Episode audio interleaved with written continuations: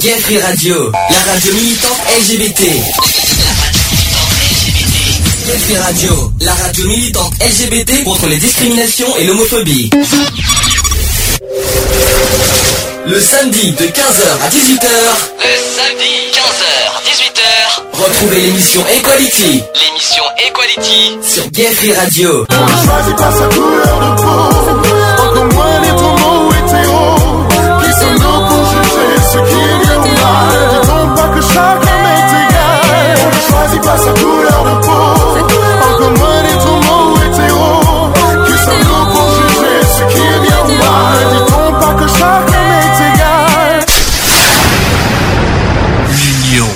La force.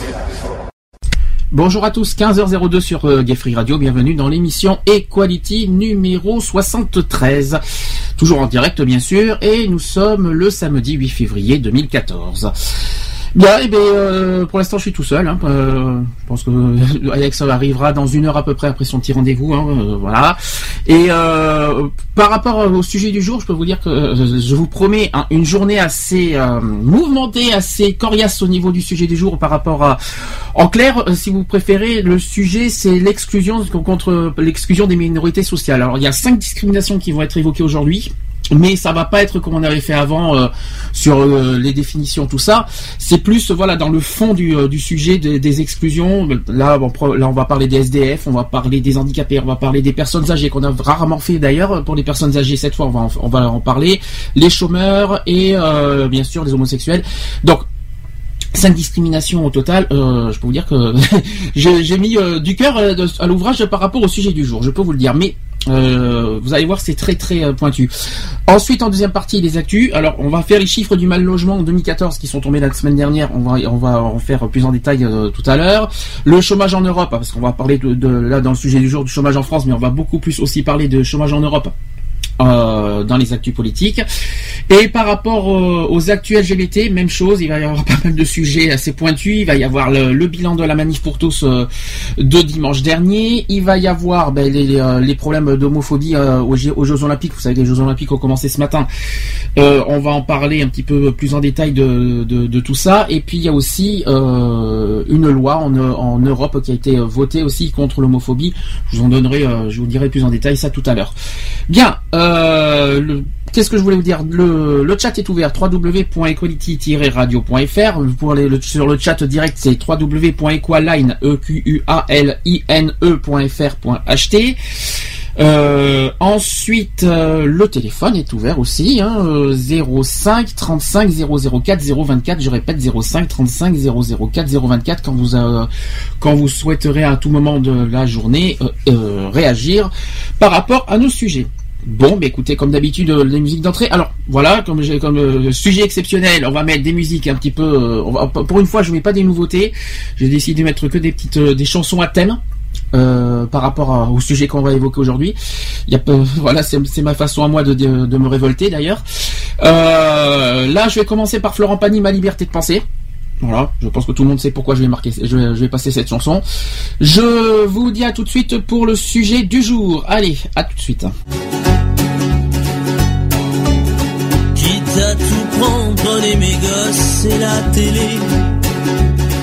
Ma brosse à dents, mon revolver, la voiture, ça c'est déjà fait. Avec les interdits bancaires, prenez ma femme, le canapé, le micro-ondes, le frigidaire, et même jusqu'à ma vie privée. De toute façon, à découvert, je peux bien vendre mon âme au diable. Avec lui on peut s'arranger.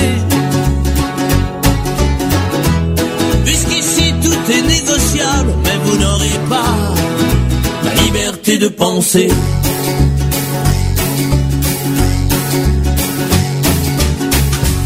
Prenez mon lit, les disques d'or, ma bonne humeur.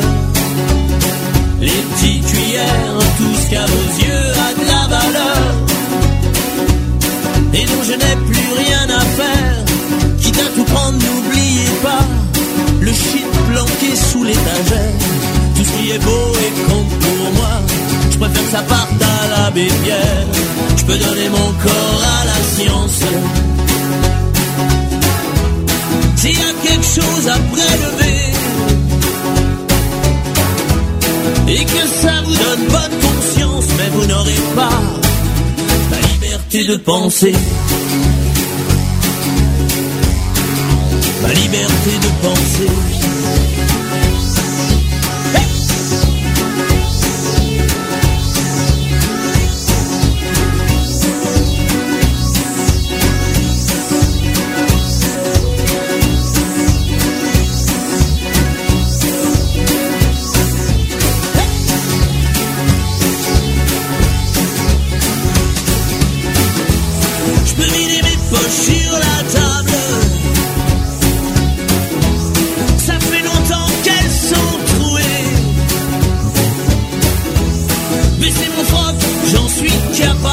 Vous n'aurez pas la liberté de penser.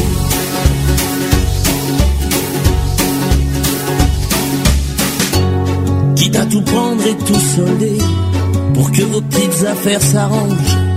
Je prends juste mon pyjama rayé, je vous fais cadeau des oranges. Vous pouvez bien même tout garder, j'emporterai rien en enfer. Quitte à tout prendre, je préfère y aller, si le paradis vous est offert. Je peux bien vendre mon âme au diable. Avec lui on peut s'arranger. Puisqu'ici tout est négociable, mais vous n'aurez pas, non vous n'aurez pas ma liberté de penser.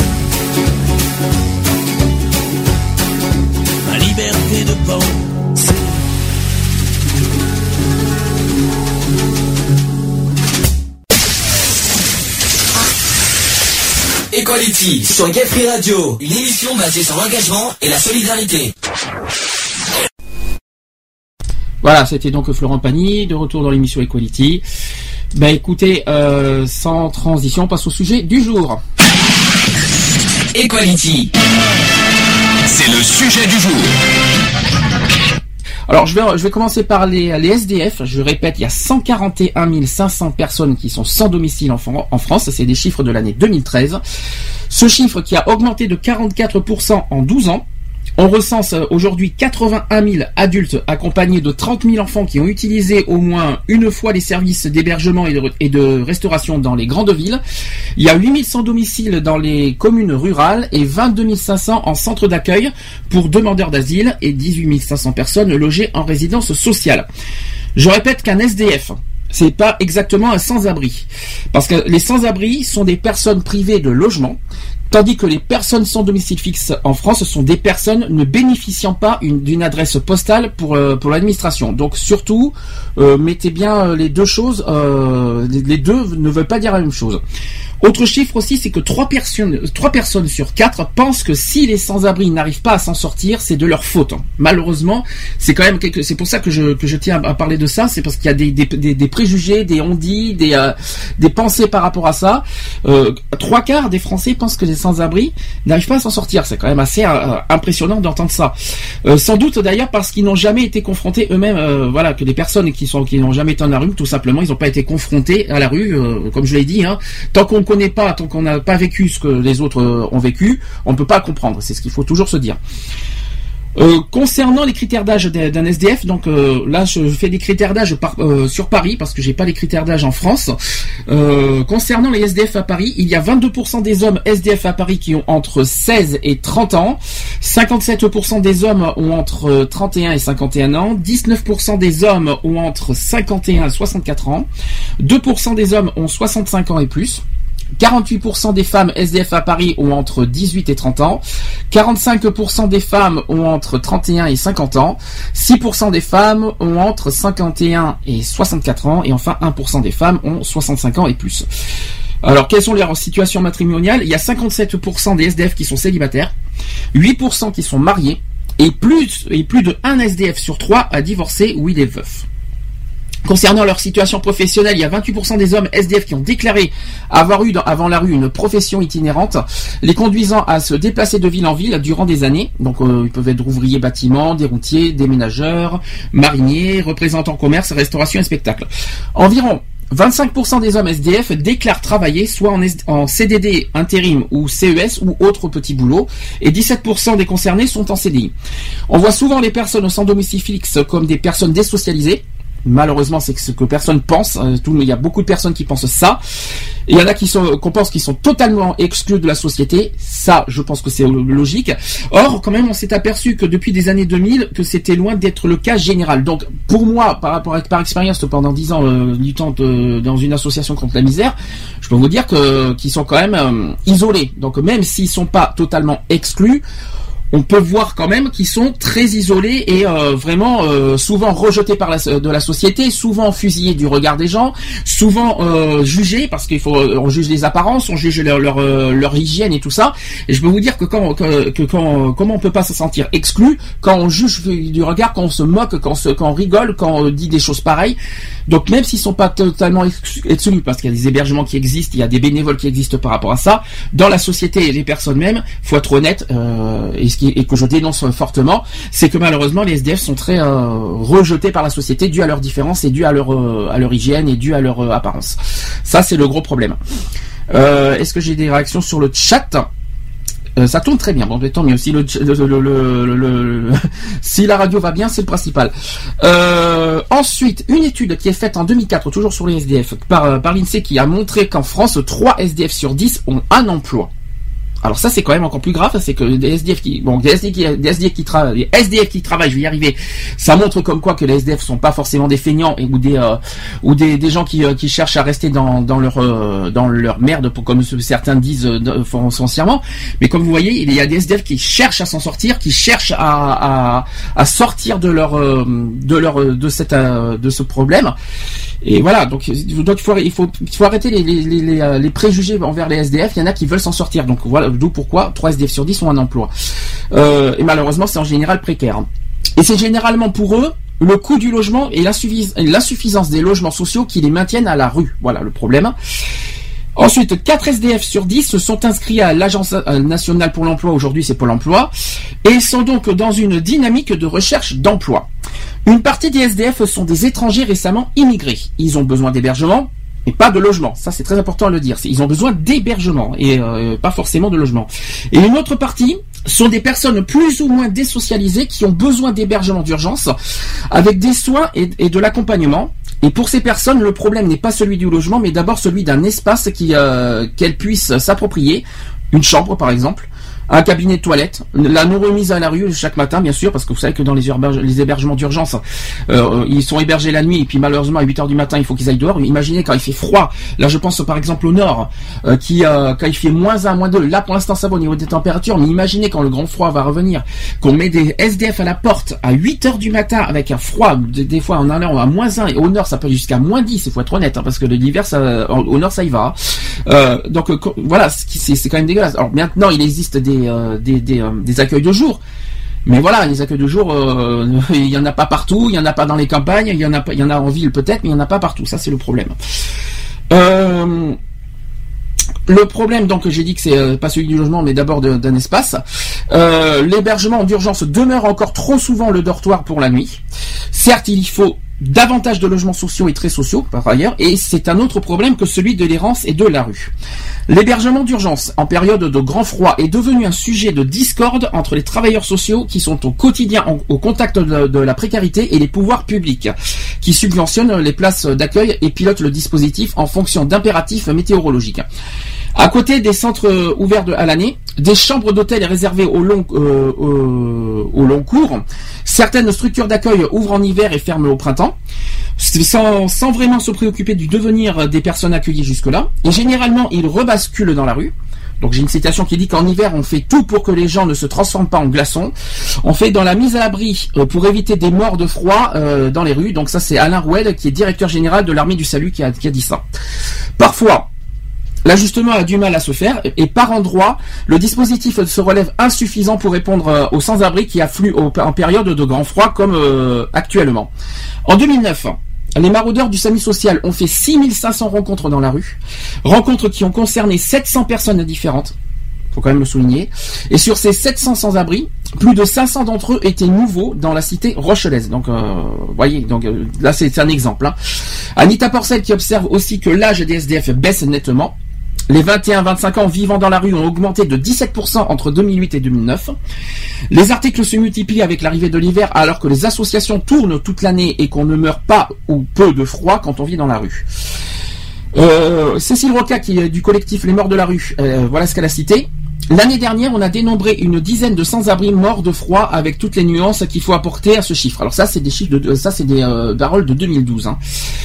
Pour deux d'entre eux, il s'agissait de suicide. Les hommes avaient prévenu, ils se sont dénudés et, se sont laissés mourir de froid. Et de trancher, voilà ce qu'on dit aussi, c'est quelque chose, c'est quelqu'un qui a dit ça. L'aspect climatique est minimisé dans la mortalité des SDF. D'accord Ensuite, je continue. Guy François, qui le clame à longueur euh, d'entretien, il dit que pour les SDF, c'est pire l'été. Oui, parce qu'on parle beaucoup l'hiver, mais il faut aussi parler de l'été. Parce que même s'il fait chaud en été, il faut quand même souligner qu'il y, a des climats, le, par rapport à la météo, quand il y a de la pluie, quand il n'arrête pas de pleuvoir. Regardez en ce moment. Mais imaginons qu'on imaginons qu'aujourd'hui on sera en été. Voilà, euh, avec toute la pluie qu'il y a en ce moment, les vents, les tempêtes et tout ça, ben les SDF sont pas protégés. Ça, c'est le problème et qu'on dénonce.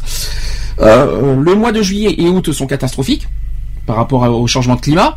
La plupart des associations fonctionnent avec des bénévoles. Alors pourquoi on dit que c'est catastrophique? Parce que les associations, la, plupart des associations ferment l'été et que les, SDF et les sans-abri n'ont pas de, structure d'accueil pour euh, par rapport à ça. Ensuite, Quand ils partent en vacances, les associations ferment et il reste très peu de lieux où trouver de l'aide, c'est ce que je viens de dire. Et l'été dernier, à la distribution euh, alimentaire de la conférence Saint-Vincent-de-Paul, ils ont distribué pas loin de 500 000 repas en un mois.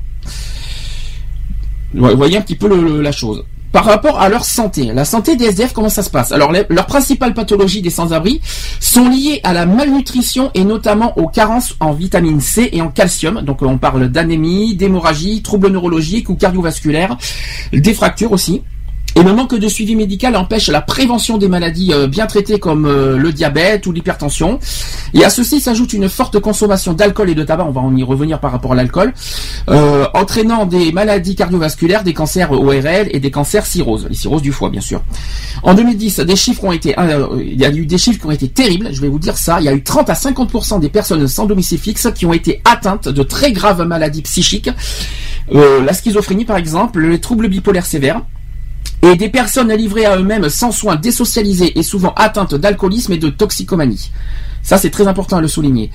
Or, on sait qu'aujourd'hui, que ces trois facteurs multiplient par, euh, par 8 le risque de délinquance et de criminalité avec des conséquences graves, d'abord pour ces malades eux-mêmes, mais aussi pour les autres. Donc il y a une histoire de sécurité là-dedans. Euh, donc à condition aussi qu'il soit correctement soigné et pris en charge, un schizophrène n'est pas plus dangereux qu'une personne que l'on pourrait qualifier de normale, poursuit-il. Donc ça, c'est un professeur euh, qui s'appelle Jean-Pierre euh, Ollier, qui est psychiatre euh, à Paris, qui a, dit, qui a dit ceci. Dans 80% des cas, les sans-abri connaissent une mort violente. Il y a des agressions et des vols, par exemple.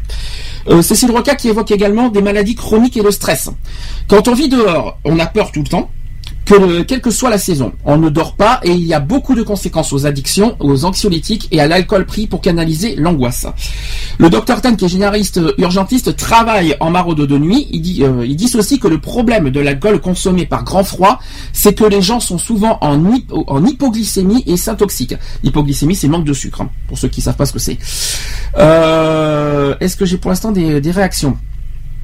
Oui, Lionel qui me dit euh, sur le chat, un petit coucou à Lionel, il faut savoir que l'État a plein de logements ou de bâtiments inoccupés qu'il ferait mieux de les mettre à disposition des SDF s'inviterait qui dorment dehors. Ça, c'est un truc personnel qu'il faut dénoncer tout à l'heure. Quand tu seras au téléphone, tu nous diras.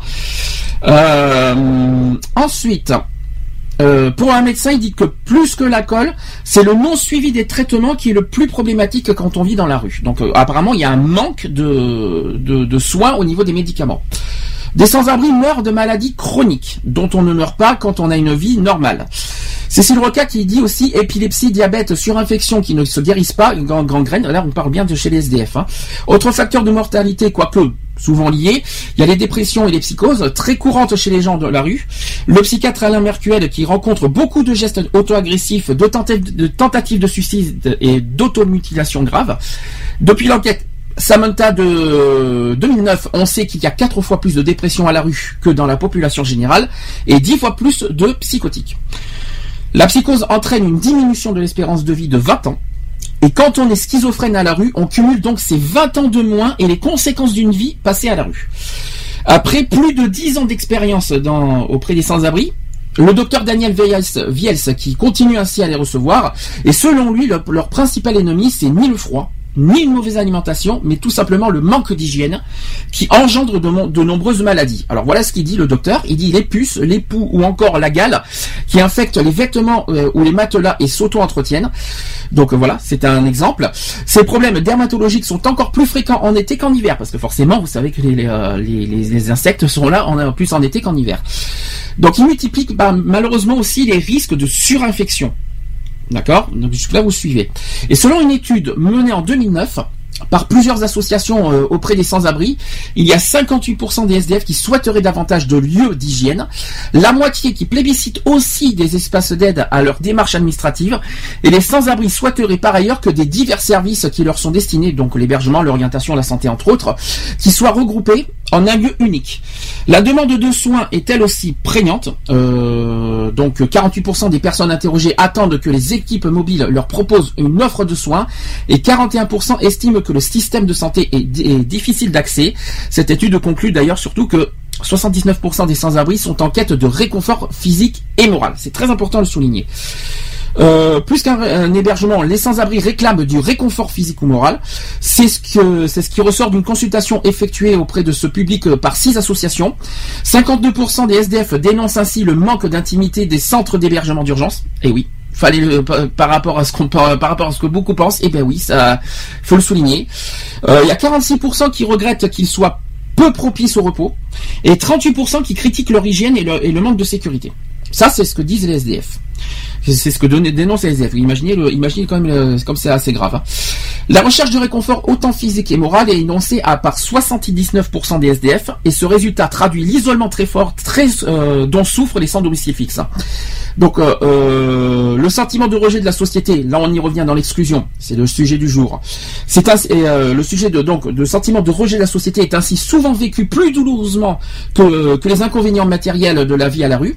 Dans dans un éditorial du qui s'appelle le bulletin épidémiologie hebdomadaire, il y a Martin Hirsch que vous connaissez bien dans le milieu associatif qui faisait remarquer que l'espérance de vie des plus pauvres en France est plus proche que l'espérance de vie au Sierra Leone. Alors Sierra Leone c'est 54 ans. Donc imaginez un petit peu le truc. C'est un pays qui a d'ailleurs l'une des espérances de vie les plus courtes au monde. Donc vous voyez, ça veut dire que en gros, si vous préférez, les SDF en France, qui, euh, la moyenne de, mortalité des SDF en France, c'est la même euh, que, euh, Sierra Leone dans le monde. Ça, c'est le gros problème. Autrefois, la pauvreté tuait brutalement. Aujourd'hui, elle tue tout aussi sûrement, mais plus lentement. Donc ça veut dire que c'est pas parce que même euh, les années passent et malheureusement la mortalité chez SDF est toujours présente. Il faut pas s'imaginer que les SDF sont plus protégés au niveau hygiène et au niveau santé. C'est pas le cas aujourd'hui. On nous sommes quand même en 2014. Il faut quand même le souligner. Hein, on n'est pas on n'est pas au 18e siècle. À l'époque, oui, c'est vrai que la mortalité tue brute de suite. Quoi, ça va de suite. Tandis que euh, aujourd'hui, certes, il y a un peu plus de soins, tout ça et encore, je trouve pas assez, mais euh, ils meurent quand même. Peut-être, euh, peut-être qu'ils ont une espérance de vie un petit peu plus longue, mais malheureusement pas aussi longue qu'on le, voudrait. Donc euh, l'association qui s'appelle Les Enfants de Don Quichotte, que certains connaissent, évalue l'espérance de vie d'un SDF à 43 ans en 2006. 43 ans, imaginez.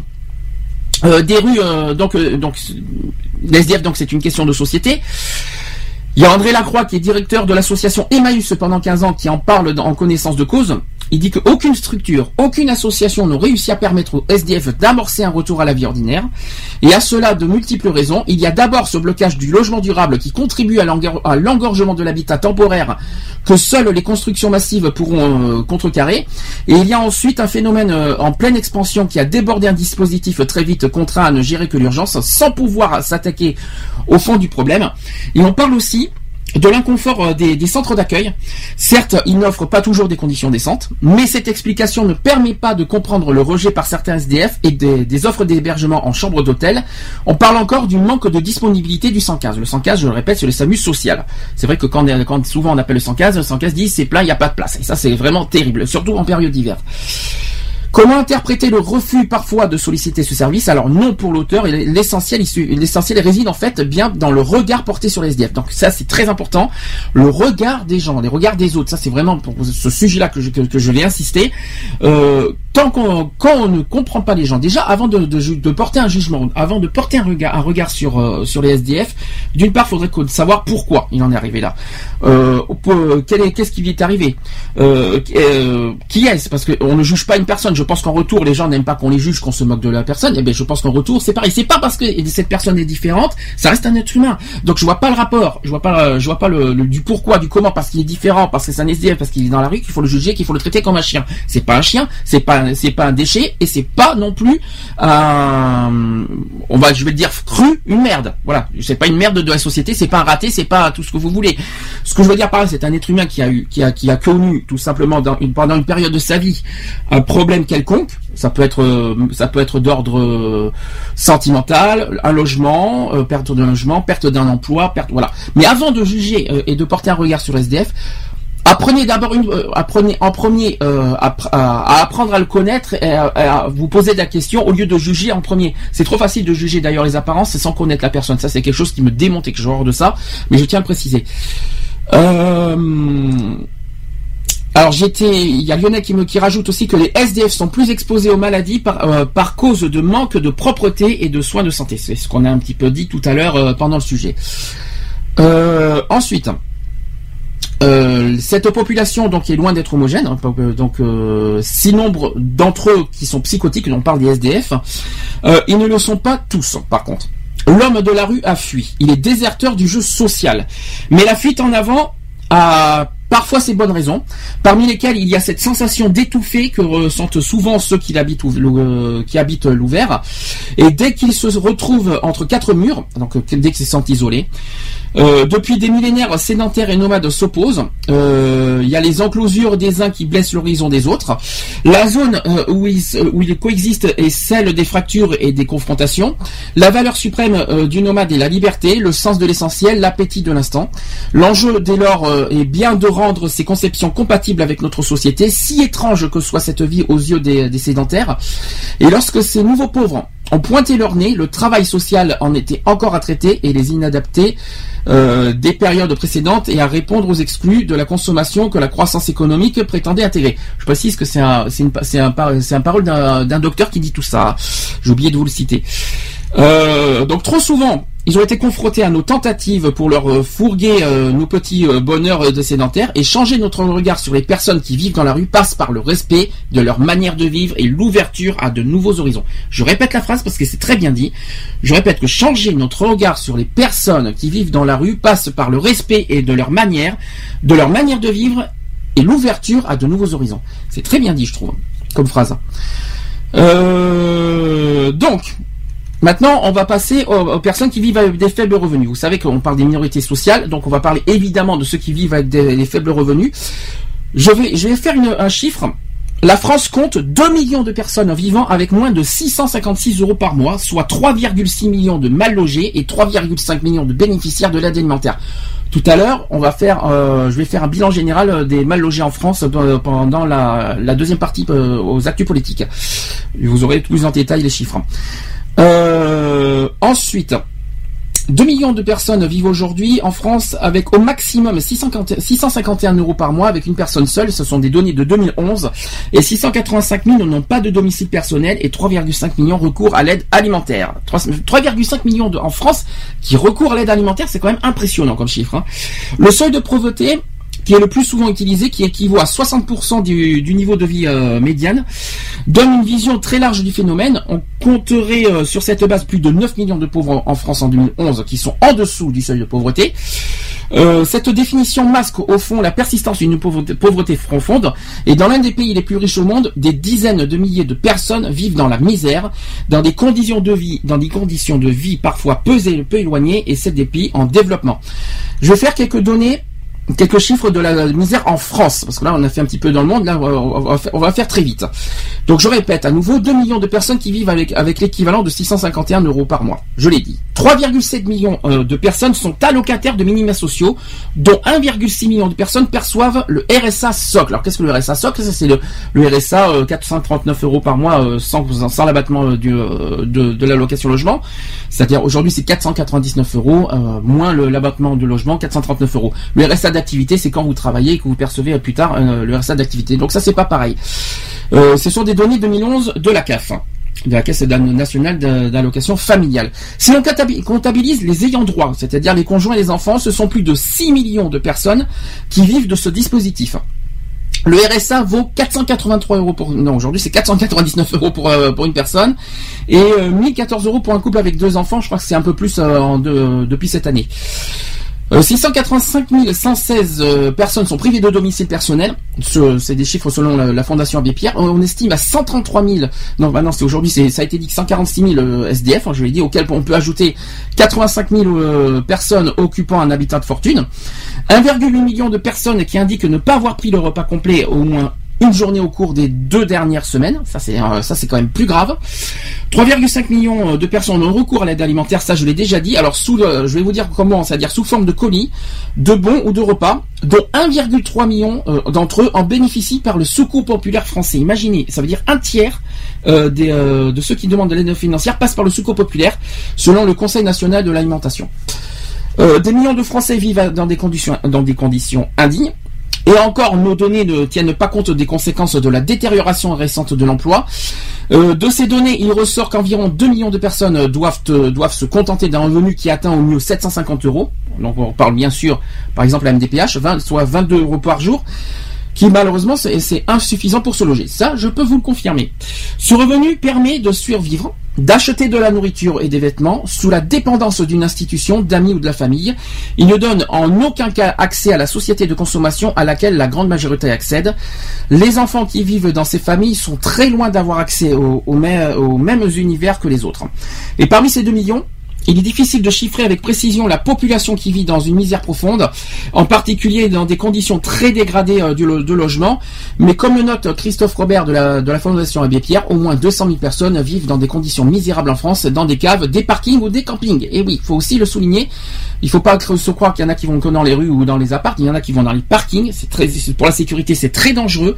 Dans des caves, pour l'hygiène, c'est pas mieux. Et dans des campings, euh, bon, ça dépend où. Après, euh, je sais pas où est-ce qu'ils dorment dans le camping. Ça, je, ça par contre, pas- je ne connais pas. Mais par contre, les parkings pour la sécurité, c'est très dangereux. Les caves pour l'hygiène, voilà, c'est pas terrible, notamment par rapport à l'humidité. Donc voilà, je, je parle de. Vous voyez, comment. euh, pour moi, c'est pour moi, c'est pas possible de, de de voir ça et de, de voilà. Je vous évoque ça par euh, pour vous sensibiliser. J'espère que ça vous euh, ça vous touche au plus profond. Si vous avez des choses à dire, n'hésitez pas à nous le à nous le dire. Alors. J'ai euh, encore Yona qui dit euh, sur le chat, il y a malheureusement beaucoup de personnes qui ont une activité professionnelle et qui vivent dehors, c'est ce qu'on a dit tout à l'heure. Et euh, car ils ne peuvent pas aussi se permettre d'avoir un logement à cause des charges qui sont souvent très lourdes. Tout à fait. Tout à fait Lionel. Donc de toute façon, si tu as des choses beaucoup plus euh, en complet à nous évoquer, tu n'hésites pas à nous, appeler au téléphone. GG, je sais pas loin. Qui n'est pas loin, ça sera pareil. Pour l'instant, je finis le sujet. Euh, la grande pauvreté ne touche plus seulement les familles monoparentales et les personnes seules, ça il faut quand même le souligner. La grande pauvreté n'épargne plus personne, tout simplement. Ça veut dire que maintenant tout le monde est concerné par la pauvreté. C'est pas uniquement ceux qui le vivent, ceux qui peuvent le dire. Demain, ça peut vous arriver n'importe quand. Ça a été évoqué. Autrefois, ça a été concentré chez les familles monoparentales et les personnes iso- isolées, et aujourd'hui, la pauvreté touche désormais de nombreux couples avec enfants. Ça, il faut quand même aussi l'évoquer. Euh, il représente près du quart des personnes pauvres rencontrées par le Secours catholique en 2012. Et au contact des populations les plus précaires en France, le Secours catholique a rencontré 1,43 million de personnes euh, en 2012, dont 672 000 enfants. 672 000 enfants, c'est quand même impressionnant. Euh, fortement touchés par la crise, les bénéficiaires du secours catholique ont des ressources financières deux fois plus faibles que le seuil de pauvreté français, c'est-à-dire aujourd'hui euh, 980 euros à, peu près. Je me rappelle plus du chiffre exact. de- du seuil de pauvreté en 2013 et leur situation ne cesse de s'empirer. Le niveau de vie euh, de ces très pauvres a baissé de 2,5% depuis 2011, s'établissant à 497 euros par mois. Les familles dites traditionnelles ne sont plus épargnées par la pauvreté. Euh, euh, D'ailleurs, j'ai une citation qui dit que les ménages en grande difficulté ont fortement évolué au cours des dix dernières années, souligne l'association Le Secours catholique. Et dans les files d'attente euh, pour les distributeurs alimentaires, les couples avec enfants sont désormais presque aussi nombreux, ils sont 23%. Que les, familles monoparentales qui concernent 31% et les hommes seuls 24%. Donc vous voyez, euh, voyez euh, ceux qui demandent des aides, euh, alimentaires, vous voyez, 23% sont des couples avec enfants. 23% de, ceux qui demandent des, des aides alimentaires au secours catholique. Les hommes seuls sont 24%. C'est pas c'est pas si c'est pas si nombreux que ça. Quand c'est plus en fait quand on y réfléchit bien, c'est plus les familles que les personnes seules qui sont touchées de plus en plus par la pauvreté. C'est ce qu'on doit souligner. Et désormais, même le deuxième emploi n'est plus là. D'ailleurs, c'est ce qui euh, s'inquiète le secrétaire général euh, du Secours catholique qui s'appelle Bernard Thibault. Euh, pour l'association, la lutte contre la pauvreté des familles passe avant tout par une lutte contre le chômage. On, y reviendra dans, quelques instants par rapport au chômage. Le chômage, effectivement, est l'une des causes principales de la pauvreté et, des, voilà, par rapport au mal logé.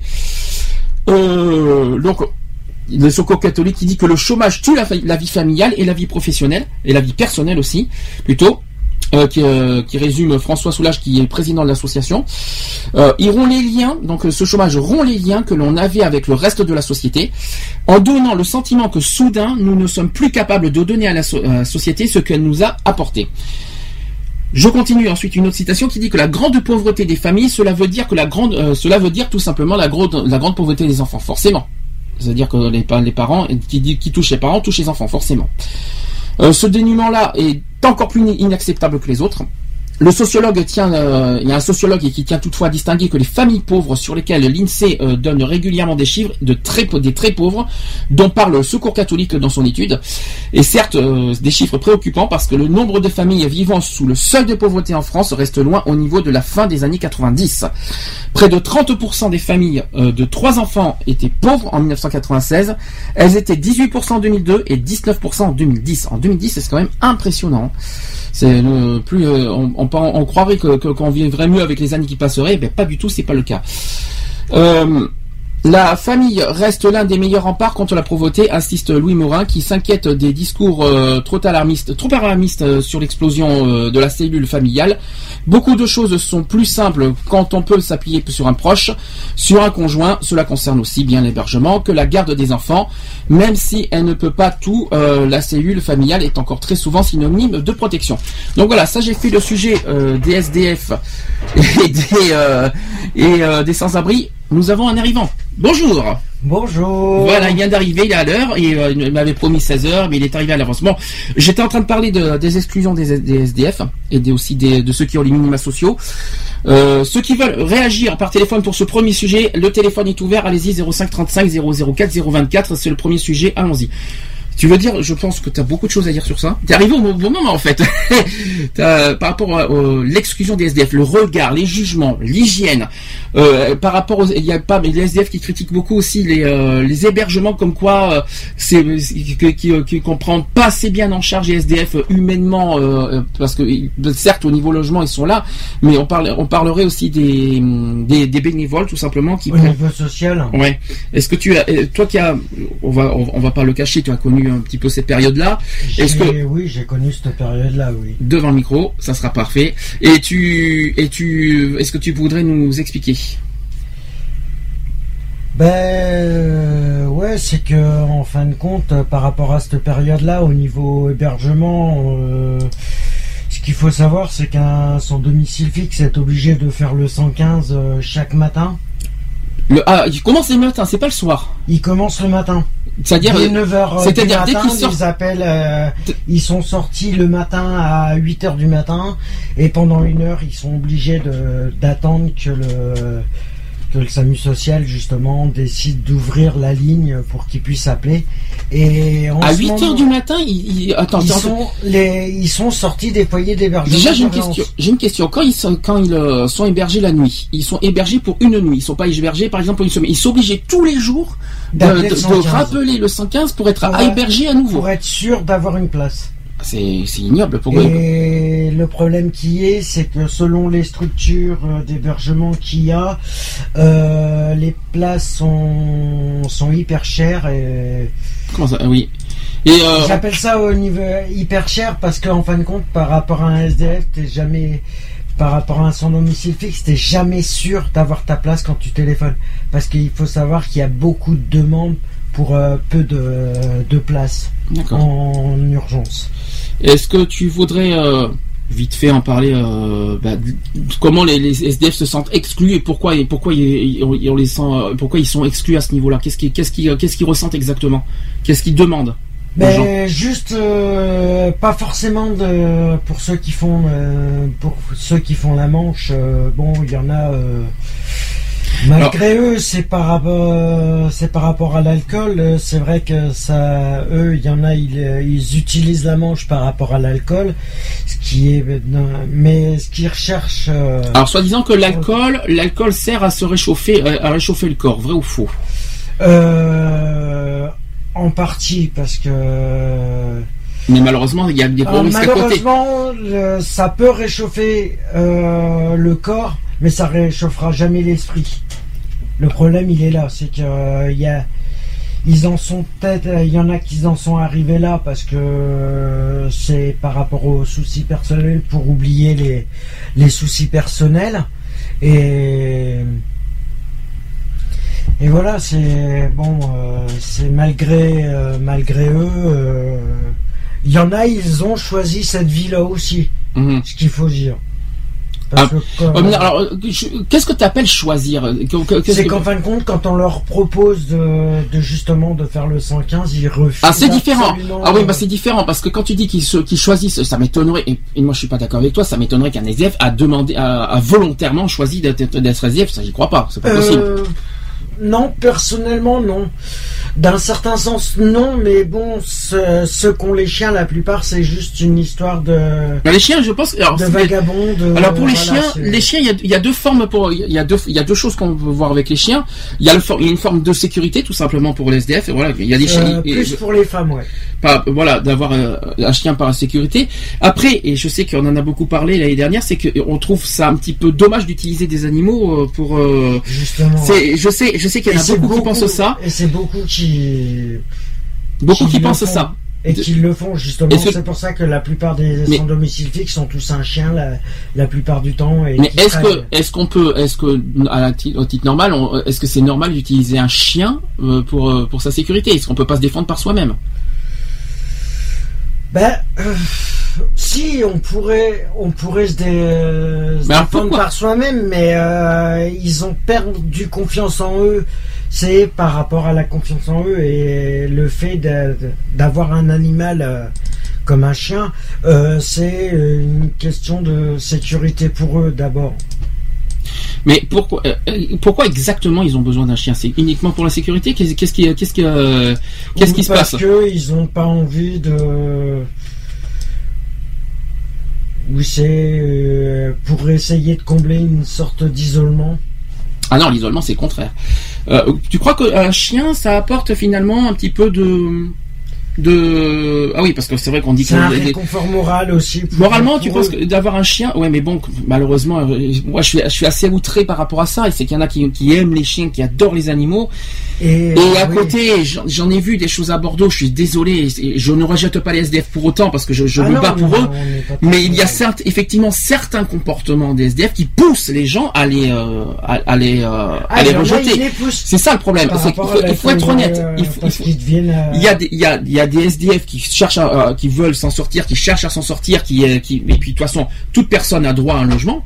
Quoi quoi Oui, qu'il bah oui. qu'il en soit, toute personne, quoi qu'il en soit, a droit à sa dignité, a droit, à a droit à avoir un logement, euh, a droit à avoir un logement décent, euh, d'être, d'être euh, protégé, quoi. C'est ça que je veux dire. Oui, non, mais ça, c'est sûr. Maintenant, maintenant, effectivement, et ça, je- et ça je, je reviens sur les animaux, quand je vois des SDF, et là, je parle par exemple de Mériadec à, à, à- à côté de Auchan à Bordeaux, quand je vois par exemple des SDF qui, qui, qui traitent les animaux en les insultant, en les tirant comme des malades et tout ça, ça donne pas envie aux gens de venir vers eux. Au contraire, ils se sentiraient, et les gens ont peur de venir vers les SDF. C'est- C'est-à-dire que les SDF euh, montrent une image, finalement, ils montrent une image qui ne, qui, euh, et les gens sont freinés par rapport à cette image-là. Si les SDF montraient plus d'humanité, je pense que les gens viendraient plus vers eux et, et au, lieu- au lieu de montrer, au- les SDF montrent, montrent finalement de l'agression, montrent, montrent tout ça. Je suis en train d'essayer de me mettre aussi à la place des gens. Oui. Et je ne dis pas que tous les SDF sont comme ça. Ah non. Mais attention, je, je, je- je cherche à me mettre à la place des gens pour qu'est-ce qui pousse les gens à exclure les SDF. Je cherche à comprendre les choses. Euh, ça personnellement, j'ai pas, j'ai pas vraiment la hum, la réponse. euh, mais moi, pour euh, ce que, pour ma part, euh, c'est qu'ils font en, en sorte justement de se mettre en retrait au niveau de la société. Alors en pourquoi. Qu'est-ce qui leur pousse à les mettre en retrait Justement, c'est intéressant. Qu'est-ce qui est, ils, sont, ils sont contre le- la société ou est-ce que c'est la société qui, la- qui, qui les pousse à être comme ça? C'est, euh, bah, disons que c'est un peu des deux parties. Ah ben non, justement. Je suis désolé parce La que société les pousse. c'est pas en logique. ne, en ne leur accordant pas euh, souvent ce qu'ils ont demandé, euh, parce que voilà, c'est que par exemple, c'est comme là par, par rapport au chômage, il y en a il y en a beaucoup qui sont SDF, mais qui travaillent. Mhm. Et euh, le fait, et ça devient un engrenage aussi. Enfin, moi j'essaie de comprendre des deux parties. Je pense que chaque partie, c'est-à-dire les SDF et, les- et la société, doit faire un, effort humainement parlant pour que pour que ça pour que ça soit pour que ça s'harmonise ensemble. C'est ça que je veux dire. Si les SDF montrent de l'agressivité, montrent, de la violence, oui, c'est ça que je voulais dire, de la violence envers les gens, les gens vont pas venir. Et les gens en retour, et là, je, là cette fois je fais pareil. Si la société euh, fusille du regard les SDF en les traitant de, de, de- de tous les noms, c'est pas mieux non plus. Donc il faudrait qu'il y ait des efforts des deux côtés pour qu'il n'y ait pas des euh, parce qu'il y a parce que pour moi il y a d'exclusion dans les deux sens. Si Ah mais c'est dans les deux sens. C'est ça le problème. Que ça soit au niveau de, euh, au niveau de la société, qu'au niveau des, des sans domicile fixe, qu'au niveau des associations qui luttent justement pour euh, par rapport au, qui aident, qui aident les, les sans domicile fixe. Le regard des gens est, c'est en quelque sorte. Ben, moi, je vis pas cette situation et personnellement, j'en ai rien à faire et ça m'arrivera jamais. Ah, ça, c'est la société qui dit ça, justement. Voilà. Et, qu'on- et que justement, qu'on dénonce fortement. Et que force, et voilà, le Soco catholique, il y a plusieurs associations qui le disent, que maintenant, aujourd'hui, ça touche les familles, la Mhm. pauvreté, et euh, maintenant que ça concerne tout le monde. De plus en plus, ça concerne tout le monde, ça touche pas mal de, de gens. Donc maintenant, il faut arrêter de dire que, de, que, que la pauvreté, ça ne concerne personne, au contraire, ça Ah non, concerne ça tout le monde. tout le monde, c'est Ça ça peut toucher à n'importe qui demain, euh, perte Ah d'un ben, logement, perte d'un emploi, perte euh, Bah au niveau tiens, santé, là, tout ce qu'on veut. Justement, là, juste euh, en revenant de mon rendez-vous, là, il y a des manifestations qui sont sur Bordeaux actuellement. Euh, justement, c'est la- l'association la, Ligue des droits de l'homme qui euh, par rapport à tout ce qui se passe en ce moment. D'accord. Par rapport au fuge, euh, au refus euh, des droits des sans domicile fixe. Alors, refus Justement. des sans domicile, des sans domicile fixe. Tu t'es renseigné sur ça? Pourquoi ils ont Je fait me ça? suis renseigné et en fin de compte, c'est la Ligue des droits de l'homme qui, en fin de compte, se bat en faveur des, des sans domicile fixe de Bordeaux parce que il y a, au niveau administratif, il y a euh, beaucoup d'administrations. Comme euh, ils n'ont pas d'adresse actuelle, comme ils n'ont pas d'adresse, automatiquement, Mhm. par, au niveau administratif, ils font en sorte que leur dossier passe les derniers. Bon, on continue sur le domaine de Bordeaux, toi qui as connu ça. Euh, une époque, ça, aujourd'hui c'est terminé oui, ça. Et je voudrais savoir, je voudrais savoir au niveau des, des hébergements. Il faudra qu'on pose la question à quelqu'un en particulier quand, euh, le jour, le jour qui, revient- qui viendra à la maison, euh, par rapport à l'état aujourd'hui. Euh, par rapport au centre d'hébergement, alors que ce soit jour et nuit, comment euh, est-ce que les est-ce que les SDF se sentent bien accueillis, est-ce que se sentent bien traités, ou est-ce qu'au contraire ils sont là euh, par figuration et qui, qui euh, on vient Non, pas non, vers eux tout ça? Euh, au niveau, euh, au niveau de la halle de nuit, Au niveau de Bordeaux, la, bien sûr, de voilà, Bordeaux, Bordeaux. de la halle de nuit de Bordeaux, euh, l'accueil est pas mal parce que en fin de compte ils sont en, c'est le CCAS de Bordeaux qui gère. Mhm. Il y a la mairie peut-être un petit peu aussi. Euh, la mairie Oui. qui, qui donne, euh, voilà, il y a la, la banque alimentaire qui se réunit aussi pour nourrir, pour qu'approvisionne. Par rapport à la nourriture, pour, pour qu'ils Voilà. puissent être nourris le soir, hein, c'est ça que tu veux dire. Et euh, bon, au niveau de l'accueil de nuit, euh, on est, euh, ouais, on est, l'accueil est pas, est pas mal quand même. Bon, comparé aux autres Ah oui, établissements d'urgence. si on doit parler de l'AID par exemple, il y a pas mal de le violence. Eh oui. où là, en ce moment, Beaucoup de violence dans ce foyer, hein. Puis il n'y a pas de sécurité là-bas. C'est c'est violence, c'est vol, c'est agression euh, perpétuelle. Et pourquoi, euh, et pourquoi d'ailleurs il y a ça dans ce, dans ce genre de foyer? Pourquoi? Parce que la plupart euh, sont des et qu'on ne dise pas que je fais de la de la discrimination, ça n'a Tu peux pas faire de la discrimination si as vécu ça, c'est c'est idiot. C'est juste qu'en fin de compte, il y a euh, le problème, c'est que le foyer Laïdé, il est en priorité. Je dis bien pour les sans-papiers. Ah oui, d'accord. Euh, Pour euh, la régularisation des papiers, Chaque foyer- les hébergements. euh, En gros, chaque foyer, ils ont leur propre. Voilà, ils ont leur pro- propre système de fonctionnement et D'accord. pas forcément en accord avec toutes les administrations. Pour finir avec les SDF, euh, enfin, par rapport à est-ce que tu. Ah, j'ai euh, Lyonnais qui, qui rajoute manque de surveillance aussi. Aussi, euh, sur oui. le chat. Donc, euh, est-ce que tu est-ce que as un message à faire passer par rapport à l'exclusion des SDF, par rapport au, par- oui, parce qu'on parle bien du mot exclusion aujourd'hui. hein.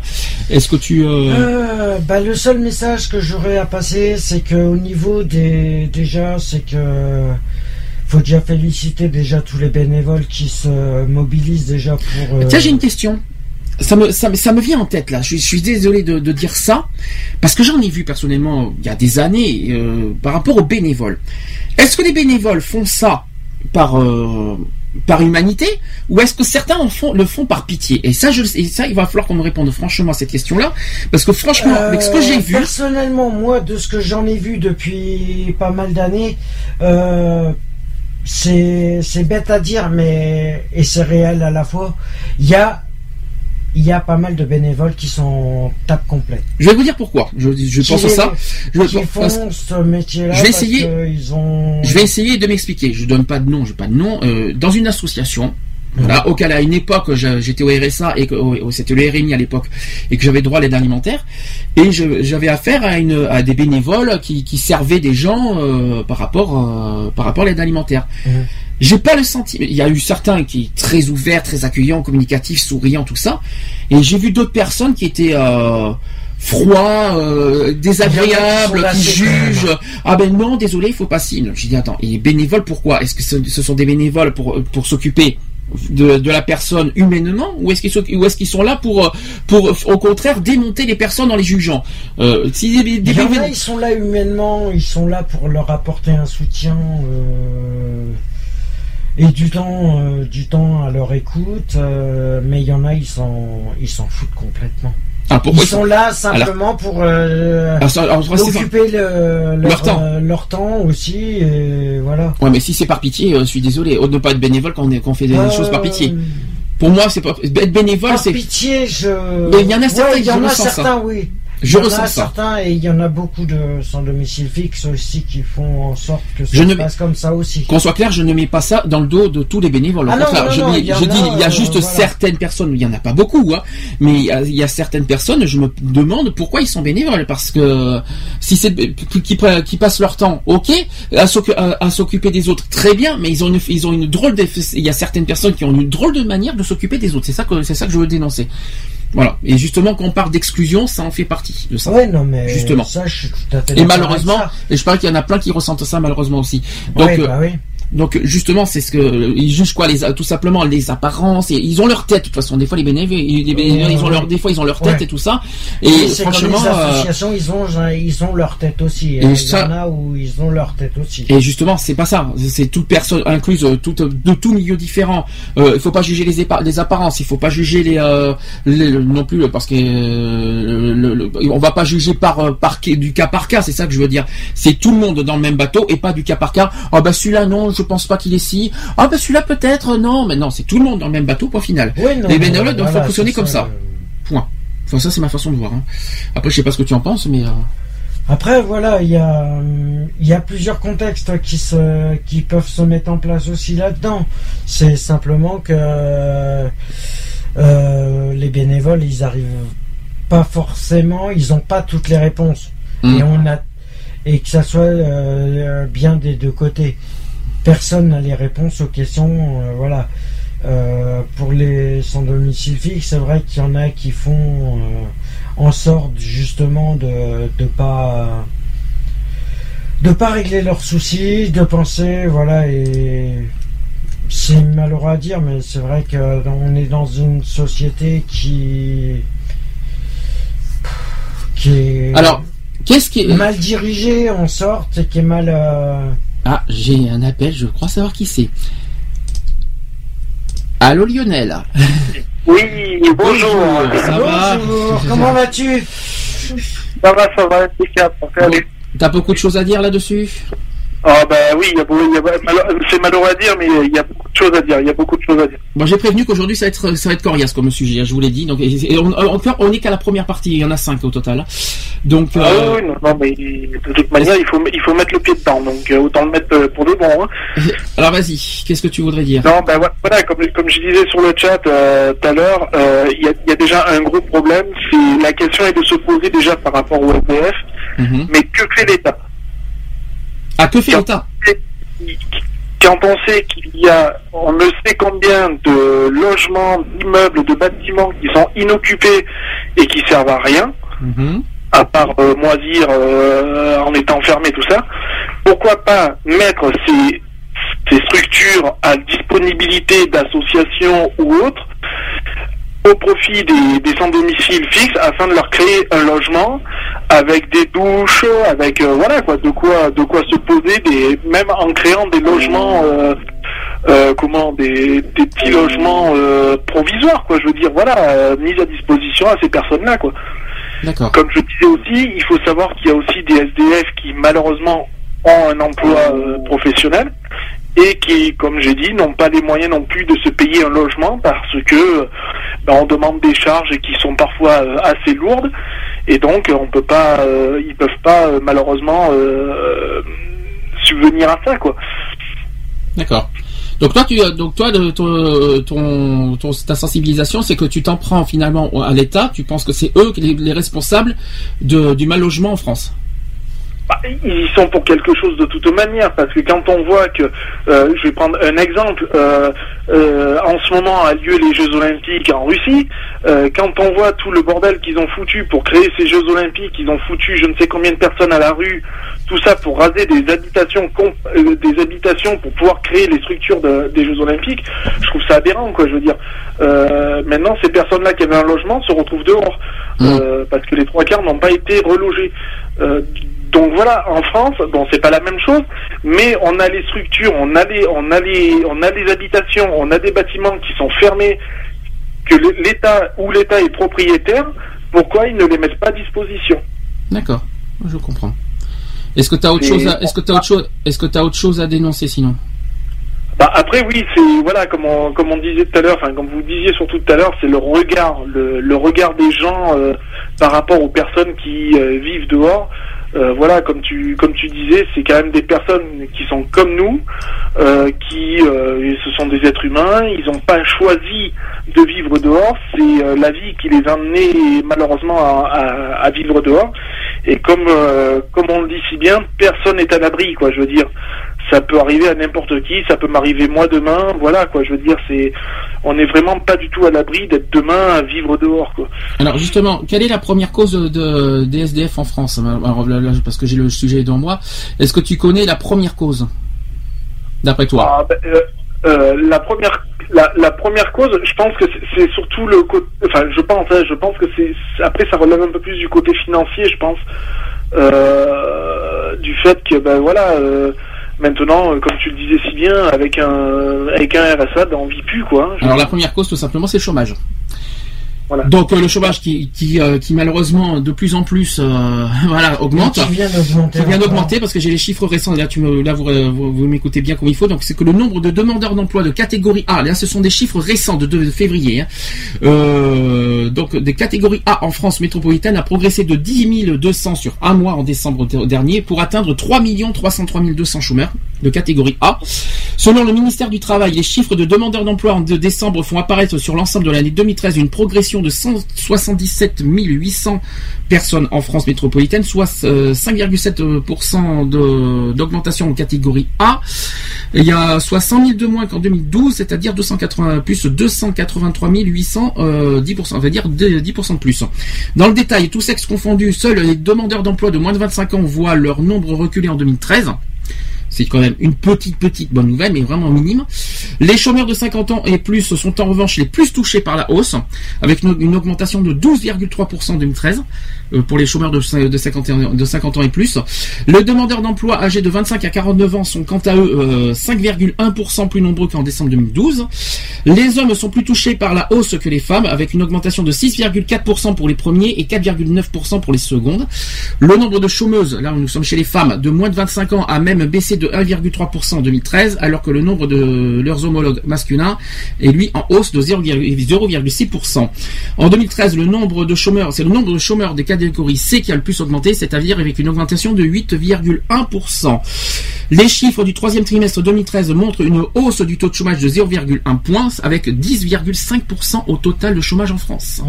Nous avons atteint des records encore. Euh, c'est pas fini. et euh, donc, et ça semble mal- malheureusement être bien parti pour durer. Voilà. Qu'est-ce que vous voulez dire là-dessus? Ben, que, ben oui, ben voilà, on nous, on nous a, on nous a encore fait la promesse euh, qui est tenue en l'air d'un chômage en baisse. Euh, ben oui, ben la preuve que non. Ben, de toute manière, il n'est pas fait pour aller en baisse. Bien au contraire, il est fait dans, il est fait pour partir dans, dans un mode euh, croissant, on va dire, et non pas décroissant. Euh, qu'est-ce que, qu'est-ce que nous réserve l'avenir, quoi? Je veux dire, euh, moins d'accès à l'emploi. euh, les, les patrons ben, qui embauchent plus parce que voilà les charges sont trop lourdes euh, ou alors ben oui vous êtes trop qualifié ou pas assez ou alors si on vous embauche eh ben, vous allez coûter trop cher forcément Mhm. Hein, euh, ça c'est des arguments que je dis que j'ai eu à faire il y a pas si longtemps que ça encore donc euh, voilà quoi je veux dire euh, euh, j'ai un petit truc à dire. euh, J'ai postulé dans un petit, dans un petit, enfin dans une petite entreprise euh, euh, qui est grande par son nom, qui, qui fait des fast-food. Euh, je ne citerai pas son nom.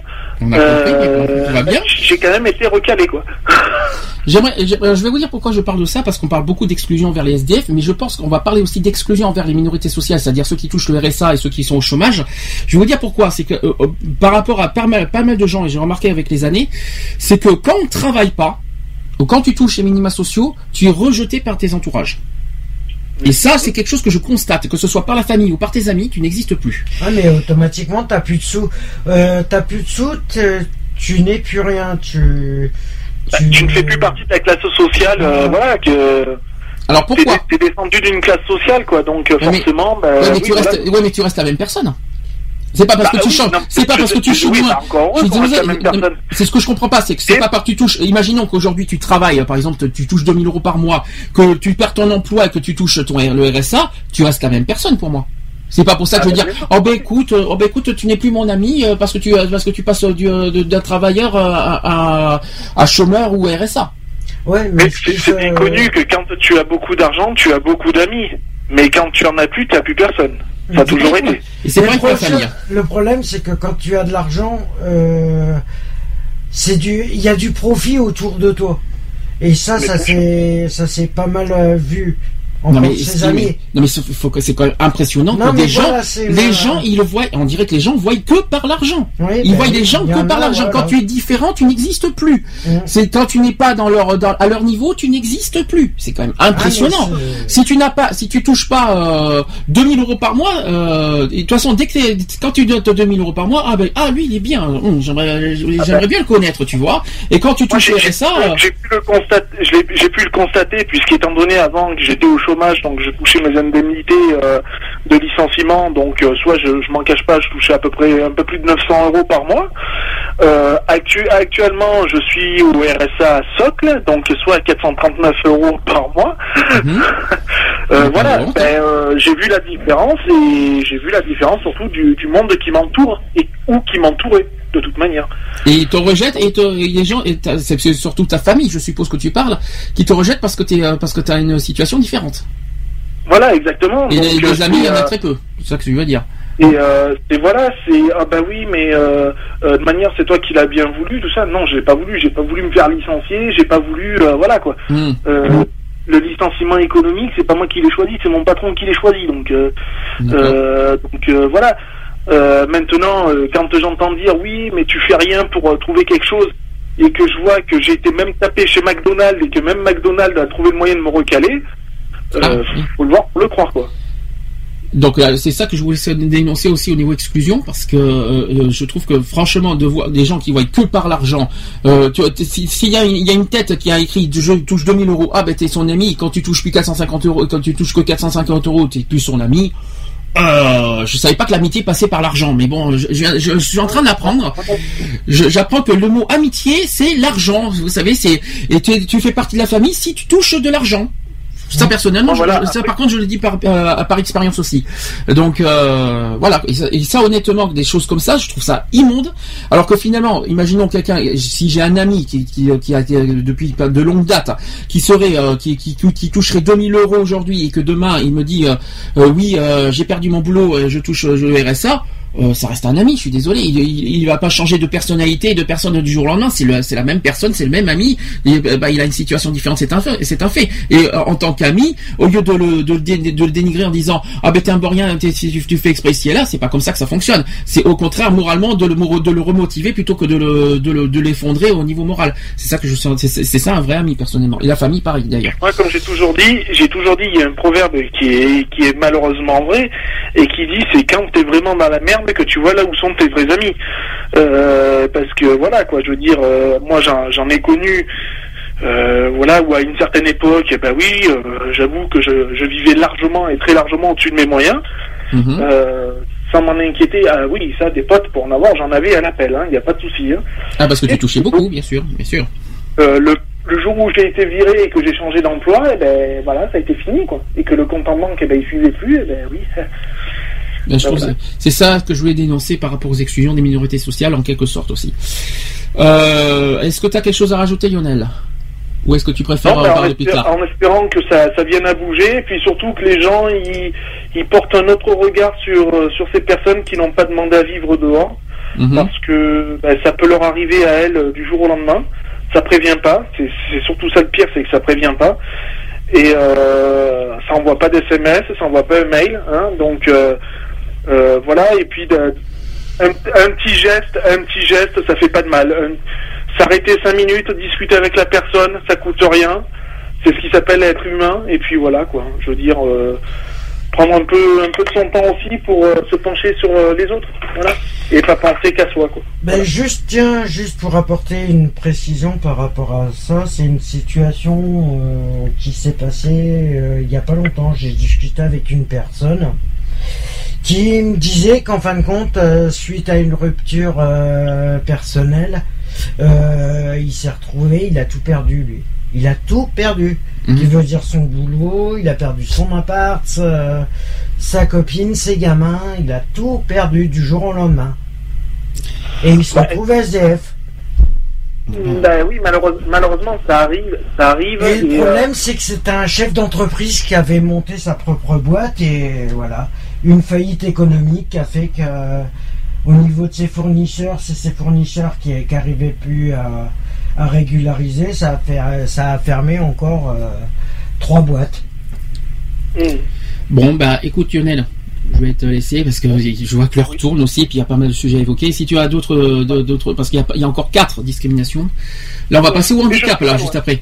Donc, euh, on va passer au sujet du handicap. Même chose, exclusion envers les personnes handicapées. Là, ça va être, ça va être chaud bouillant là aussi.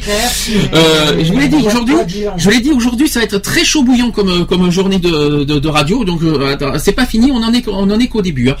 En tout cas, je te remercie Lionel.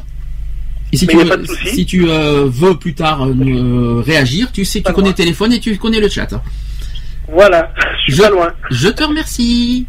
allez à tout à l'heure À plus tard. Bon, pour, quant à nous, on va faire euh, une pause. Je vais mettre deux musiques. Je vais mettre Tonton David, il marche seul, et Louis Joseph, Louise et Joseph assis par terre. Je dis que je vais mettre des, euh, des chansons à thème aujourd'hui. Là, c'est deux chansons qui concernent euh, justement le- la misère et les sans-abri. Voilà, ça va vous sensibiliser. On se dit à tout de suite pour la suite. On va passer au deuxième, la deuxième, partie du sujet du jour, c'est-à-dire le- les exclusions envers les handicapés. Donc c'est parti, à tout de suite.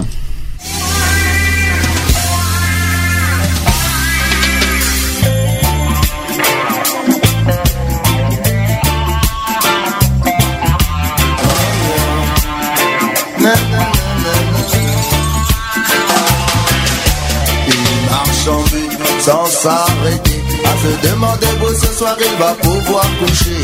Il dort dans le froid, hiver comme été. Soit dans un parc ou dans une cage d'escalier. Il marche en but sans s'arrêter. À se demander où ce soir il va pouvoir coucher. Il dort dans le froid, hiver comme été. Soit dans un parc ou dans une cage d'escalier. Quel âge a-t-il? Il ne sait même plus. Quelle importance maintenant qu'il est dans la rue? Majeur et vacciné depuis pas si longtemps. Arrivé à Paris pour trouver du mouvement Maintenant il marche en but sans s'arrêter. À se demander où ce soir il va pouvoir coucher. Il dort dans le froid, hiver comme été Soit dans un parc ou dans une cage d'escalier. Il marche en but sans s'arrêter. À se demander où ce soir il va pouvoir coucher. Il dort dans le froid, hiver comme été. Soit dans un parc ou dans une cage d'escalier. Il s'en souvient encore, il y pensait déjà. Il irait concrétiser tous ses rêves là-bas. La ville lumière où tout est permis. Mais la ville n'est pas si simple malheureusement pour lui il s'en souvient encore, il y pensait déjà Il irait concrétiser tous ses rêves là-bas. La ville lumière où tout est permis. Il est seul, tout le monde même sa famille le renie. Il marche en but sans s'arrêter. À se demander où ce soir il va pouvoir coucher. Il dort dans le froid, hiver comme été Soit dans un parc ou dans une cage d'escalier marche en but sans s'arrêter à se demander où ce soir il va pouvoir coucher. Il dort dans le froid, hiver comme été. Soit dans un parc dans une cage d'escalier.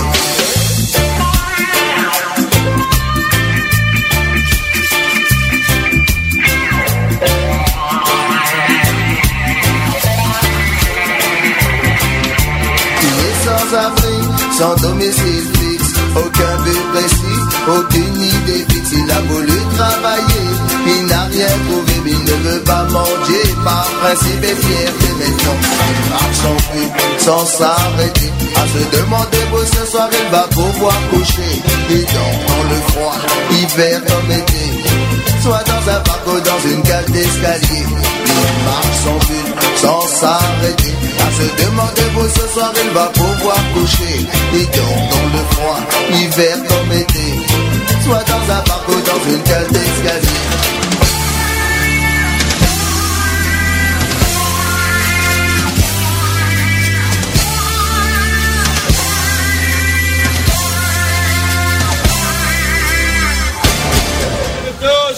Stay clear of the doors.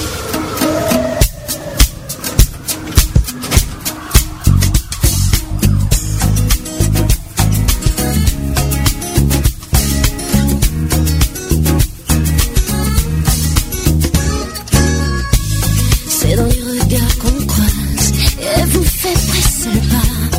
C'est voir des visages à nos portes, planqués derrière un judas. D'un sourire ne coûterait pas grand chose. C'est comme un clou qu'on enfonce, une violence à petite dose. Ainsi par terre, voir le monde qui défile et l'avoir pour domicile. Qu'un bout de trottoir assis par terre et être obligé de dire merci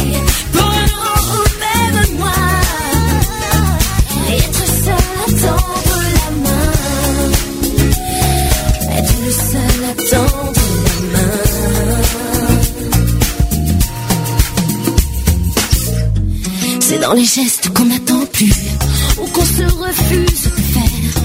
C'est dans nos quotidiens déçus qui nous rendent durs et amers. C'est dans ces liens qui tout, mais qu'on préfère encore.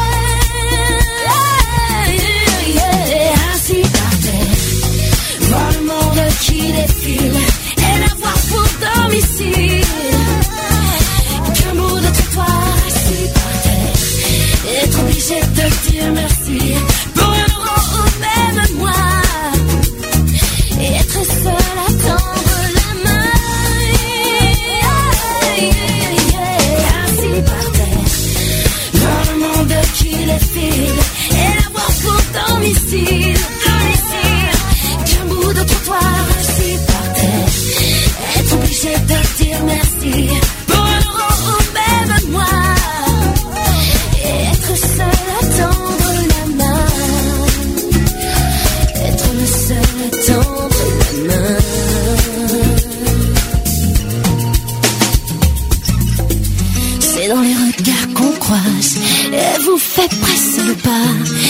voir les visages à nos portes, planqués derrière un Judas.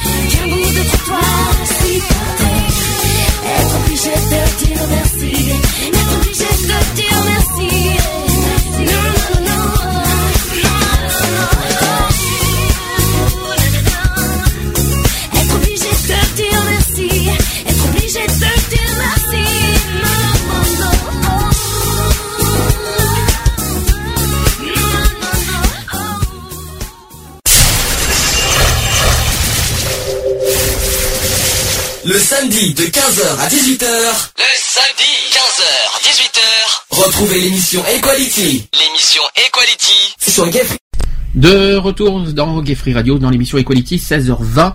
Euh, je tiens à préciser qu'effectivement aujourd'hui ça risque d'être assez long comme émission, ça risque de finir un petit peu tard, ça, ça finira euh, au moins je pense vers 19h30 jusqu'à 19h30, 20h.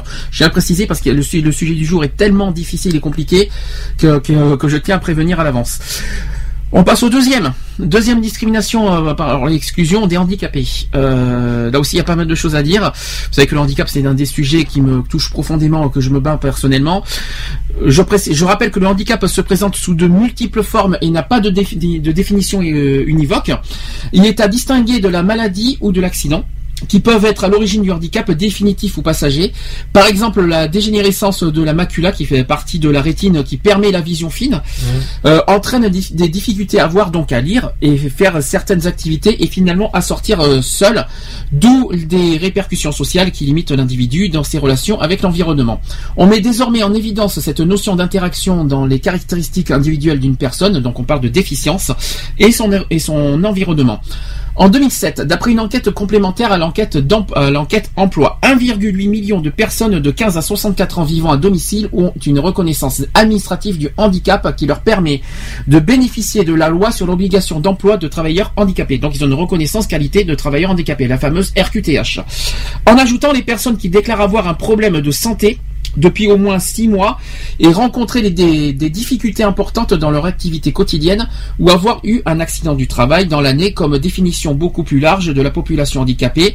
Ce nombre s'élève à 9,6 millions de personnes. Alors, euh, je précise que 9,6 millions de personnes ne touchent pas l'AH, l'allocation handicapée. C'est que 9,6 millions de personnes en France vivraient avec un handicap quelconque.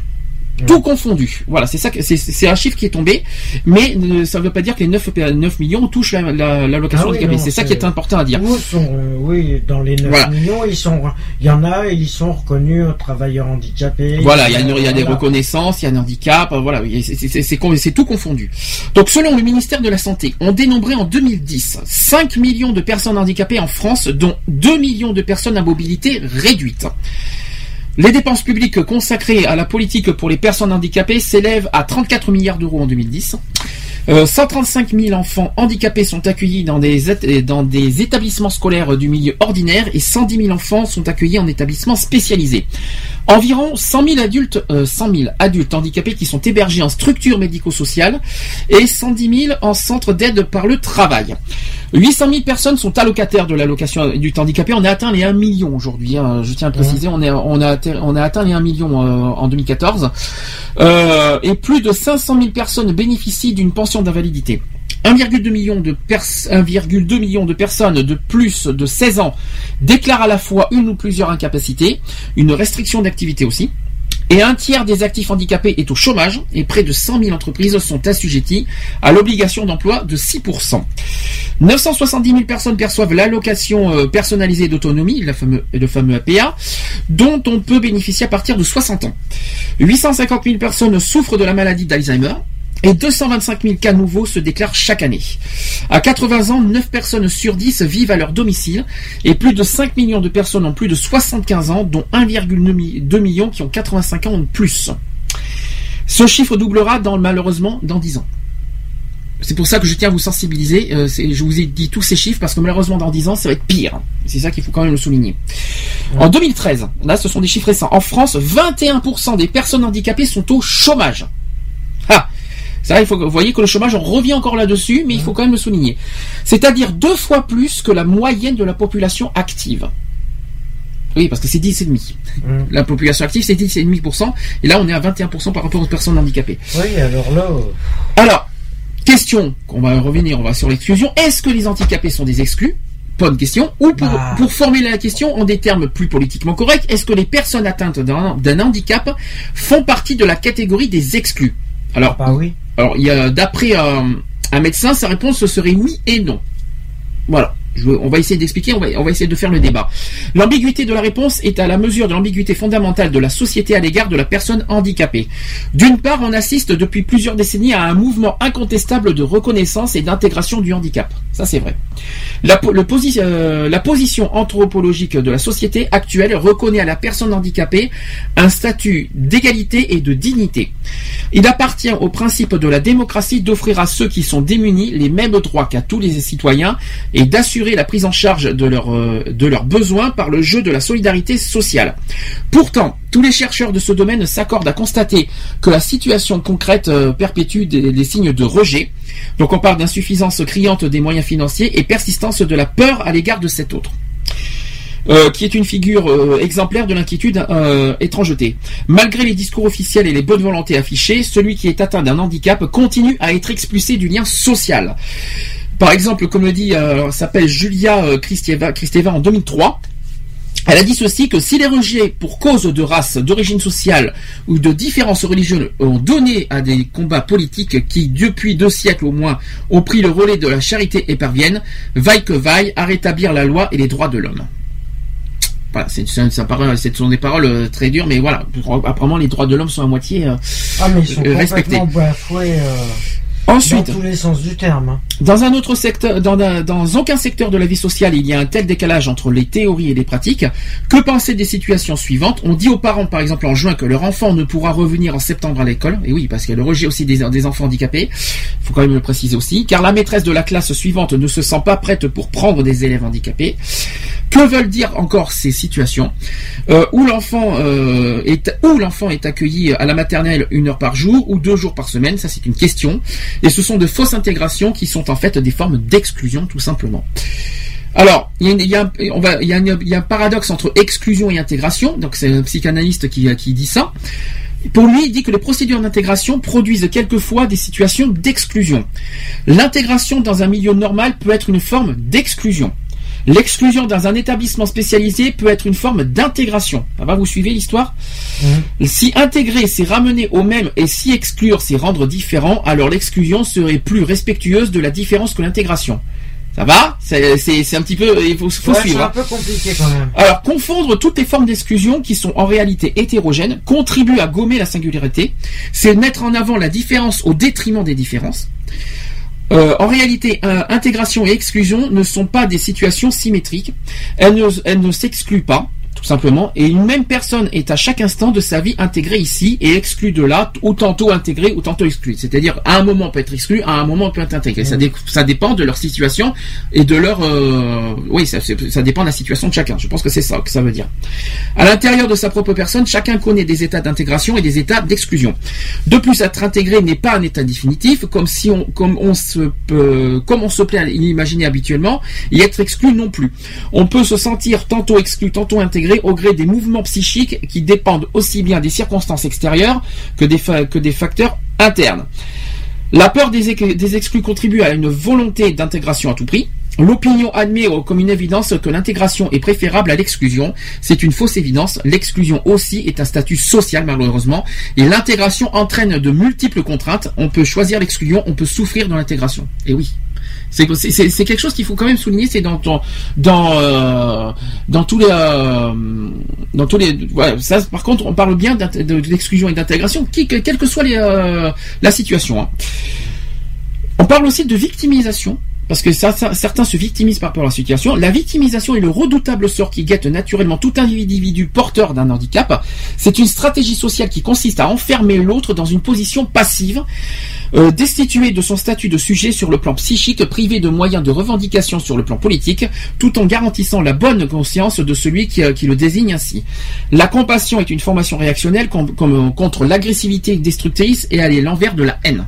Voilà, ça c'est quelque chose qu'il fallait redire. Alors par rapport au regard, oui. Là, ce que je, ce que je dénonce personnellement, c'est le regard des autres face au handicap. Et c'est ce que je dénonce personnellement. Donc, l'identité, c'est entre autres l'image que l'on a de soi-même. Cette image se construit depuis la naissance. L'estime que l'on porte à soi-même dépend en grande partie de celle qu'a renvoyé l'entourage, en particulier la famille, bien sûr. Ce regard porté sur soi-même est donc fortement lié au regard que les autres renvoient. Il n'est pas facile quand on est adolescent de s'accepter tel que l'on est. On préfère être comme tout le monde. Et la différence fait peur. Et ça, il faut quand même le signer, c'est que malheureusement, la différence fait peur aux autres, car être différent, c'est risquer d'être exclu et d'être sans amis. Et oui, c'est pour ça que c'est pour ça que je tiens à le préciser. Dans la vie, il faut se faire à l'idée qu'on sera accepté par certains et rejeté par d'autres. Et c'est encore plus compliqué lorsqu'on est porteur d'un handicap. Il faut pouvoir s'accepter tel que l'on est et être moins touché par le regard des autres. Si on a une estime de soi suffisante, que l'on ne se sent pas inférieur aux autres, les remarques et les attitudes sont moins blessantes. Donc il faut d'abord, euh, en, premier lieu, avant de, se sentir rejeté, d'abord qu'en soi, on arrive à s'accepter. Pa- et à ce moment-là, on peut affronter le regard des autres. C'est ça que ça veut dire. Il faut d'abord s'accepter soi-même par rapport au handicap, parce qu'il y en a plein malheureusement qui ont du mal à vivre avec, qui ont du mal à accepter leur handicap et qui, qui, qui- qui, voilà, qui se détruisent à 100% et, que le, et le regard des autres, ben, ça, ça permet de les euh, d'enfoncer encore plus le clou.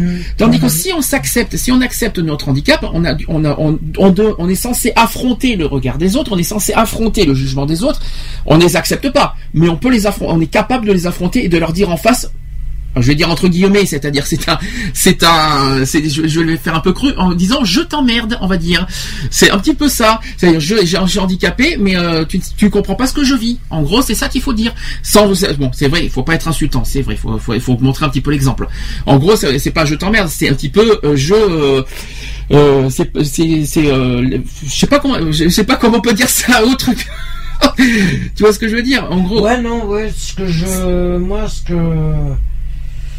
Ouais, ce que j'en dis là-dessus, c'est vrai que par rapport au regard des. euh, Ouais, c'est vrai que. Ah, c'est pas Mais facile, la hein. société, euh, le problème, c'est que les gens, ils arrivent pas à se mettre à la place de, de, de ceux qui sont qui font partie des minima sociaux, qui, des handicapés. Ils arrivent en se disant oui, moi je suis intouchable, ça ça m'arrivera jamais, ma famille elle a jamais eu de soucis là-dessus. euh. Or que malheureusement ça peut toucher Or, n'importe qui. Ça peut voilà, toucher ça- demain un accident de travail. Ah bah, demain euh, euh, une naissance. eh ben, voiture, une, euh, voilà, un une, problème, un bébé, un bébé qui, qui va naître handicapé. Ça peut arriver. Euh, une famille, euh, dans, un membre de sa famille qui peut être touché par, par rapport au handicap. Un ami, un de ses proches Ah, mais qui ça, Qu'on dise pas qu'on n'est pas confronté une fois par le handicap parce que moi j'y crois pas. Ah non. C'est pas vrai. Non, c'est que oui, il y en a, ils, ils y font même plus gaffe parce qu'ils se, de- ils se disent que pff, Alors, ça, ça, cher- ça servirait à rien de, de s'apitoyer sur son sort, c'est le but. euh, voilà. Je précise aussi que pouvoir s'accepter tel que l'on est, c'est le travail de toute une vie et pour tout le monde. Alors imaginez le travail supplémentaire plus dur que cela peut représenter parfois pour les personnes porteuses d'un handicap d'une différence. C'est beaucoup plus difficile. Déjà que pour, pour une personne normale, c'est déjà assez difficile. Alors imaginez pour un handicapé. Hein. Ouais, c'est pire. Parfois, y parvenir tout seul est difficile, donc on a besoin d'entourage. Il devient alors nécessaire de se faire aider de façon plus ou moins ponctuelle par un professionnel, par exemple un psychologue. Alors, un psychologue n'est pas non plus un magicien, faut être honnête. Euh, il, va pas vous aider à totalement, mais par contre, vos proches, Si quelqu'un, si, si, euh, vos proches ou vos amis comprennent et, euh, comprennent votre handicap, à ce moment-là, je vous conseillerais plutôt de vous fier à vos, proches qui comprennent votre situation. Les psychologues, c'est pour moi c'est partagé, hein, donc je tiens à préciser, c'est c'est tout ou rien là. Ensuite. Euh, certaines personnes apprennent à vivre avec leur handicap, et ça, ça c'est vrai. Elles s'assument sans complexe et tentent de ne pas trop penser à leurs difficultés. C'est plutôt le regard que leur portent les autres qui peut les déranger, voire les blesser. Ces regards de pitié, de dégoût, de gêne ou de compassion qui viennent quotidiennement rappeler la différence, leur faire violence. C'est très important ce que je viens de dire. Voilà. Ah, mais c'est tout le temps. Parce que ce, qui, ce que ce que je, ce que je suis en train d'expliquer, c'est que euh, on, regarde des handicapés comme euh, euh, je, je vais être je vais être cru parce que je, je- personnellement je vis je vis ça. D'abord comme un raté comme un raté de la société, quelqu'un qui aboie rien, feignant, qui ne qui, sert à rien, qui euh, euh, de toute façon, oui, en, en gros, dans la société, en- il y, a, plein de gens qui se disent qu'un handicapé sert à rien dans la société, alors que c'est faux. Parce qu'il faut bien se dire que mentalement, un handicapé est, plus intelligent que vous le croyez. Ils ont des cap les handicapés ont des capacités que beaucoup ignorent. Et ça, il faut bien le souligner. Donc, quand je pense qu'il y en a certains qui jugent les apparences, tout ça parce qu'ils ont un fauteuil roulant, tout ça parce qu'ils ont des handicaps moteurs, le moteur par rapport au cerveau, qui ont, des, qui ont des, qui ont tout ça, mais ce qu'ils ne comprennent pas, et là, je reviens sur le téléthon par rapport à ce qu'on voit, les images au téléthon, quand, euh, les paroles des enfants, là, je, là, je viens sur des les enfants. Quand je vois, quand je vois le- le- le- ce qu'ils donnent, ce qu'ils offrent d'abord, euh, humainement parlant, déjà, ils, ils disent des paroles qu'on ne, qu'on ne, ne s'imaginerait même pas. Euh, ils- ils- des- pour moi, ils ont des facultés, des capacités qui, que, que beaucoup ne, ne, ne comprennent pas et qui n'y croient pas, alors que c'est pas le cas. Que ce Ou soit qui au veulent travail. même pas voir, qui veulent même pas voir du tout parce que euh, ce qu'il faut savoir c'est que un handicapé a beaucoup plus d'intelligence et peut nous en apprendre encore beaucoup plus. Autre forme d'exclusion d'un handicapé, c'est au milieu du travail. On en a vu un cette semaine, euh, dans, sans aucun doute. Ouais. Un handicapé qui s'est fait rejeter par euh, par son employeur. Enfin, il n'a pas été licencié par contre. hein. Il a été euh, harcelé euh, par son employeur en le- euh, en le- parce que son employeur l'a traité de tous les noms en disant un- toi, t'es un feignant, tu es ci, tu es un incapable, incapable, tu es ci, tu es là. C'est-à-dire qu'il embauche un handicapé pour le traiter d'incapable. Euh, non. Non, Et ça c'est la quelque chose. c'est ça. hein. Mais c'est terrible. Oui, mais comment détruire psychologiquement un Ah, mais- quelqu'un bah, et puis même aller jusqu'au suicide parce qu'il faut aller Ah, mais jusque là. Il y en a beaucoup qui se suicident parce qu'ils ils craquent moralement. hein. Hum, Mais c'est ce que je dénonce. Mais comment, comment des gens peuvent être aussi monstrueux envers des personnes aussi euh, euh, déjà qui cherchent à s'en sortir, qui essaient de s'intégrer dans la société, et en, et en retour, qu'est-ce qu'ils reçoivent? Des injures, des, des, euh, tout ça. Mais c'est c'est ignoble. Euh, C'est, c'est, c'est, euh, je ne comprends pas. GG, Le pire, c'est avec nous. transports. GG. GG est avec nous. Oui, GG. je pense, je pense que le sujet doit être euh, très très sensible pour toi, évidemment. Oui, assez. Donc je t'en prie, là je pense que tu as beaucoup de choses à dire. Ben, j'en ai énormément, oui. Eh oui. pas. Ça j'ai prévenu, hein. j'ai prévenu qu'au début de l'émission ça risque d'être très très coriace comme sujet. Alors attention, hein, donc vas-y. Bon, je sais pas par où commencer. Et Qu'est-ce que je peux te Voilà. Bah, on parle d'exclusion. Et déjà, euh, on, va faire à titre personnel. Toi qui qui, euh, qui vis, euh, parce que c'est pas nouveau, parce qu'on en a parlé dans les anciennes émissions, tu vis avec dans, dans une situation de handicap. Est-ce que tu te sens exclu par la société, par ta famille, par tes amis? Euh, par ma famille, un peu beaucoup. Ok. Par mes amis, certains. Mhm. Et je me sens vraiment seul. Isolé, on va dire, seul par rapport à ça. Mais imaginons, Voilà. imaginons, Oui. que, imaginons que tu serais, parce que là tu es isolé par rapport à la ville aussi, t'es pas isolé par, euh, uniquement par rapport à ta situation. Est-ce que, si, imaginons, imaginons tu, re- tu serais de retour à Bordeaux, est-ce que tu te sentirais plus isolé ou est-ce que tu crois que des gens viendraient vers toi par rapport à ta situation? Ah non, c'est plutôt moi qui irai vers eux. C'est surtout ça. Donc en gros, tu es en train de me dire que euh, par rapport à, est-ce que tu as déjà entendu des hum, des propos à ton encontre par rapport à ta situation qui t'ont dit des propos, euh, on va dire euh, des critiques par rapport, à, oui, des critiques par rapport à ton handicap, Oui. du genre. J'ai entendu, si t'as pas d'argent, t'as qu'à aller travailler. Si t'as pas d'argent, t'as qu'à travailler. D'accord. Et si tu es pas capable de travailler? Eh ben tant pis. Hein. Mais non, mais justement, parce qu'il faut pas oublier qu'il y a des handicapés qui sont pas capables de travailler, qui sont en incapacité de travailler. Donc, ils, ils euh, si tu es en incapacité, tu fais comment? Tu vas dire, mais je suis en incapacité de travailler, et à ce moment-là, ils vont te dire, ils vont te traiter de tous les noms parce que tu peux pas travailler? Parce que moi, je leur ai montré des papiers comme quoi j'ai été en incapacité totale de travailler. D'accord. Voilà.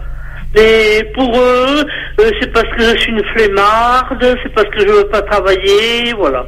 Et qu'est-ce qui te pousse, qu'est-ce qui pousse Eux, les gens à ils ont toujours travaillé, euh, c'est grâce à ça qu'ils ont, qu'ils ont eu de l'argent, voilà.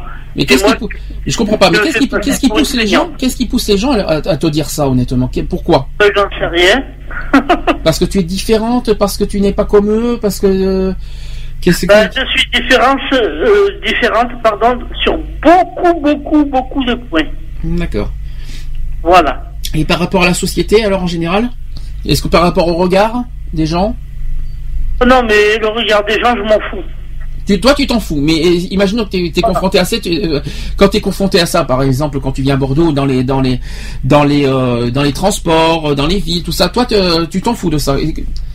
Voilà, exactement. alors, Tant que c'est pas, que ça vient pas de ma famille. Mhm. Ah oui, quand même. Je- je dis toujours, peut-être que toi, demain, tu seras pareil que moi ou pire.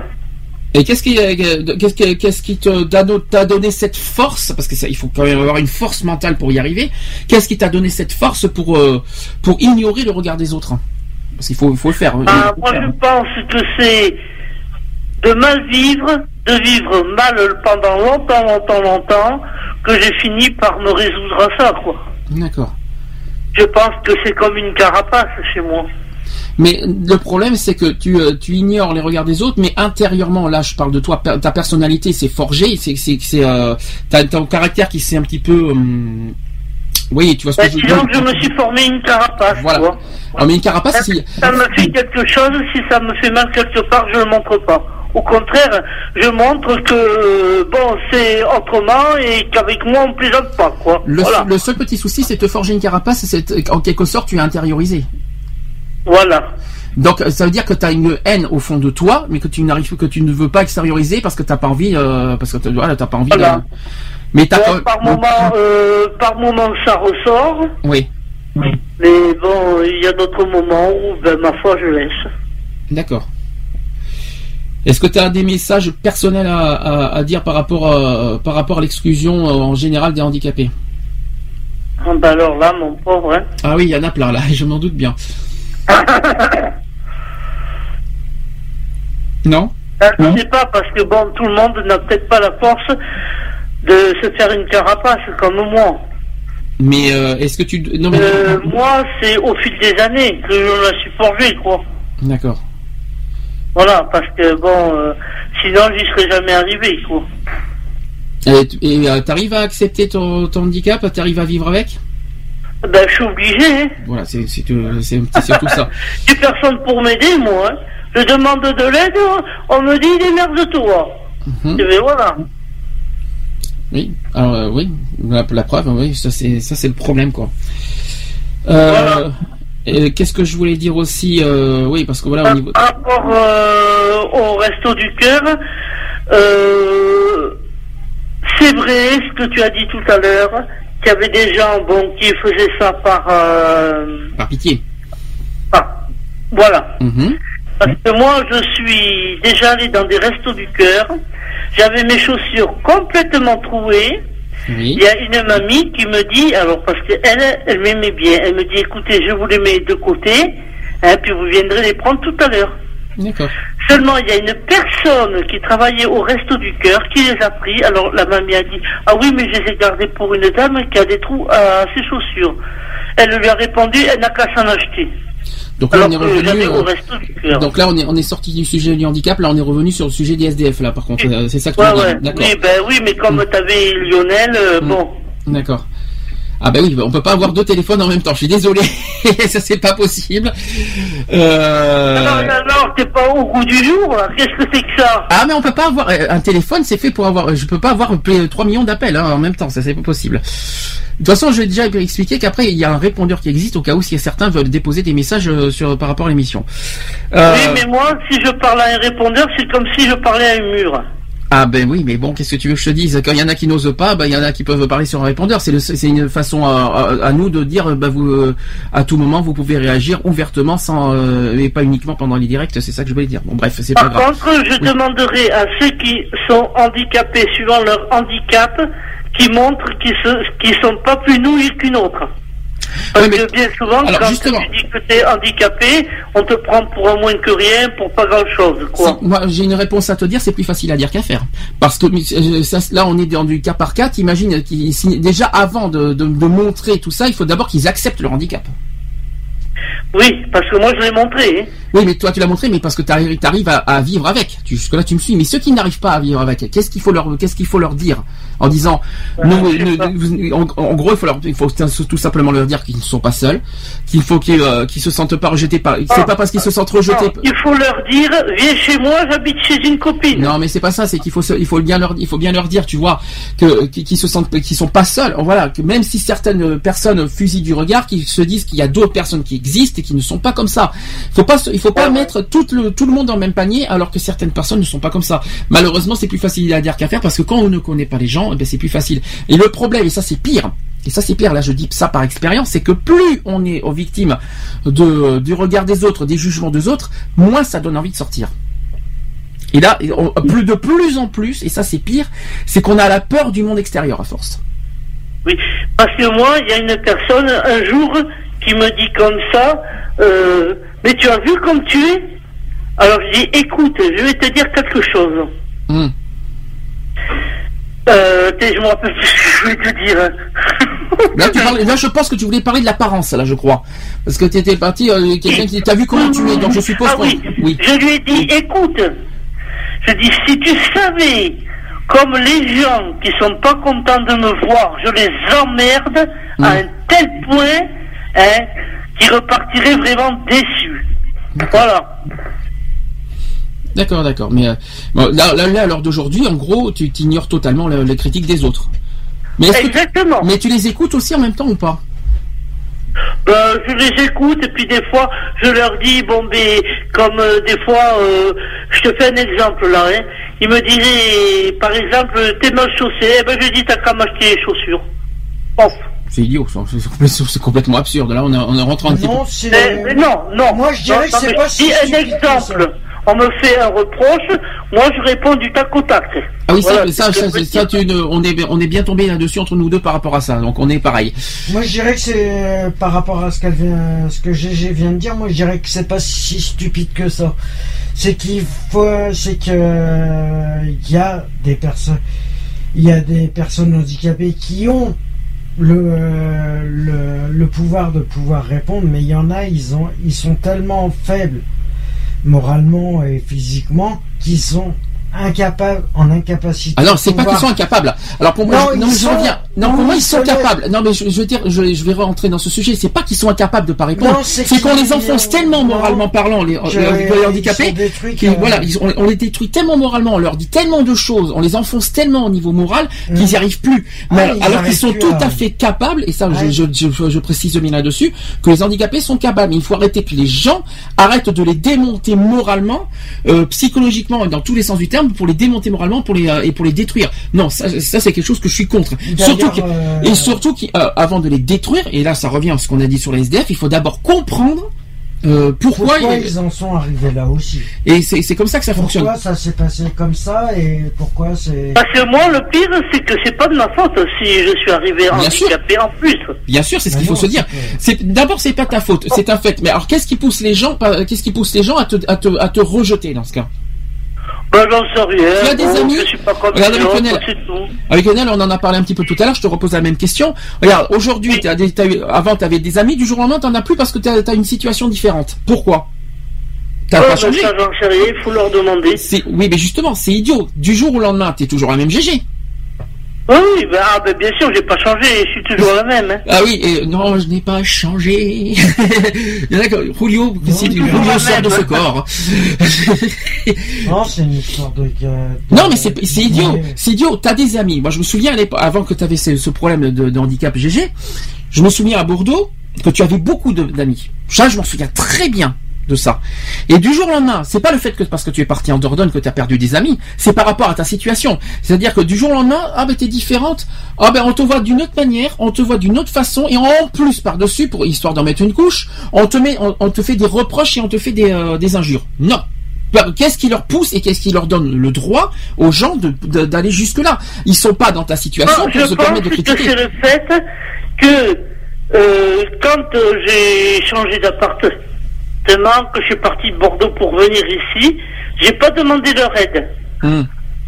Mais ça peu importe, mais quand, même quand tu étais parti à TV dans les Ah ben oui, mais eux, ça les arrange pas. Eux, ils aiment quand tu leur demandes de l'aide. Et après, quand euh, quand tu leur demandes de l'aide, euh, ils te disent, ils te disent, ils te répondent, euh, on n'est pas la Banque de France, ou alors on a autre chose à faire. euh, Ah, mais ça, voilà. c'est- là, on parle de financier. On oublie le domaine financier. D'accord?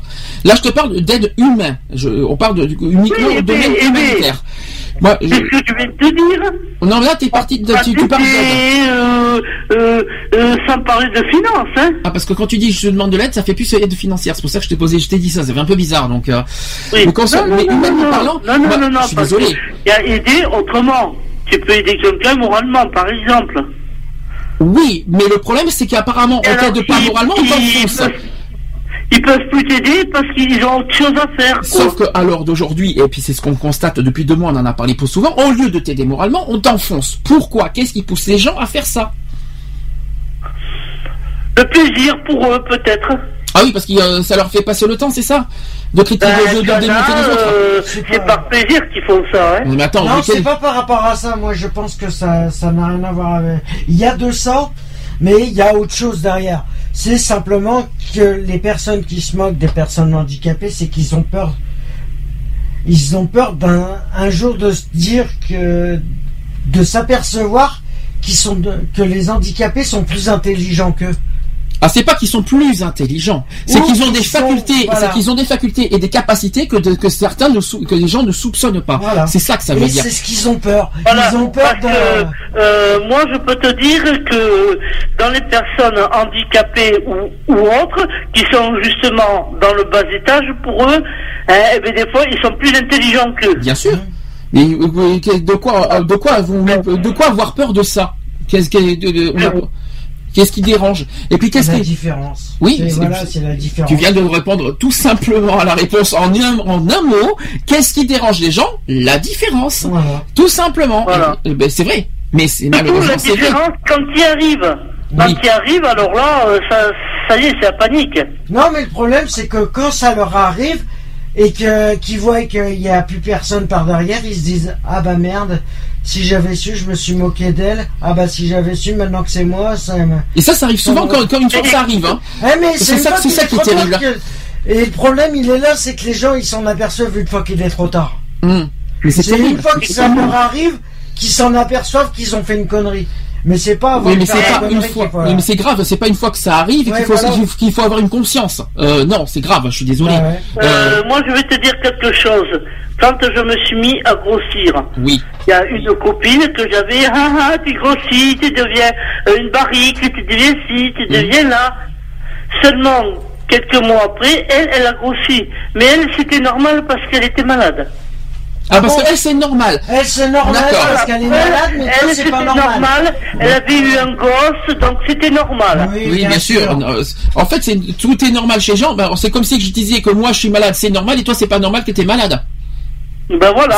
Ça. Oui, et la mar- et ben tu vois, moi, tu sais ce que je lui répondrais? Eh ben la marmotte, elle met le chocolat dans le papier. Non mais non mais c'est pas ça, c'est que C'est comme la différence, c'est idiot. c'est que- C'est-à-dire que quand ça arrive à soi-même, c'est normal. Ce qui arrive aux autres, c'est pas normal. En Oui, gros, c'est en gros oui, c'est voilà. ça quoi.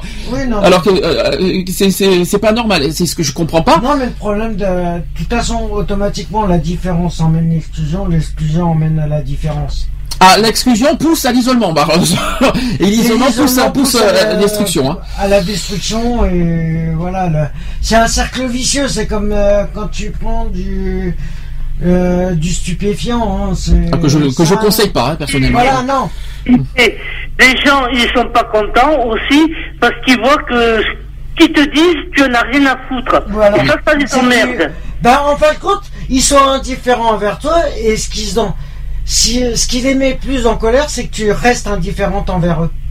Voilà. Moi, je pense que c'est surtout ça qui met les gens en colère. Et alors, il y a pire que ça. Et je vais vous dire ce qui dérange les gens, je- parce que j'en ai parlé vite fait, parce que je sais pas si tout le monde a entendu.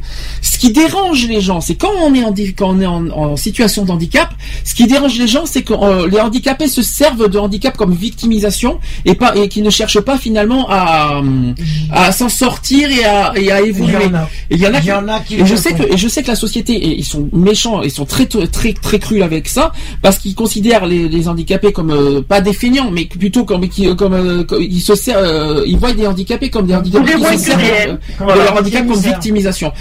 comme comme comme plutôt comme ah mince.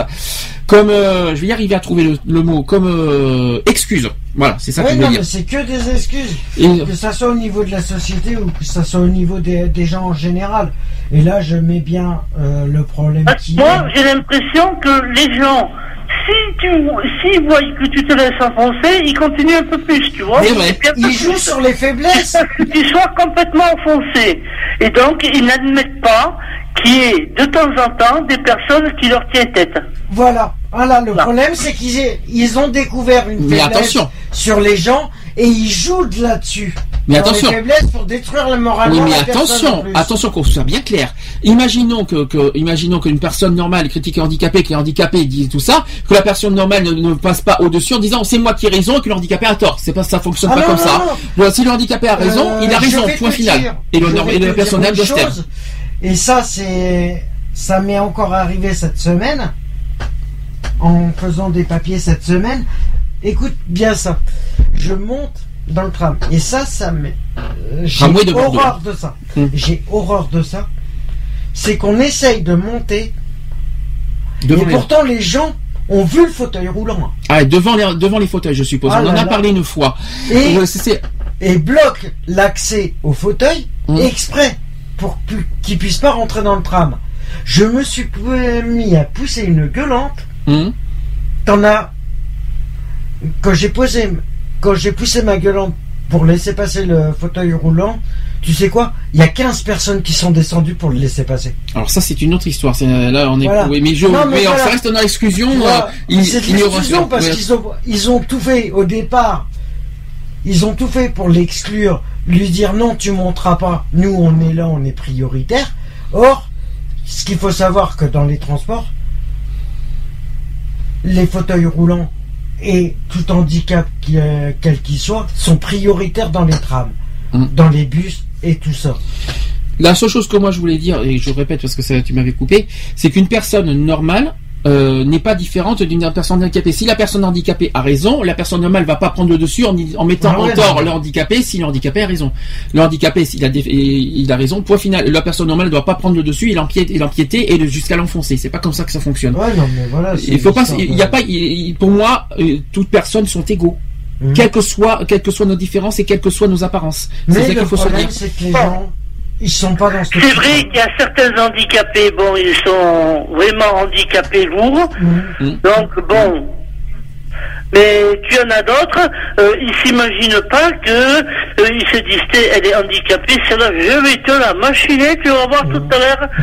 Et c'est une Et raison. elle va vite descendre et, et on va plus la revoir. Et ben, malheureusement, quand il tombe sur moi, il tombe sur un os. Et ça doit excuser les gens de, de, de se moquer comme euh, d'une d'une personne non, handicapée non, comme non, Oh des- non, mais ils le font quand même, hein, de toute manière. Non mais ça n'excuse pas ça. Le problème, c'est qu'il n'y a plus aucun respect. Quelle que soit, la- non mais quelle que soit la forme de handicap, on a, les gens n'ont pas à faire ce qu'ils ont à faire. Ah ils oui, ont, non, euh, c'est sûr. ils ont pas à, à- à démonter moralement une personne handicapée, quelle que soit la forme du handicap. Je suis désolé.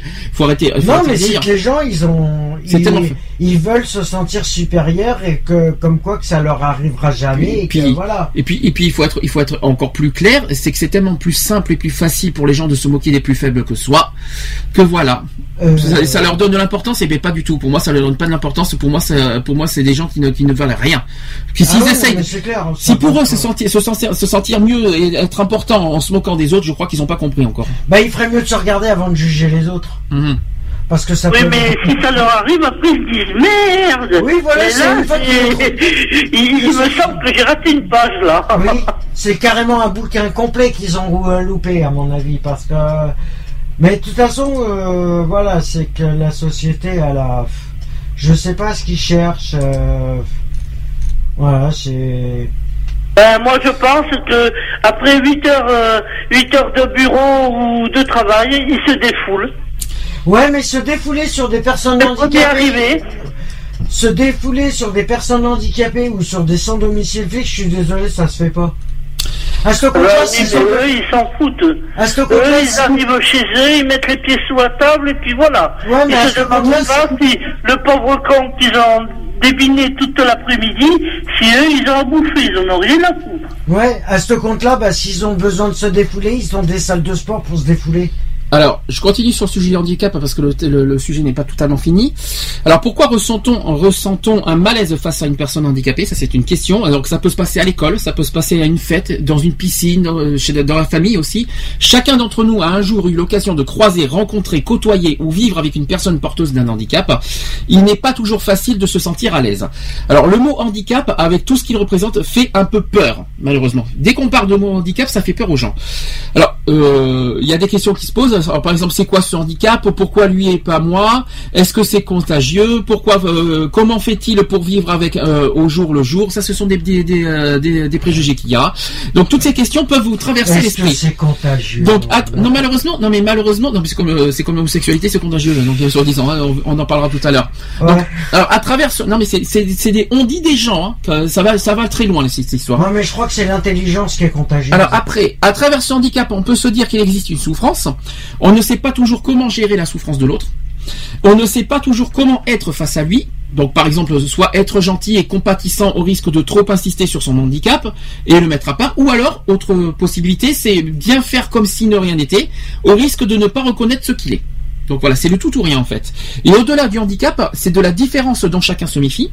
La différence fait peur parce qu'elle représente ce qu'on ne connaît pas.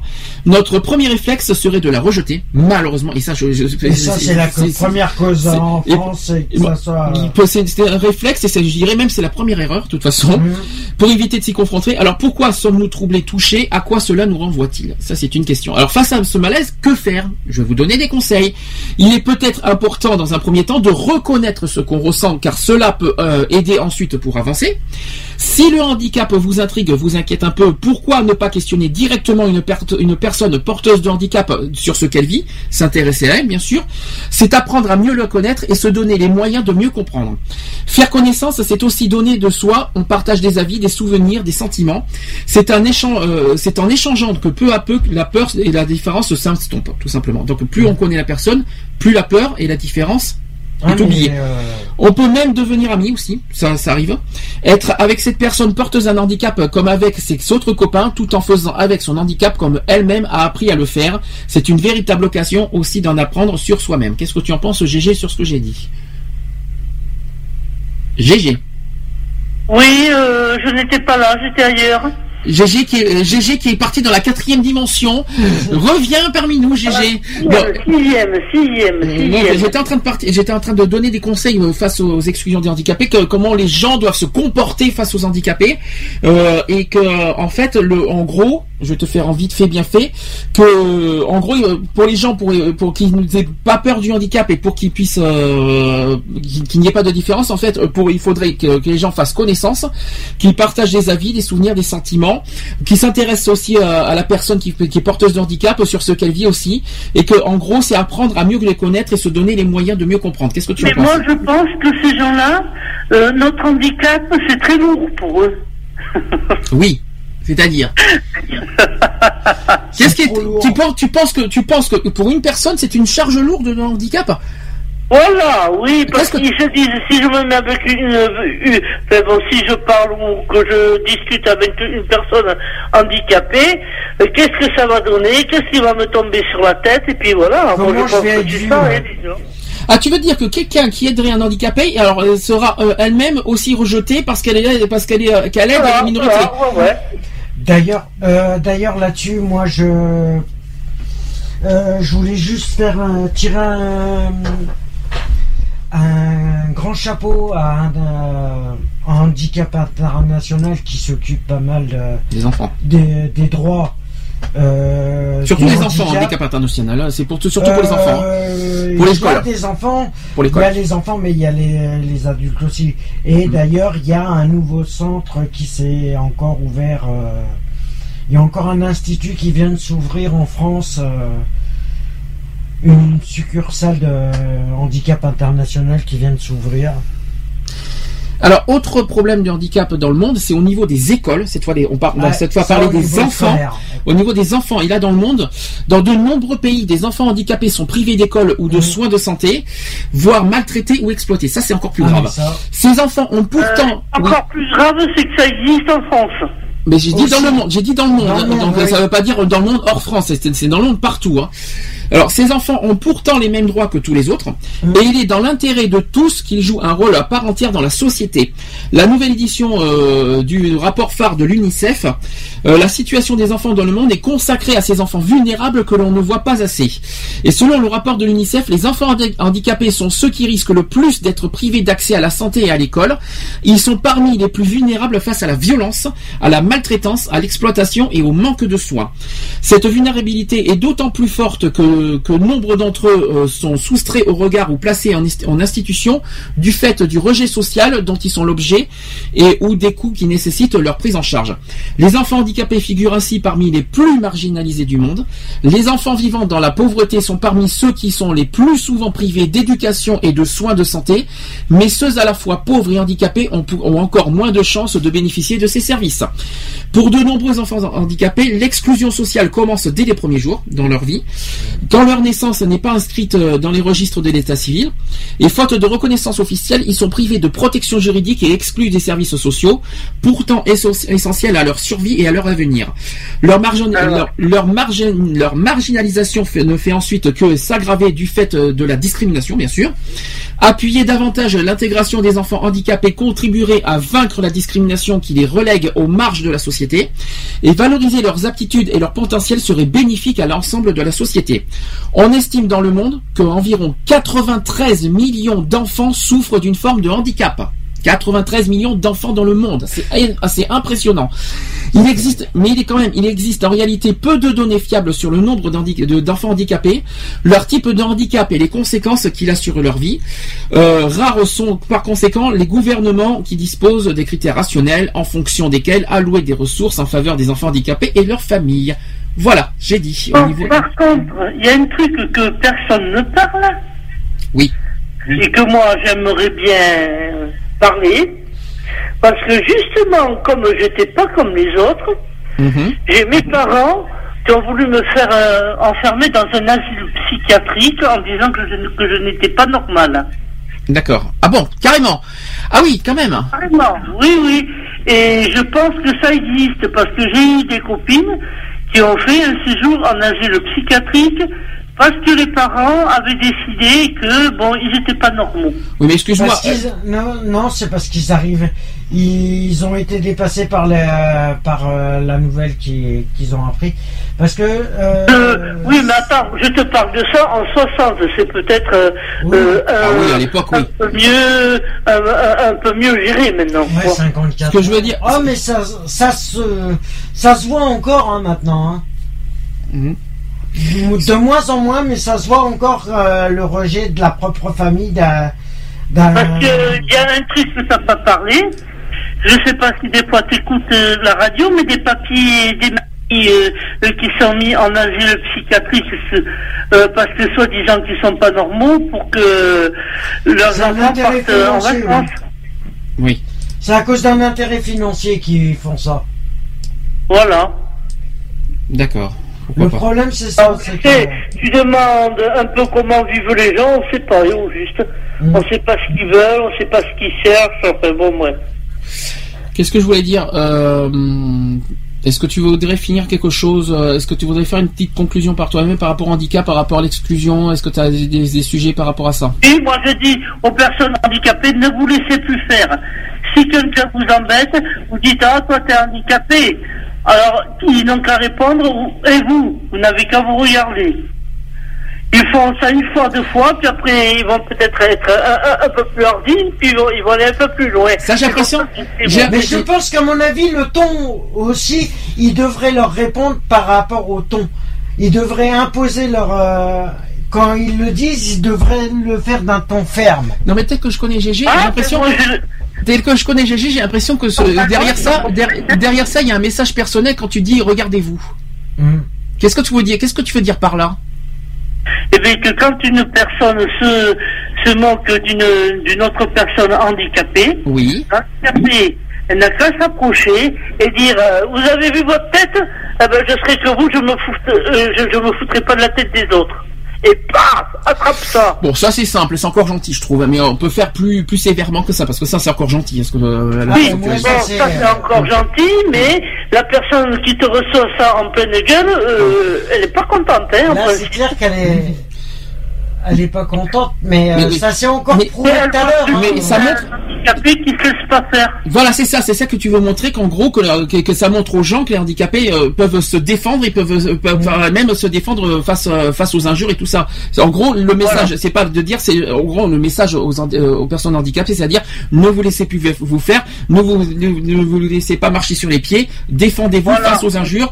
Bon, même si ça doit aller loin au niveau des, euh, des, des injures, tant pis. Ils vous injurent, je vois pas pourquoi en retour on peut pas, ils peuvent pas injurier. Moi, j'ai déjà entendu une personne me dire comme ça, bon, c'est pas la peine que je vous dise quoi que ce soit, ça vous atteint même pas. Hmm. Je dis non, ça m'atteint même pas. Bon, Parce mais- qu'elle arrêtait pas de m'envoyer des pics comme ça. Mais ah, écoute- t'es grosse, pourquoi? Tu manges quoi? Ah, c'est bon le chocolat Une fois, j'ai bon, euh, j'ai pas dit quand même parce qu'il y avait des gosses, j'ai failli lui dire andouille, j'en bouffe pas de chocolat. Mais bon. Bon, écoute, GG, euh, je vais te laisser parce qu'il faut qu'on continue le sujet parce qu'il y a tellement de choses à dire. Euh, Je te remercie. Et euh, de toute façon, euh, si tu as d'autres choses à nous dire, tu nous appelles aussi. Et euh, avant que Frédéric arrive, parce qu'après il va homologuer le. Ça, c'est du privé. Donc, euh, le privé, c'est euh, hors, hors- hors radio si c'est possible. Donc, euh, je- Donc, si, si je te téléphone, c'est qu'il n'est pas encore là. il n'y a pas de souci. Bon, ben en tout cas, je te remercie. Et, euh, et euh, je te dis à plus tard si tu veux réagir, n'hé- n'hésite pas. Ouais, ok. Merci. Allez, bye. Nous on va faire une pause. Après on va passer à la troisième catégorie. La troisième discrimination, c'est sur l'origine ethnique, parce qu'il y a aussi l'exclusion des, euh, des étrangers. Et oui, il faut pas, il faut parler de toutes les discriminations. Allez, on se dit à tout de suite. Là, je vais mettre deux chansons, toujours à thème. Je vais mettre Amel Bent, ma philosophie, et Cœur de pirate comme des enfants. J'aime bien, voilà. Et on se dit à tout de suite euh, pour la suite du sujet du jour.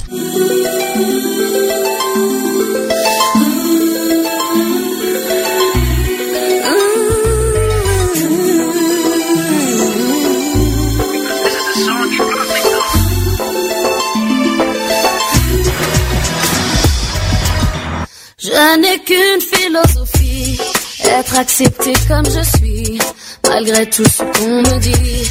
Je reste le point levé, pour le meilleur comme le pire.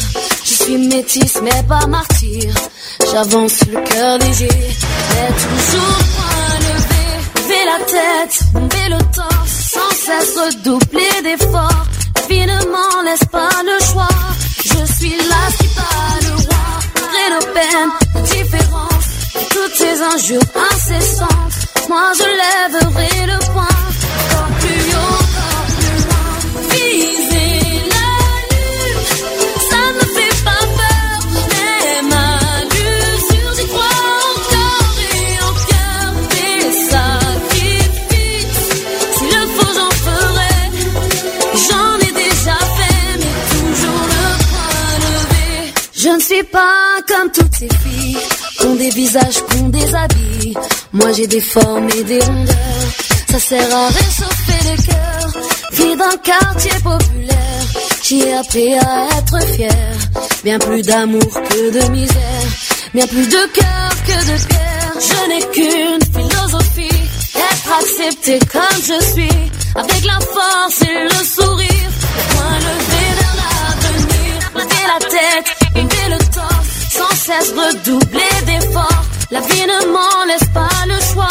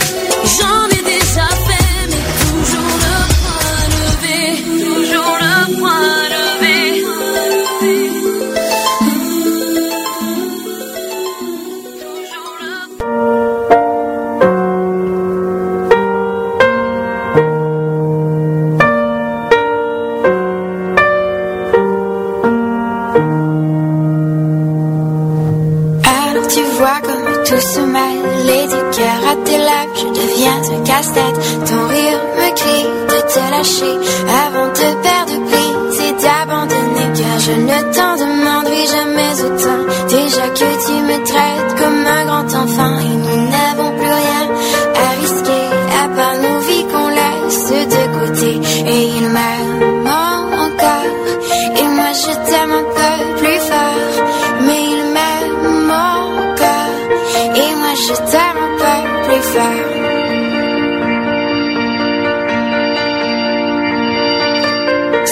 C'en est assez de citer doublement, c'est plus dur à faire qu'autrement. Car sans rire, c'est plus facile de rêver à ce qu'on ne pourra jamais plus toucher. Et on se prend la main comme des enfants, le bonheur lèvres un peu naïvement. Et on marche ensemble d'un pas décidé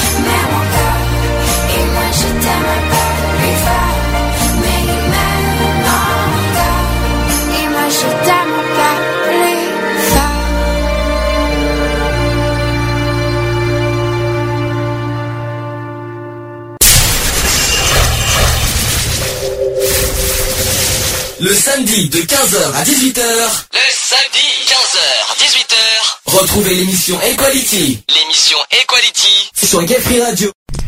17h15 sur Gay Free Radio, toujours dans l'émission Equality. Ça va? Ça va. Bon, mais c'est pas fini. Je tiens à préciser qu'aujourd'hui, c'est vrai que c'est un peu exceptionnel.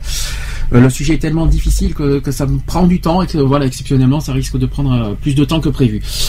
On va passer à la troisième discrimination euh, par rapport à l'exclusion des minorités. Alors là, on va parler des étrangers en France. Euh, je sais que c'est un sujet qui est partagé. Il y en a certains qui, euh, voilà, qui sont contre les discriminations et d'autres qui, rejettent des étrangers pour d'autres raisons. Alors, on va quand même essayer de parler de ça. Je rappelle qu'en France, le, droit des étrangers constitue la réglementation qui organise non seulement l'entrée des ressortissants étrangers sur le territoire français, mais aussi leur séjour et leur sortie. Il a été codifié par le, C- le CZA, c'est-à-dire C-E-S-E-D-A. Plutôt. Le droit d'asile considéré comme un droit fondamental garanti par la Constitution et par la Convention de Genève est séparé du droit des étrangers conventionnels dans le sens où il dépend en particulier de l'OFPRA et de la CNDA. Tandis que le droit des étrangers dépend de la juridiction administrative ordinaire. Et cependant, le législateur a décidé de réunir euh, ces deux domaines de droit au sein de, euh, du CZA. Depuis la crise économique de 1973, la France a fermé ses portes à l'immigration aux fins d'emploi et depuis 1974, l'entrée sur le territoire a été rendue plus difficile. La même année, Quatre énarques qui ont toujours voulu euh, rester anonymes, qui créent le GISTI, G-I-S-T-I, qui tient sa première permanence euh, à la CIMAD, et dont le but sera euh, de faire échec à toutes les mesures gouvernementales tandis, euh, tentant à réduire l'immigration. Les étrangers ressortissants de pays non européens disposent toutefois d'un certain nombre euh, de possibilités euh, pour être admis à travailler et par essence être distingués trois catégories de travailleurs migrants.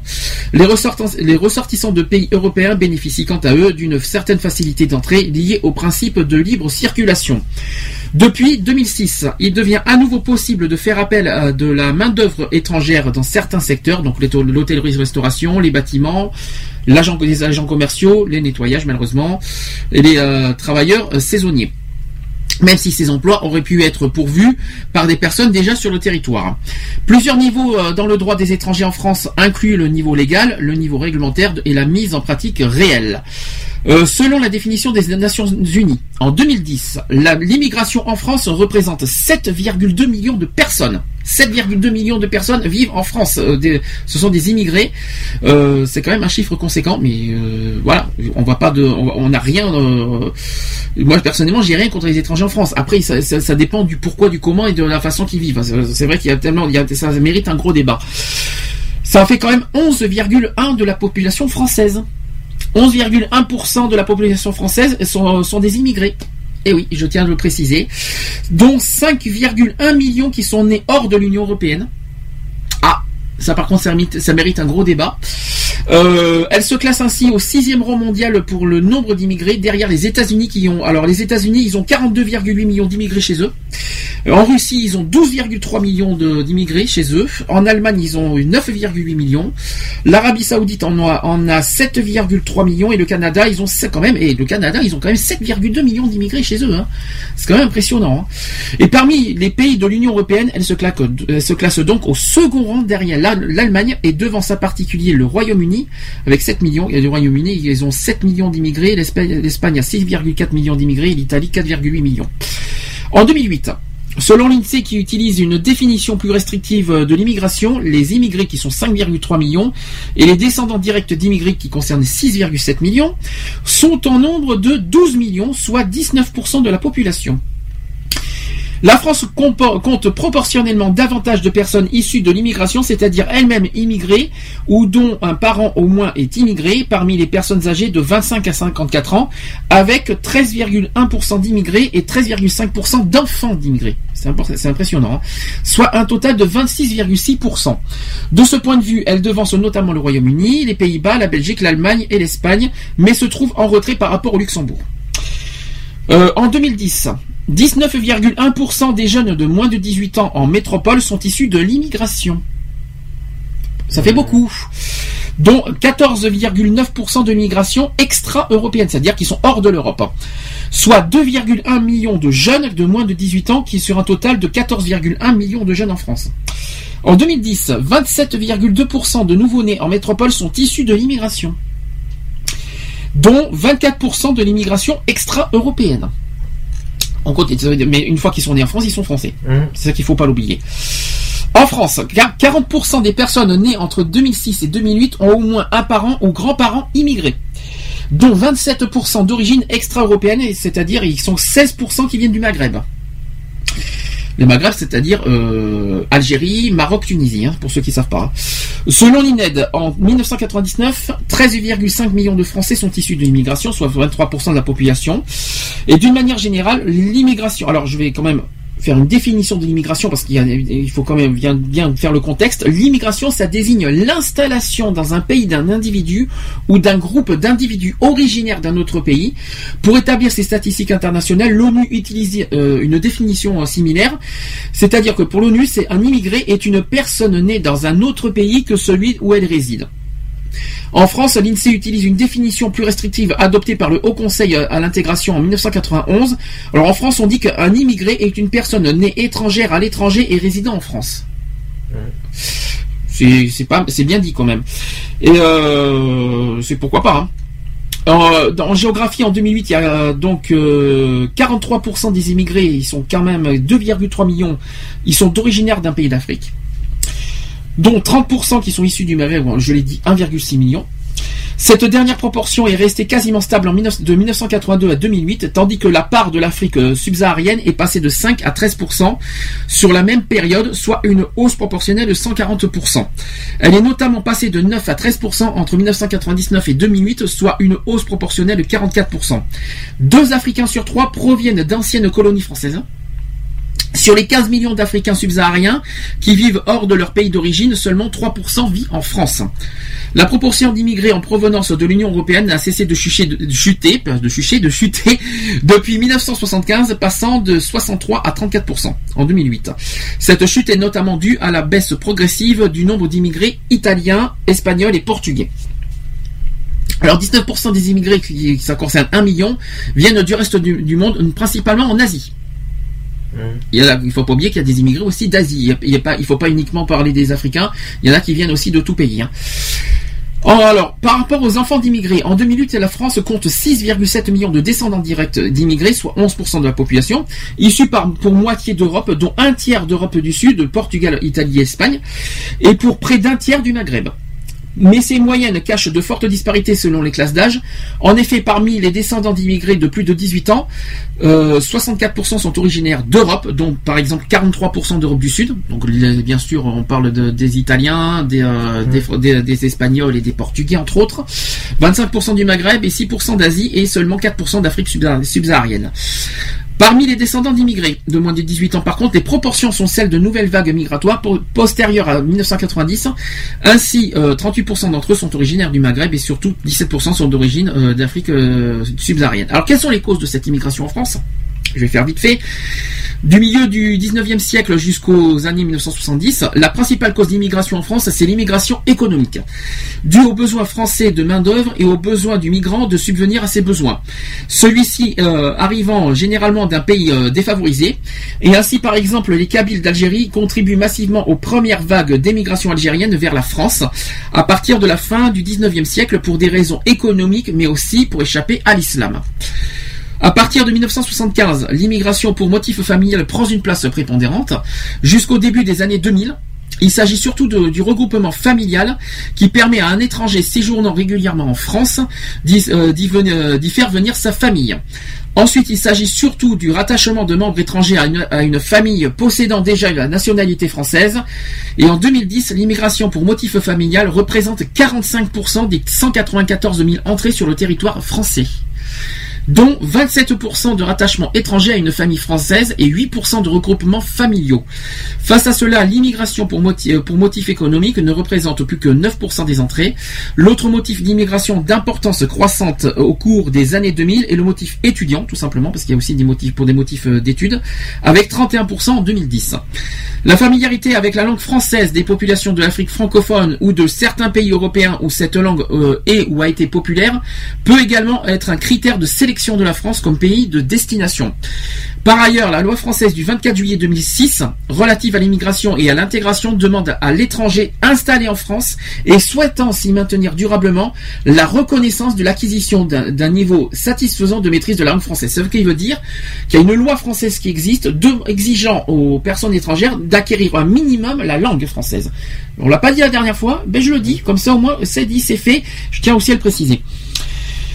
Une partie quand même de la population immigrée euh, concentre aujourd'hui un, grand nombre de problèmes économiques et sociaux. Donc on parle de chômage, de scolarisation, de délinquance, à la délinquance, on va y revenir dans quelques instants. Et la criminalité. Ces difficultés ne sont pas nouvelles. La concentration euh, d'immigrés dans certaines euh, zones urbaines près des frontières ou des bassins industriels existe depuis le 19e siècle. Ainsi, la France de l'Ouest et, du Centre compte relativement peu d'immigrés, alors que la France de l'Est et du Midi en compte beaucoup plus.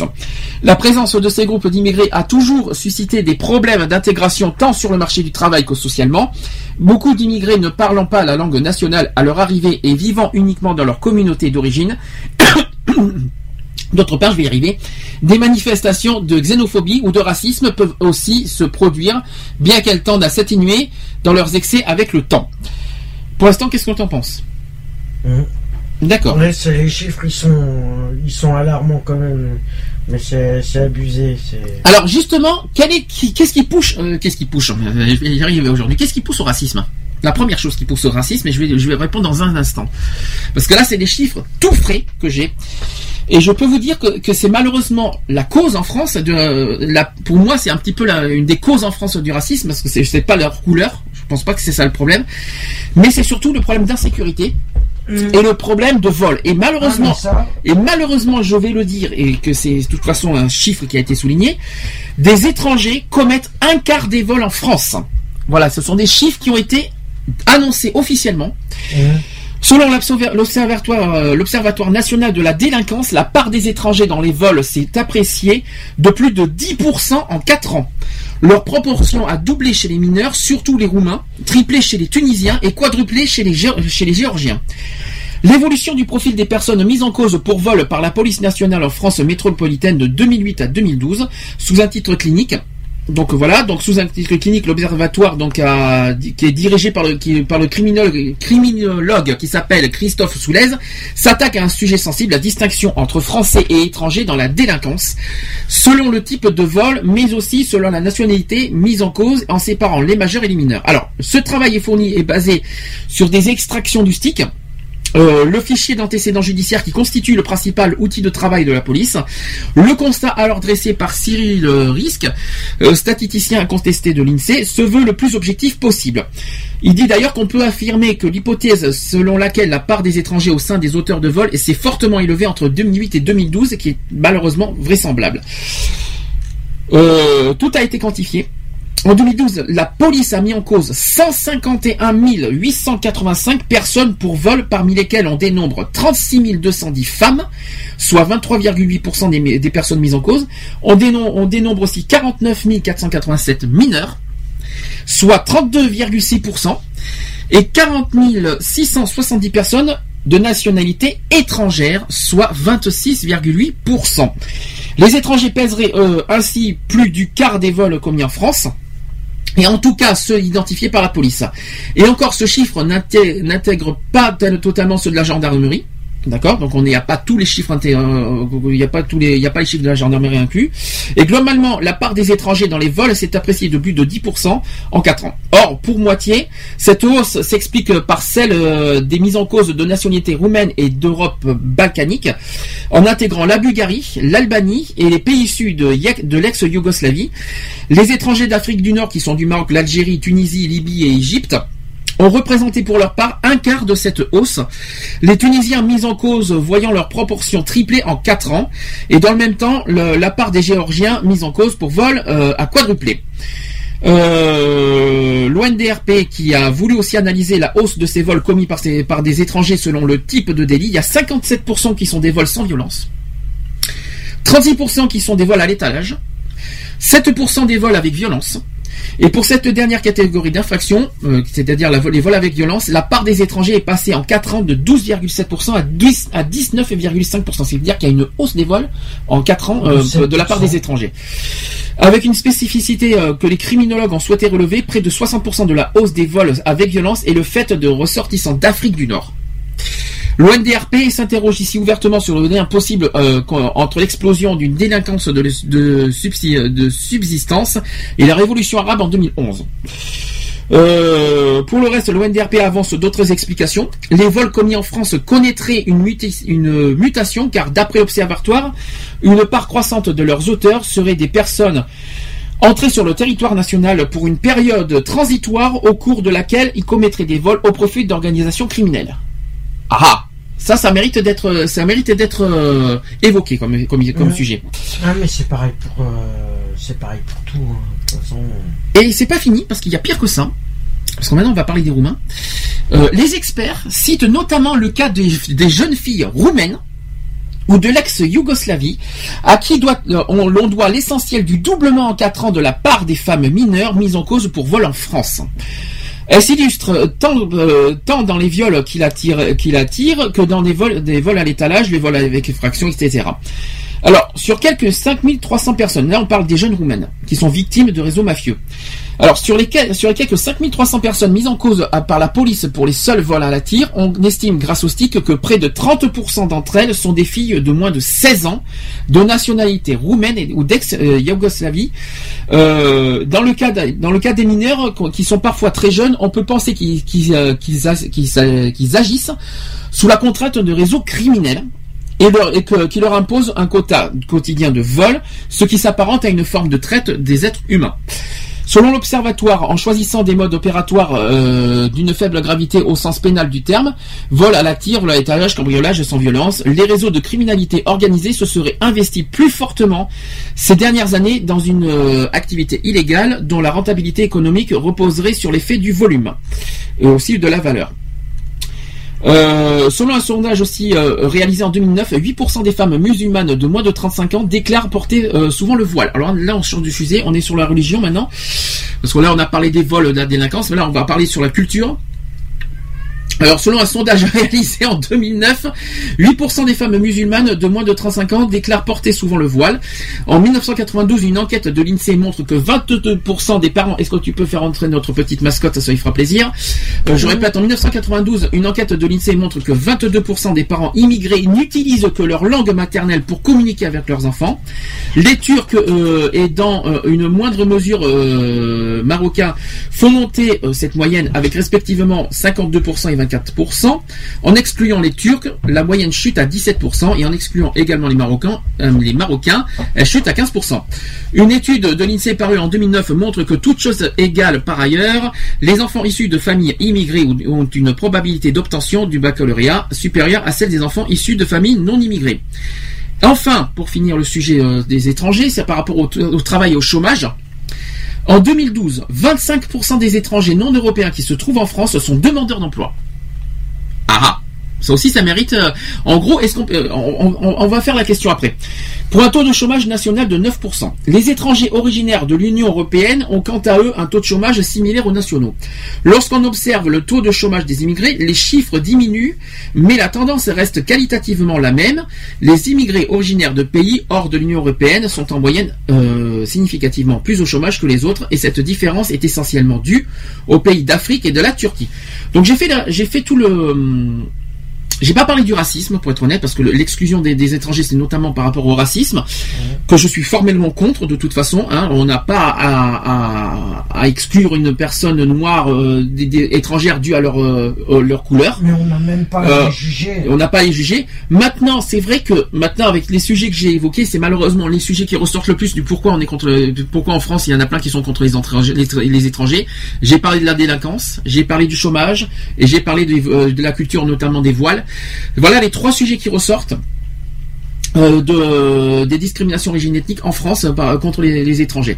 Alors, c'est pour ça que c'est un sujet partagé.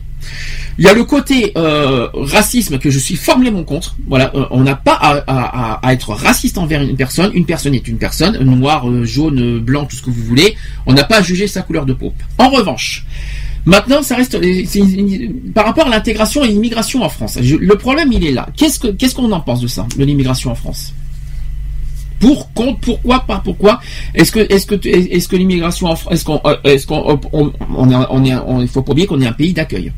Premièrement, on est un pays européen. Donc déjà, par rapport à l'Europe, c'est vite fait bien fait. Toute personne issue de l'Union européenne est, en- est de- le bienvenu en France. De toute manière, les Roumains, les Bulgares, tout ce que vous voulez, ça fait partie de l'Europe. Donc quoi qu'il en soit, on n'a rien à dire, tout ça. Maintenant, parlons de- des pays africains qui sont obligés de passer par euh, le droit d'asile et tout ça, euh, qui sont malheureusement euh, le Maghreb. On l'a dit par rapport à la délinquance, que c'est souvent des personnes issues du Maghreb et qui se font de la délinquance. Et si on oublie les Roumains, est-ce qu'est-ce que qu'est-ce qu'on peut souligner sur ce sujet? Par rapport à l'exclusion Est-ce que franchement on doit, est-ce que franchement les, les- gens qui commettent des crimes et des délits en France doivent être renvoyés chez eux, oui ou non, ou est-ce qu'ils doivent être punis par la loi française et qu'ils restent chez nous?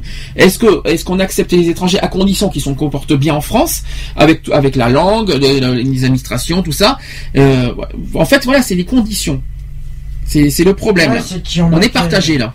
C'est qu'il y en a qui essayent de gruger euh, la société, justement. Et le problème, c'est que, euh, voilà, euh, après. euh, Alors c'est simple. Après, chacun est libre de venir euh, dans le pays s'il veut.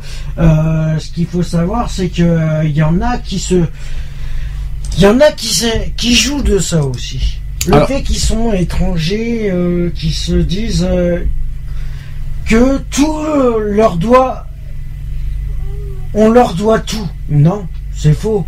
Ils sont même du moment qu'ils sont en France. euh, ils doivent respecter les, euh, La- les normes françaises. c'est ça les que- normes euh, Alors- du pays qui les accueille. C'est comme un Français qui irait, par exemple, en Afrique. Il va bien être obligé de se, de se conformer aux lois euh, Voilà. de l'Afrique. C'est ça que tu veux te dire. Voilà. Donc l'hist- l'histoire, en fait, c'est très simple. C'est, euh, très simple. C'est simple pas. comme c'est simple comme bonjour. Donc déjà, t'as vu, d'ab- d'abord la France exige déjà des étrangers un minimum Euh, c'est la loi de 2006 qui exige un minimum euh, aux étrangers de parler la langue française. Ça, Au c'est le un premier minimum, point. ça serait bien. Le deuxième point, a c'est la, la deuxième exigence, on peut accueillir des étrangers, ça ne me dérange pas, à condition qu'ils se, qu'ils respectent euh, la- le pays, qu'ils respectent les administrations, qu'ils respectent les Ah, lois, euh, qu'ils respectent la culture française, qu'ils respectent aussi les, euh, de- de- la culture bien sûr. Il faut qu'ils Mhm. respectent la culture française, que tout, tout, tout ça, et les cultes aussi. Ah bah. Bon, tout ça, voilà, ça c'est les conditions claires, nettes et précises, que toute personne respectant ces conditions-là sont les bienvenues. Par contre, et c'est là, là que je sais que beaucoup de gens, par rapport à l'insécurité, par rapport aux délinquances, tout ça, et même au chômage, malheureusement, si c'est pour venir en France et faire l'inverse, c'est-à-dire euh, pour, pour, pour commettre des crimes, des délits, Profiter du système. profiter du, profiter du système, non, malheureusement, s'ils sont dans la norme en France, euh, ils peuvent faire, ils peuvent profiter ce qu'ils veulent. hein. Sont, Oui, du moment bah, qu'ils sont dans les oui, non, normes, mais, euh, tu prends, euh, tu prends des euh, des étrangers qui sont pas nés en, qui sont qui pas sont extra-européens, oui. et, et, euh, qui sont pas de l'Union européenne. Notamment Euh, les Il y en a beaucoup, il y en a beaucoup qui profitent du système. Alors- et comme si ça leur est, ça leur était dû. Or c'est faux.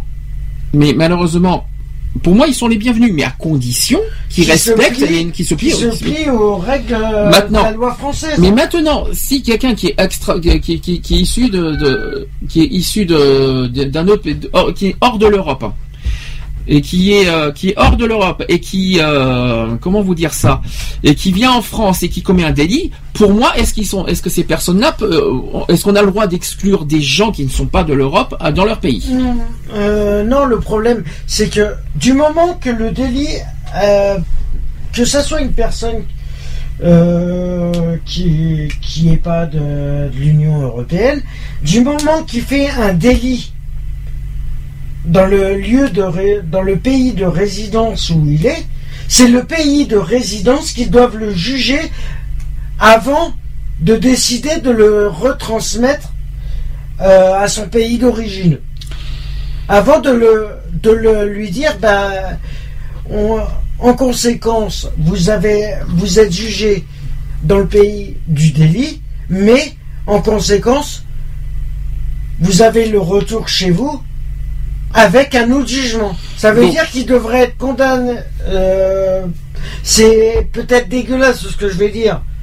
C'est qu'il serait jugé à la fois par le pays où il y a eu le délit, Ah oui, double peine, quoi. C'était condamné par C'est le ce qui s'est passé pour voilà, l'homosexualité d'ailleurs. hein. et condamné dans le pays d'origine. C'est ce qui s'est passé pour l'homosexualité. Voilà. euh, c'est- ça date de trois ans. euh, je me souviens de cette histoire. Bon, c'est c'est c'est pas le même sujet, mais c'est un exemple. Voilà. Euh, je tiens à préciser. Voilà. Donc, en- en fait, c'est c'est un sujet qui est partagé. Mhm. On a le côté donc l'exclusion au niveau des, des étrangers. On n'a pas à rejeter un étranger par sa couleur et par son origine. Ah non. Ça, c'est clair, net et précis. Non, c'est. Personne, ça c'est euh, on n'a pas à les rejeter euh, parce qu'ils sont africains, parce qu'ils sont chinois, Mais parce il y qu'ils en sont a, ils le font exprès. ça, je suis, ça, je suis fortement contre et on n'a pas rejeté les gens, euh, des personnes qui sont étrangers. Quand il y a des Français qui doivent, qui vont dans d'autres pays, on nous accueille. On va pas dire sale français, machin, ici et là. Mhm. C'est de la discrimination aussi.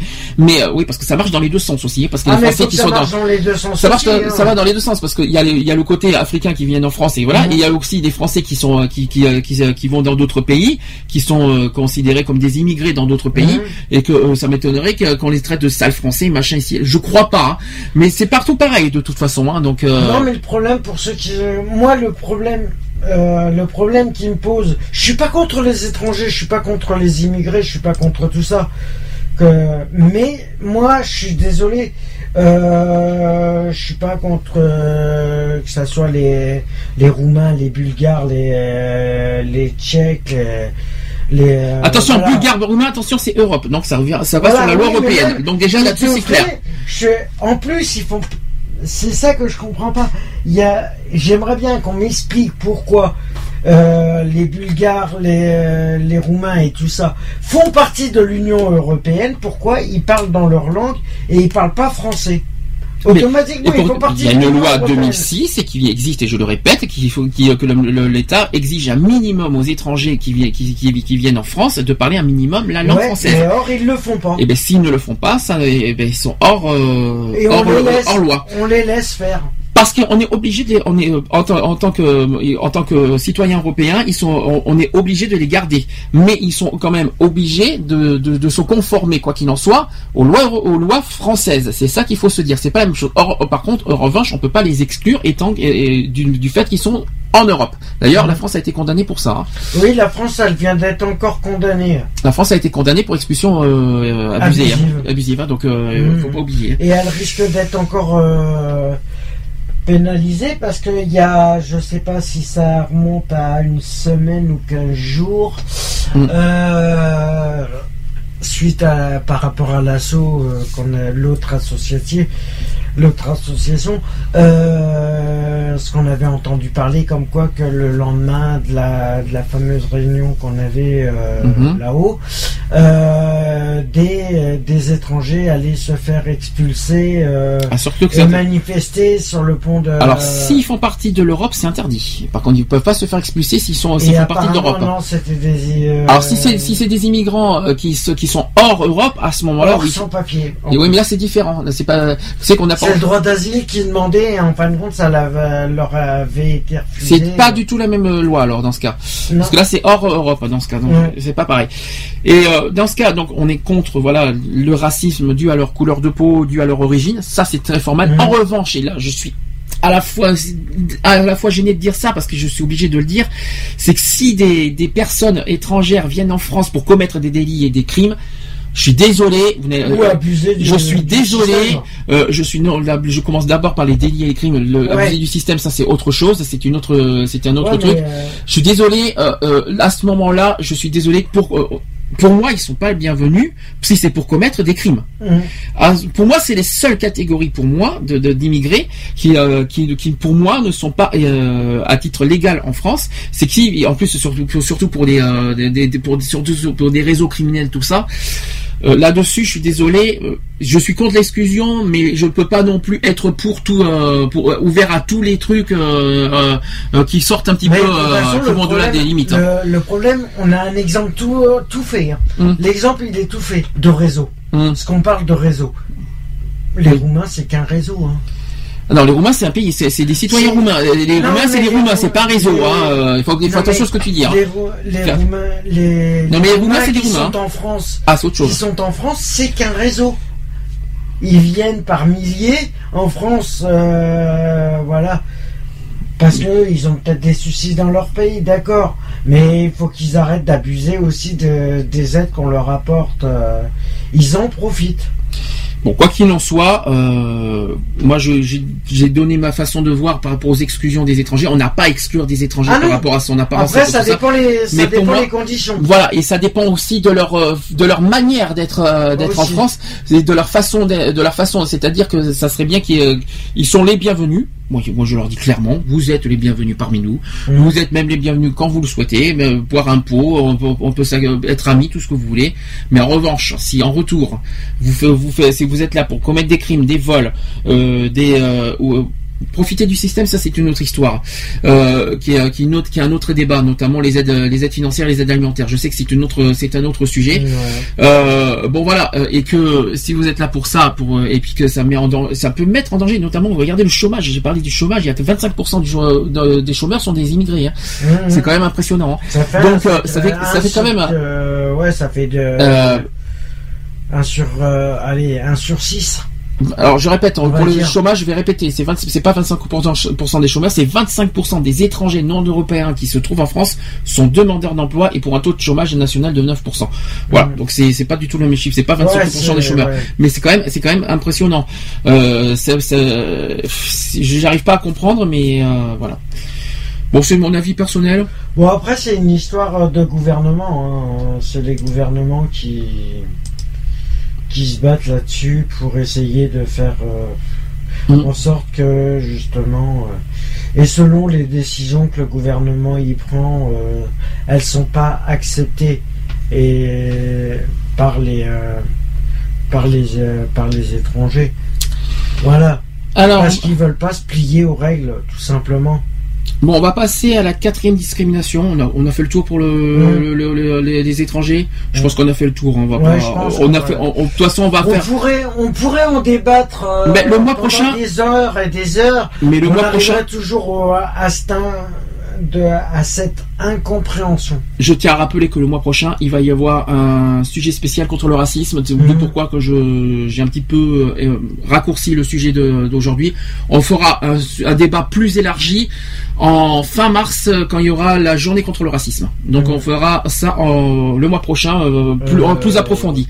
C'est le 21 mars. mars, oui, c'est le 21 mars, c'est le 21 mars et l'émission radio contre le racisme. Je vais vous le donner. Ça sera le 22 mars. Voilà. Le samedi 22 mars, à condition qu'il n'y a pas de- de- de- d'emploi du temps, euh, voilà. Alors, quatrième discrimination, c'est la première fois qu'on va l'évoquer euh, dans l'émission, dans l'émission depuis deux ans et demi, c'est sur les personnes âgées. On l'a jamais fait encore, Euh, et euh, il me semble qu'il est, temps d'en parler, que, que les personnes âgées sont souvent victimes d'exclusion et de violence. Et ça, il est temps d'en parler parce que le vieillissement de la population en France a des conséquences sociales difficiles à assumer d'ailleurs pour une société qui voue un culte à la jeunesse. Parce qu'en fait, je vais expliquer pourquoi les, les- les personnes âgées sont, sont rejetées par la société. C'est parce qu'en fait, les jeunes, tout simplement, rejettent les, les- la vieillesse. En gros, c'est ça. Et, euh, c'est un pays qui est, voué à la jeunesse et, en fait les, personnes âgées ouais voilà on les met un petit peu euh, en bas côté. Et malheureusement et là sur ce sur ce sujet là il y a des paroles de jeunes qui me mettent au deux qui me, dégoûtent. Je vais les évoquer vous allez voir comme ça va très loin. Et euh, euh, quand j'ai vu ça j'ai été choqué. Dans tous les sens du terme. Alors il faut parler qu'en France donc la société moderne vieillit en raison d'une plus grande espérance de vie et de la baisse de la natalité, la proportion de personnes âgées augmente dans la population totale. Un vieillissement qui s'accélère depuis 2006 avec l'arrivée des euh, baby boomers et dans la tranche des seniors, soit les plus de 60 ans. Selon l'Institut national euh, des statistiques économiques et sociales, les personnes âgées représenteront euh, 27,3% de la population d'ici 2020. Il faut quand même le souligner. Et ça va passer à 32,8% de la population en 2035. Ce sont des, euh, des statistiques. Hein. Ouais, mais est-ce que comment ils peuvent définir ça Parce déjà que euh, ils sont en train de par rapport aux naissances. Donc en fait, ils sont en train de se baser. Oui, ils sont en train de se baser, de- ils sont en train de faire la différence. Selon Ils sont en train de se baser par naissances, rapport à naissance, à- c'est-à-dire que ceux qui sont nés dans les années 50, et bien euh, dans, dans 50 ans, ils, voilà, ils, euh, là ils vont se baser en 2035 par rapport aux années 70-80. là. Hum. Voilà, de, de ceux qui sont nés en 70, ils ont fait, ils ont fait les chiffres des natalités, Ouais, euh, et en fait ils vont se reporter euh, 50 ans après en 2035. Ouais, nos années. Voilà, c'est-à-dire 32,8% de, de, de seniors d'ici 2035. C'est quand même impressionnant. Les plus de 60 ans en France seront donc 9 millions de plus d'ici 2035 par rapport à aujourd'hui. 9 millions. 9 millions de plus. L'espérance de vie des hommes est passée de 63 ans en 1950 à 75,2 en 2000. Celle des femmes est passée de 69 ans en 1950 à 82,7 en 2000. Là, je parle d'espérance de vie. hein. Et en 2035, elle est estimée à 81,9 ans pour les hommes et 89 ans pour les femmes. Donc plus les années passent, plus l'espérance de vie se rallonge. Mais c'est qu'une estimation. Parce qu'avec euh, l'environnement, euh, je m'inquiète un petit peu. Donc euh, je suis pas sûr qu'avec l'environnement, euh, je suis pas sûr qu'on atteindra ça avec les problèmes d'environnement et les soucis qu'il y a en ce moment. Ouais. avec, bon, bref. On est loin du compte. Donc l'organisation sociale d'aujourd'hui semble peu inclinée à bien le vivre. Alors, j'ai des paroles de jeunes. Écoutez, alors c'est plutôt des paroles qui m'inquiètent. Voilà ce que disent les jeunes, écoutez bien ça, ça euh, pourquoi les, personnes âgées euh, se sentent rejetées. Les jeunes disent ceci, les personnes âgées coûtent cher. Ça, c'est la première discrimination vers les personnes âgées des jeunes. Ils disent que dans une société où travail et richesse individuelle ou collective sont des préoccupations centrales, les personnes âgées représentent une charge financière croissante. Parfois mal acceptées des plus jeunes, retraites et dépenses de santé viennent alourdir les déficits des institutions d'État. L'allongement possible de la vie aggrave la situation parallèlement à la montée en puissance du risque dépendance. Un cinquième, de la un cinquième de la population née en 1900 est mort avant l'âge de 5 ans et un quart entre 5 et 60 ans aujourd'hui euh, et un quart entre 5 et 60 ans, pardon. Et aujourd'hui, les plus jeunes sont mieux préservés. Ce n'est plus vivre et mourir qui sont désormais associés, mais vieillir et mourir. Hum. C'est un C'est euh, un livre qui a été dit dans le droit vieillir. Ouais, ça a double tranchant aussi. Et d'ailleurs, on parle, on dit que la vieillesse fait peur. Est-ce que ça, est-ce que, est-ce que la vieillesse, euh, est-ce qu'on a peur de la vieillesse? Moi, personnellement, Non. Alors deuxième, deuxième, euh, oui, deuxième, euh, on va dire parole forte des jeunes des, des discriminations. Ils disent que les seniors ne sont plus dans le coup. C'est grave, ça, ça va loin, ça va fort. hein. Hein Je trouve ça, je trouve ça aberrant que des jeunes puissent penser de ça des, des personnes âgées. hein. c'est aberrant et insultant. C'est insultant, ouais. C'est pour ça que j'en parle. Dans une société, alors voilà ce qui est voilà, de- de- sur ce sujet, ils disent que dans une société où progrès rime avec accélération euh, permanente et euh, immédiate, euh, immédiateté, notamment via les nouvelles perspectives euh, technologiques de communication, la personne âgée apparaît décalée, inadaptée. Bravo, c'est de mieux en mieux. Hein. Autrefois, elle apportait sagesse et expérience, elle est maintenant synonyme de lenteur, voire d'incapacité. Ça, c'est ce que les jeunes disent. hein. C'est ça va très loin. hein. Et au-delà de ce regard dévalorisant sur le vieillissement, des faits de plus en plus euh, répétés tendant à prouver que, hélas, le groupe social est prêt à des passages à l'acte pour se libérer d'un poids qui supporte mal.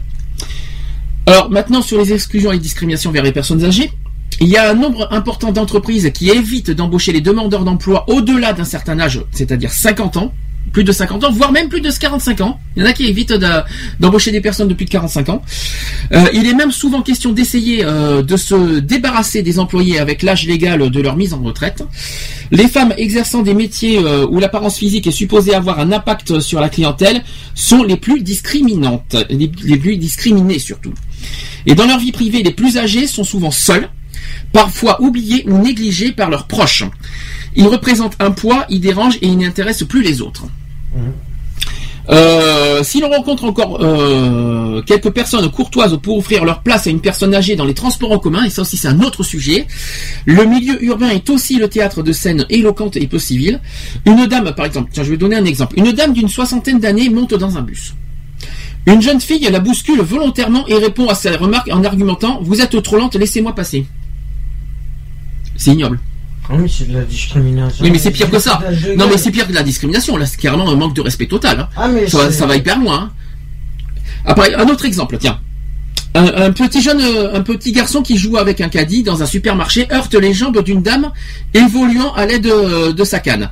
Et à son cri de douleur, la mère, sans excuse aucune, déclare à son fils Arrête de jouer avec ça, tu vas finir par te faire mal. C'est ignoble. hein. C'est l'irresponsabilité totale.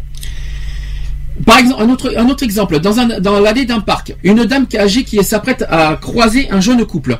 Le jeune homme contraint de faire un pas du côté pour l'éviter, qui annonce « Te pousse surtout pas la vieille Moi, moi, j'aurais été la personne âgée. J'aurais été voir le jeune, il se serait mangé une baffe.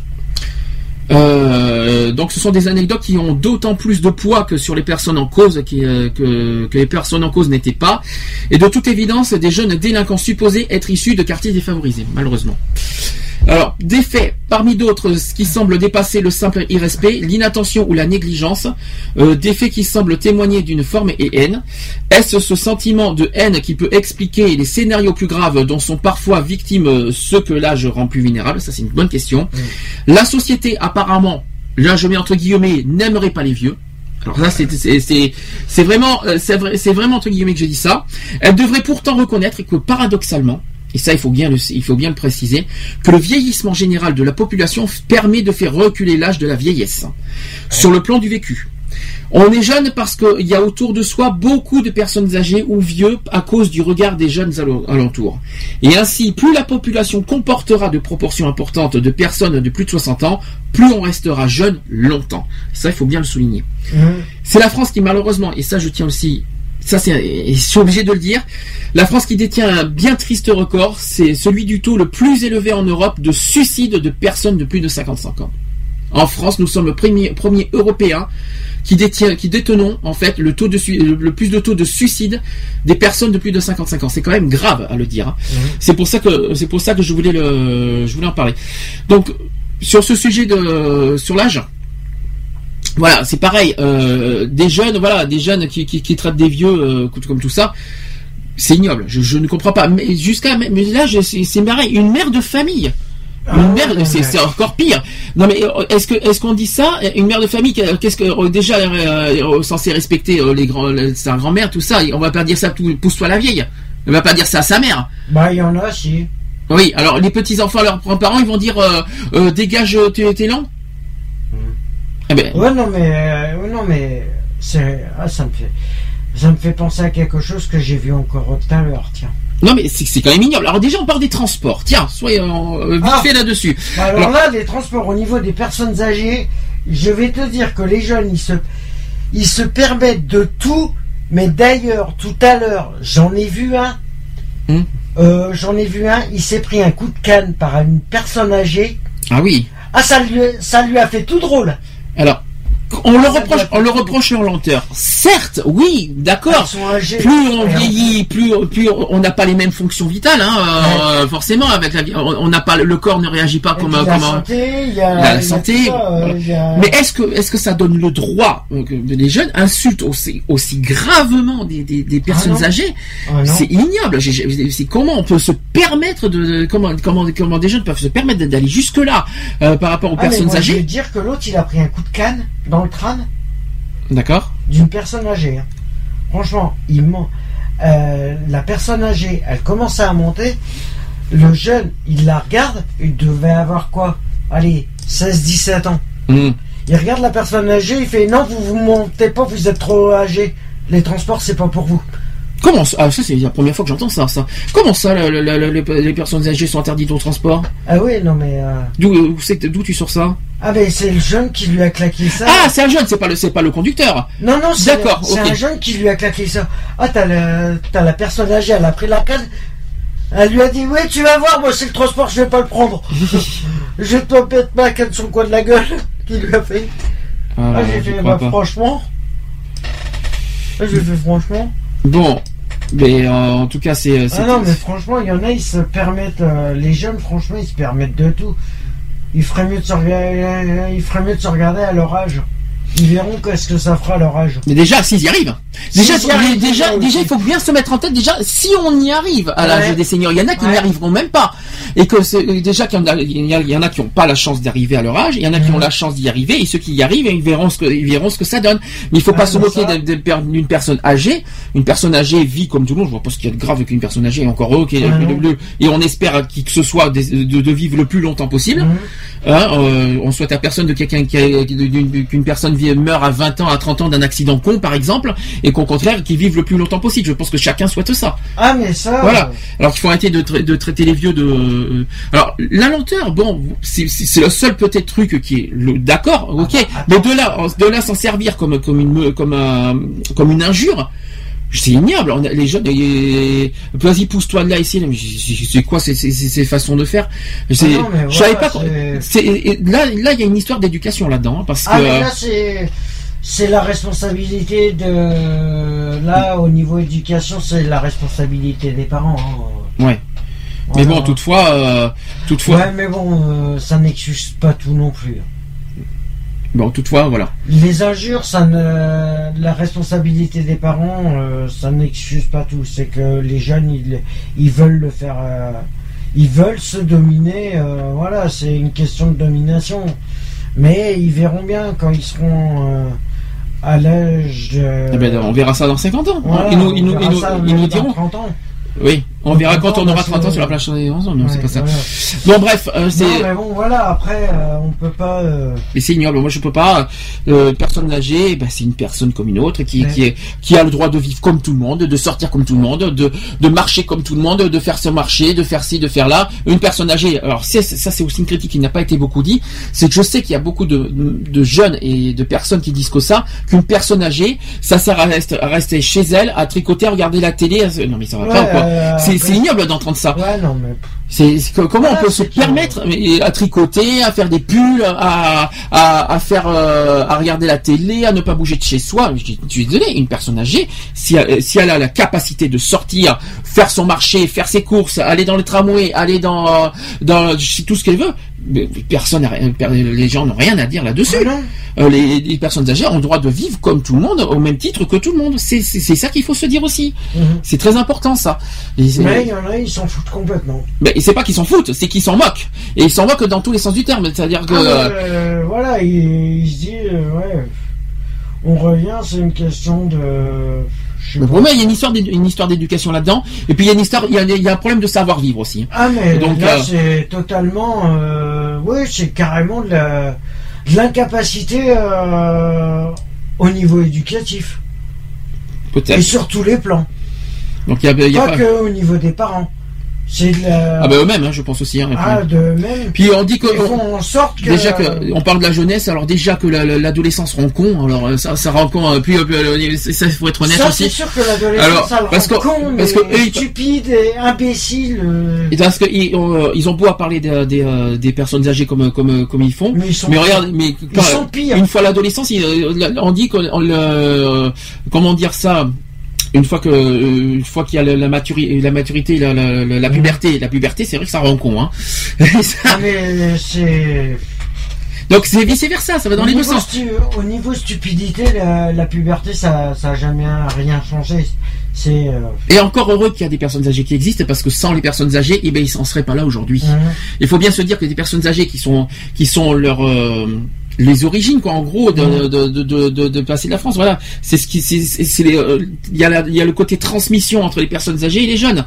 Voilà il y a le côté transmission mais on a besoin aussi de ces personnes âgées par rapport à leur culture, leur connaissance, leur, Ah euh, leur, euh, leur, euh, voilà. Bon, c'est vrai qu'il y a une différence.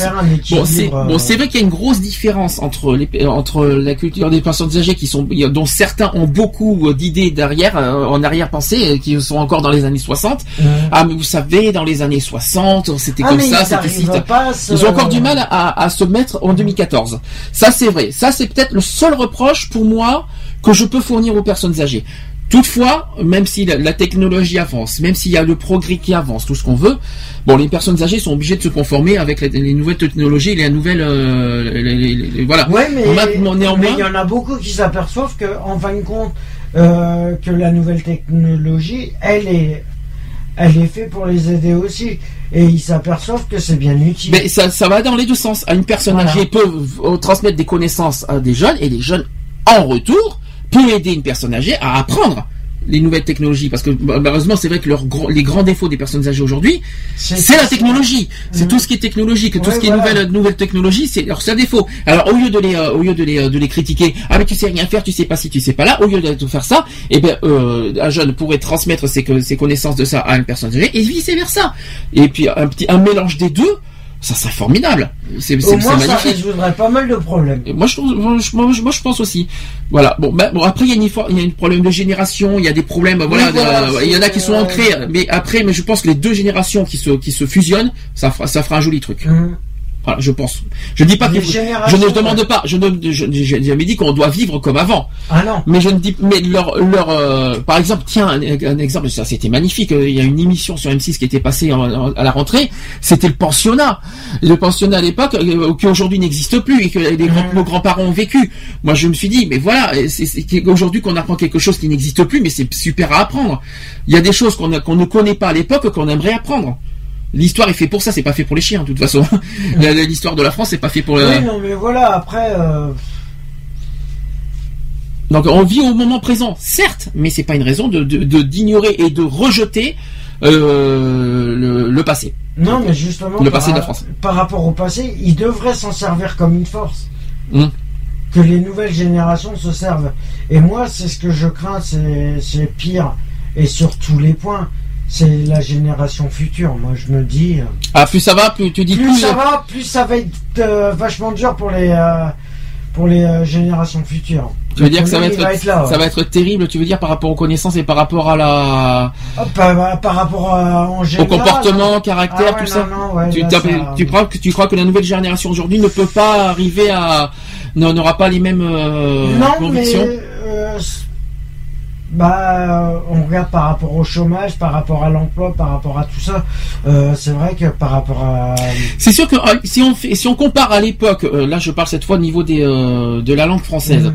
Si on parle à l'époque, je vous prie de m'excuser. Et puis après la nouvelle génération dit ta gueule connard. euh, c'est vrai que euh, voilà, il y a une il y a une espèce de différence. Et dans 50 ans, ça va être quoi? C'est ça qu'on va se poser comme question. C'est ça que tu veux dire? Ouais. Ah, il y a 50 ans, c'était euh, le respect. Mhm. Aujourd'hui, c'est entre les deux. Et qu'est-ce que ça va être dans 50 ans? C'est ça Bah, qui en c'est ça. Il y aura plus rien. C'est, euh, bonjour ta gueule. euh, salut, euh, salut enfoiré. Comment tu vas euh, ça- Tu crois que dans 50 ans, ça va se passer comme ça? Ah mais ça va être euh, ça va être une catastrophe. Excusez-moi, j'ai parlé un peu cru, mais c'est vrai qu'il faut être honnête. Non quoi. mais c'est vrai que même déjà maintenant c'est que et on dit on dit que les jeunes sont impolis mais il y a des personnes âgées qui se qui le sont aussi Hmm. et qui le font volontairement hein, aussi. Bon, en tout cas, c'était notre petite façon à nous de voir. euh, ce Non mais voilà, il faudrait que c'est vrai que les jeunes de maintenant prennent sans forcément euh, sans forcément discuter euh, avec des personnes âgées, mais savoir un peu euh, Apprendre leur- un peu euh, un peu ce qu'ils avaient S'approprier de leurs connaissances. Voilà, C'est ça aussi. qu'il veut dire. S'approprier de leur vice-versa. et vice versa. et vice versa. Je pense que que c'est- le meilleur moyen. Et je pense que le- qu'on s'en porterait mieux euh, par Ouais. rapport à ça. Mm.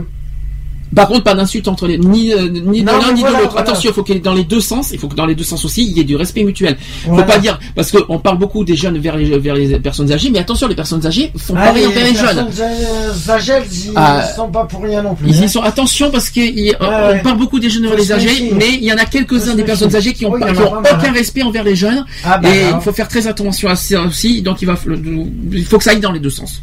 Faut être honnête. On va mettre une pause. Euh, Florent Pagny vieillir avec toi. Voilà, parce qu'on parlait de, de la vieillesse. Vieillir avec toi, c'est un message. hein, ça, Mhm. ça veut tout dire. Et on se dit euh, à tout de suite pour la cinquième et dernière discrimination avant de passer aux actus. Je, je vous ai dit que c'est long aujourd'hui, exceptionnellement. Et on, on passera à la cinquième discrimination. Et, pas la moindre, l'homophobie. Euh, Nous y arrivons. Attention, mesdames et messieurs, ça va chauffer là aussi. je vous ai promis hein, des sujets très difficiles. Et bien aujourd'hui, c'est le cas. Allez, Florent Panivière avec toi. Et on se dit à tout de suite pour la cinquième et dernière discrimination avant de passer aux actus politiques et LGBT du jour. Allez, c'est parti. Il y en a qui donneraient tout pour changer d'époque, pour gagner le cœur d'une autre ou éviter les chocs. Il y en a certains qui veulent tout, le dessus et les dessous. Il y en a qui ne veulent jamais dormir au même endroit, qui rêvent de sauver le monde ou d'inventer des lois pour des hommes et des idées, pour des femmes et des années. On rêve tous d'attraper une étoile.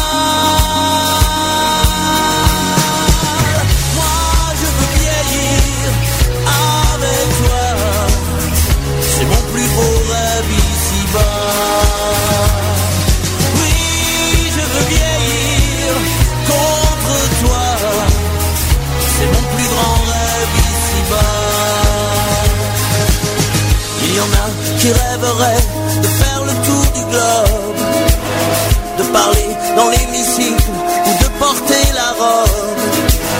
Y en a certains qui ne veulent rien, d'autres qu'un joli matin. On a tous un rêve qui nous porte.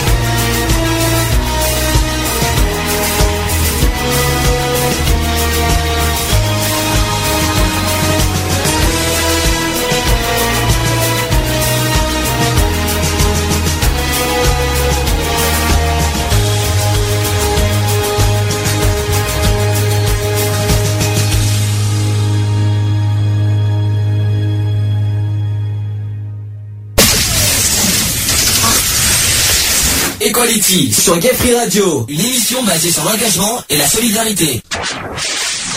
18h11 sur euh, Gay Free Radio, toujours dans l'émission Equality en direct. La pluie est revenue, hein. c'est Ouais, ouais, reparti ça pour un ça, tour. ouais.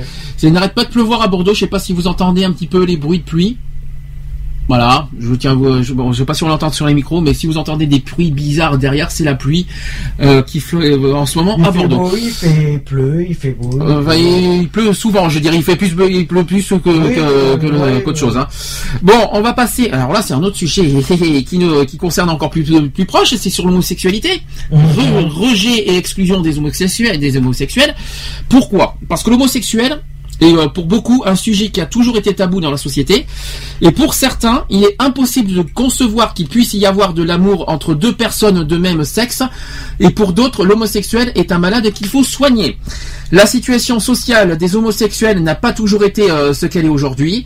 Bien qu'elle tende à s'améliorer avec les années, certains homosexuels sont toujours victimes d'exclusion de toute forme.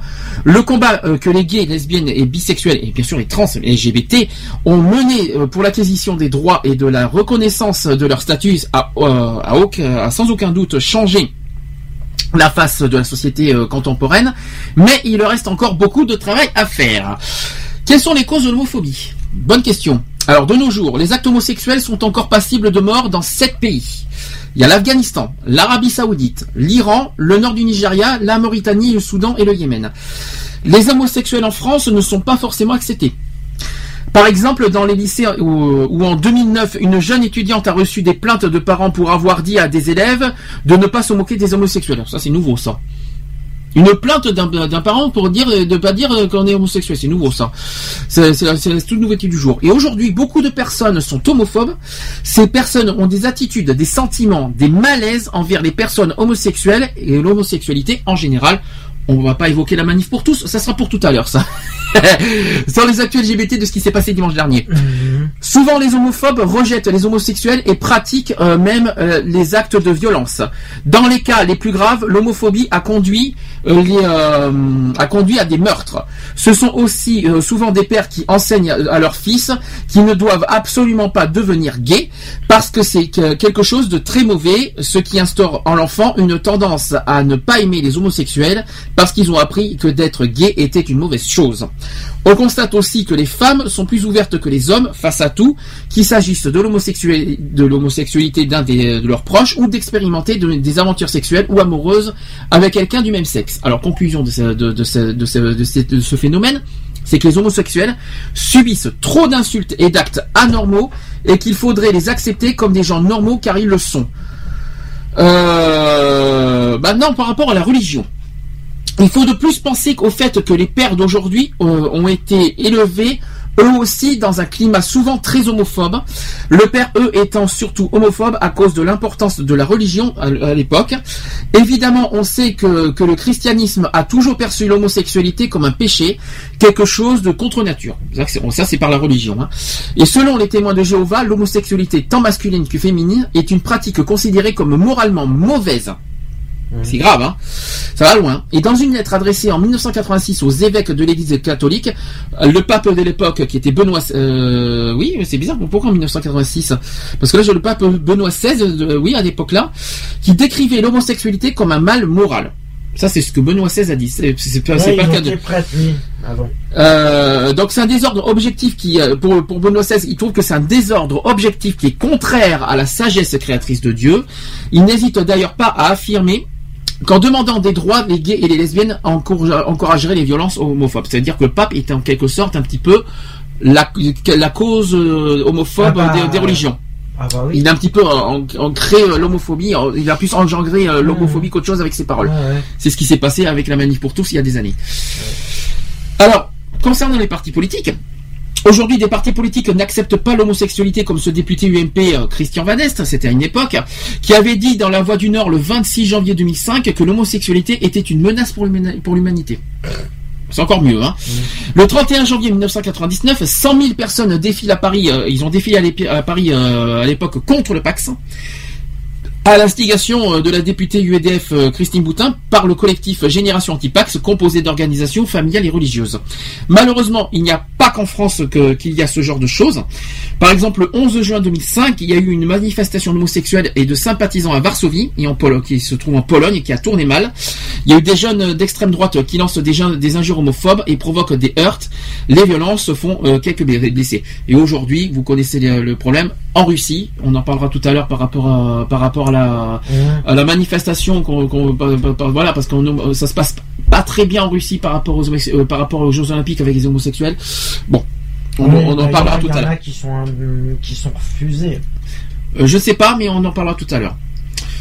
Concernant les discriminations, euh, que- les différentes formes d'exclusion des homosexuels, donc je rappelle qu'en Europe, la discrimination envers les homosexuels est strictement interdite. J'ai bien dit en Europe, hein, et pas qu'en France. hein.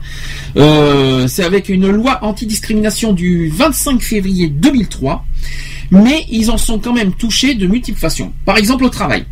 L'exclusion au travail. Euh, nous pouvons constater la gravité de cette homophobie, de la simple insulte au licenciement. Une loi a été promulguée le 11 juin 2002 pour lutter contre le harcèlement. Euh, donc, euh, chaque homosexuel a parfaitement le droit de pouvoir de porter plainte. Et d'ailleurs, c'est ce qu'a fait ce monsieur par la suite. Il y a, eu donc aujourd'hui maintenant les homosexuels peuvent porter plainte pour harcèlement et, licenciement abusif et insulte en raison d'homophobie. Ensuite, à l'école. Une majorité des homosexuels préfèrent garder secret leur homosexualité.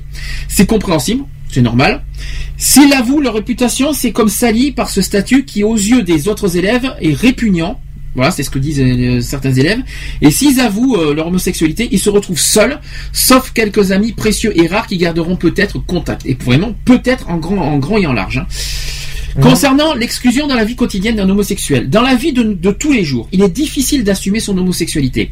Bien souvent, le style vestimentaire est lié à son orientation un minimum. Et le regard que les gens peuvent porter euh, sur vous est très dur. Ils vous regardent comme si vous étiez un monstre. Voilà, c'est ce que c'est ce que des gens font hein. dans la vie quotidienne. Vous êtes un monstre, quoi. C'est ce qu'on dit, ou alors un malade mental aussi.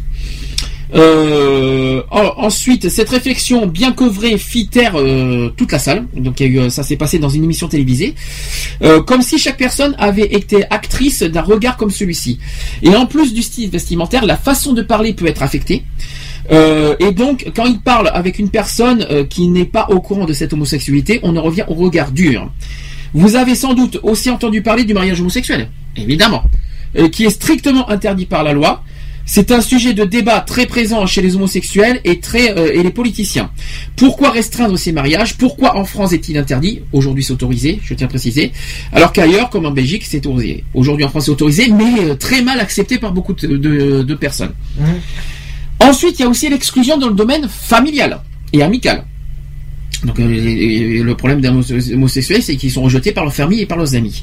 Lors d'un coming out d'un homosexuel, qui est très difficile à partager tout de même, la famille peut être malheureusement très mal le prendre. Effectivement, souvent une forme d'homophobie moins évoluée chez les parents qui est présente.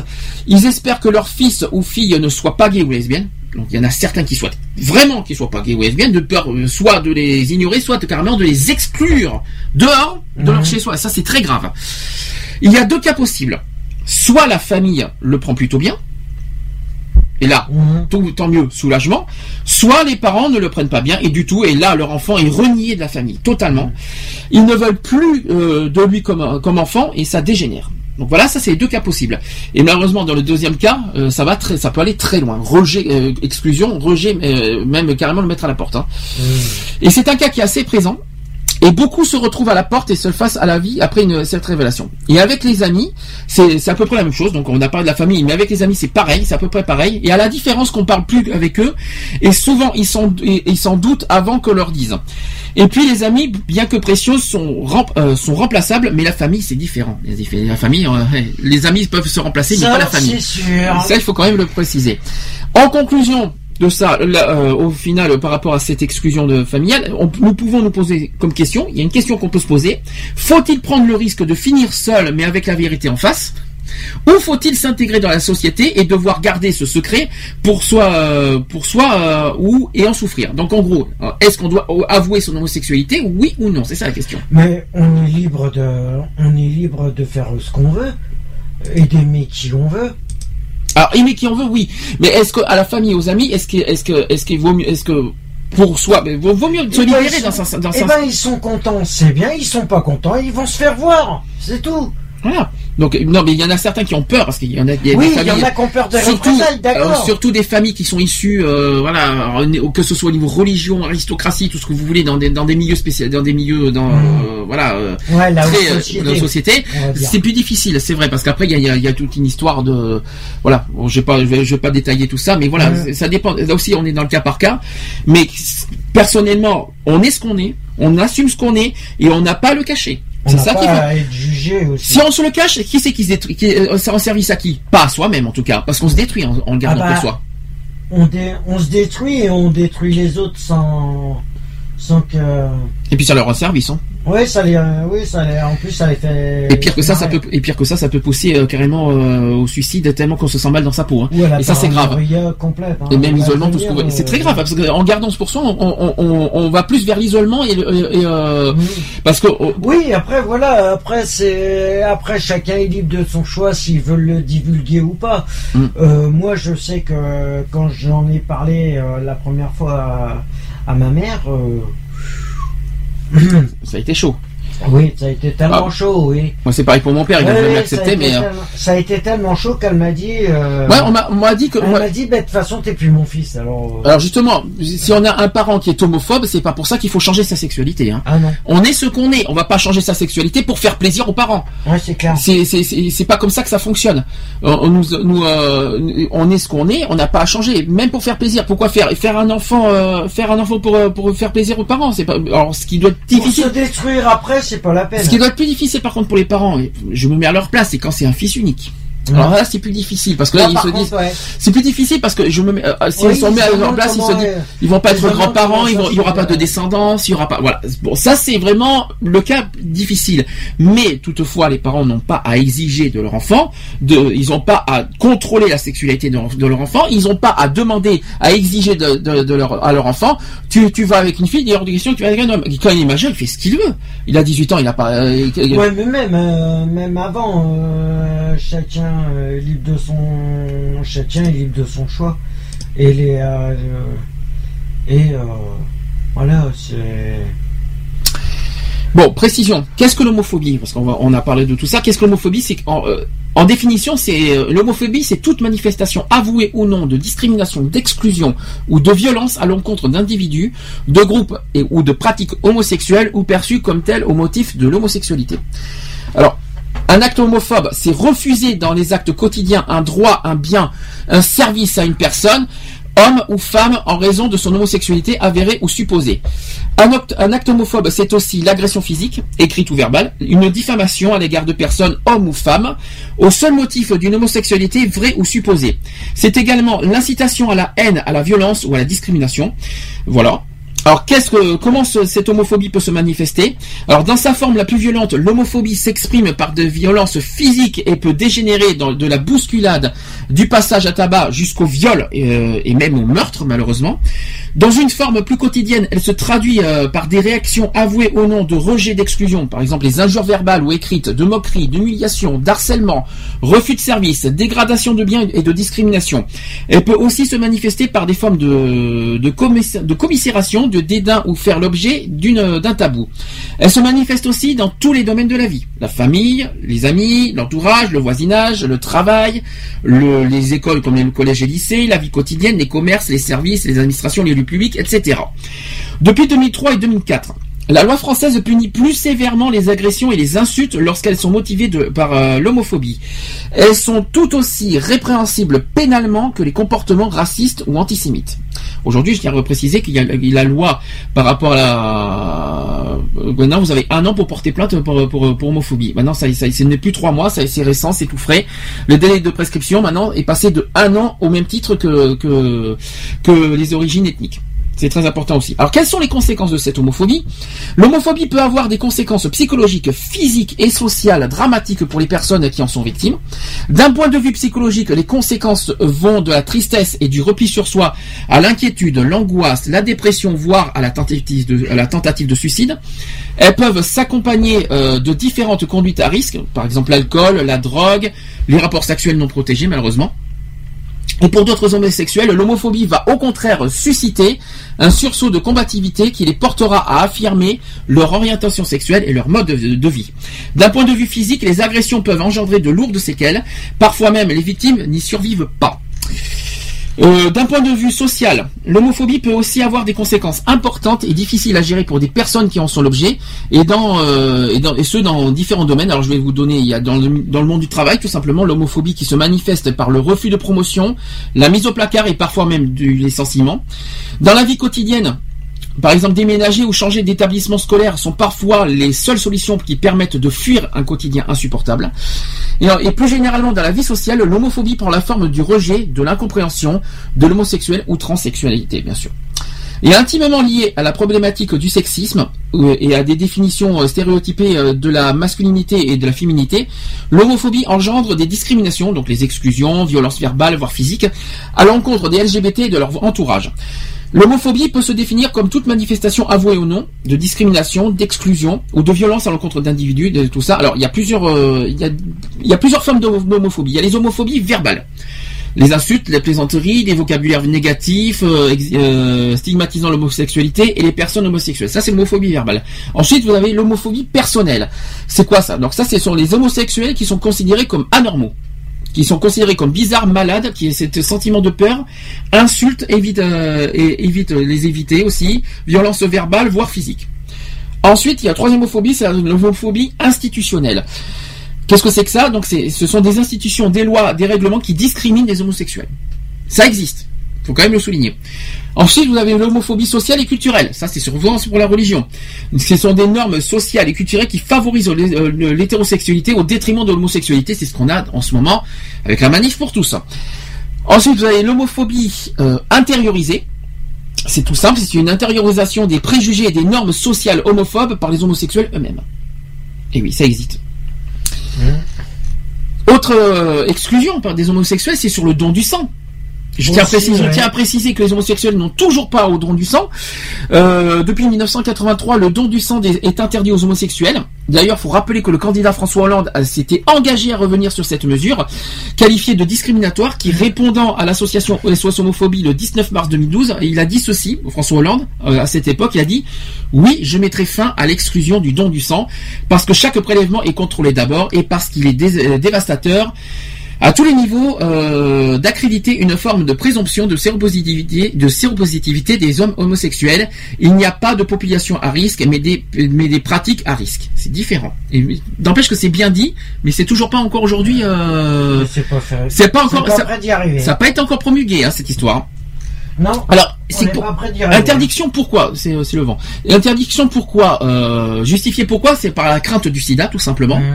Donc c'est la crainte qui euh, d'un risque accru de transmission du VIH lors des transfusions sanguines qui justifie l'interdiction des homosexuels euh, au don du sang.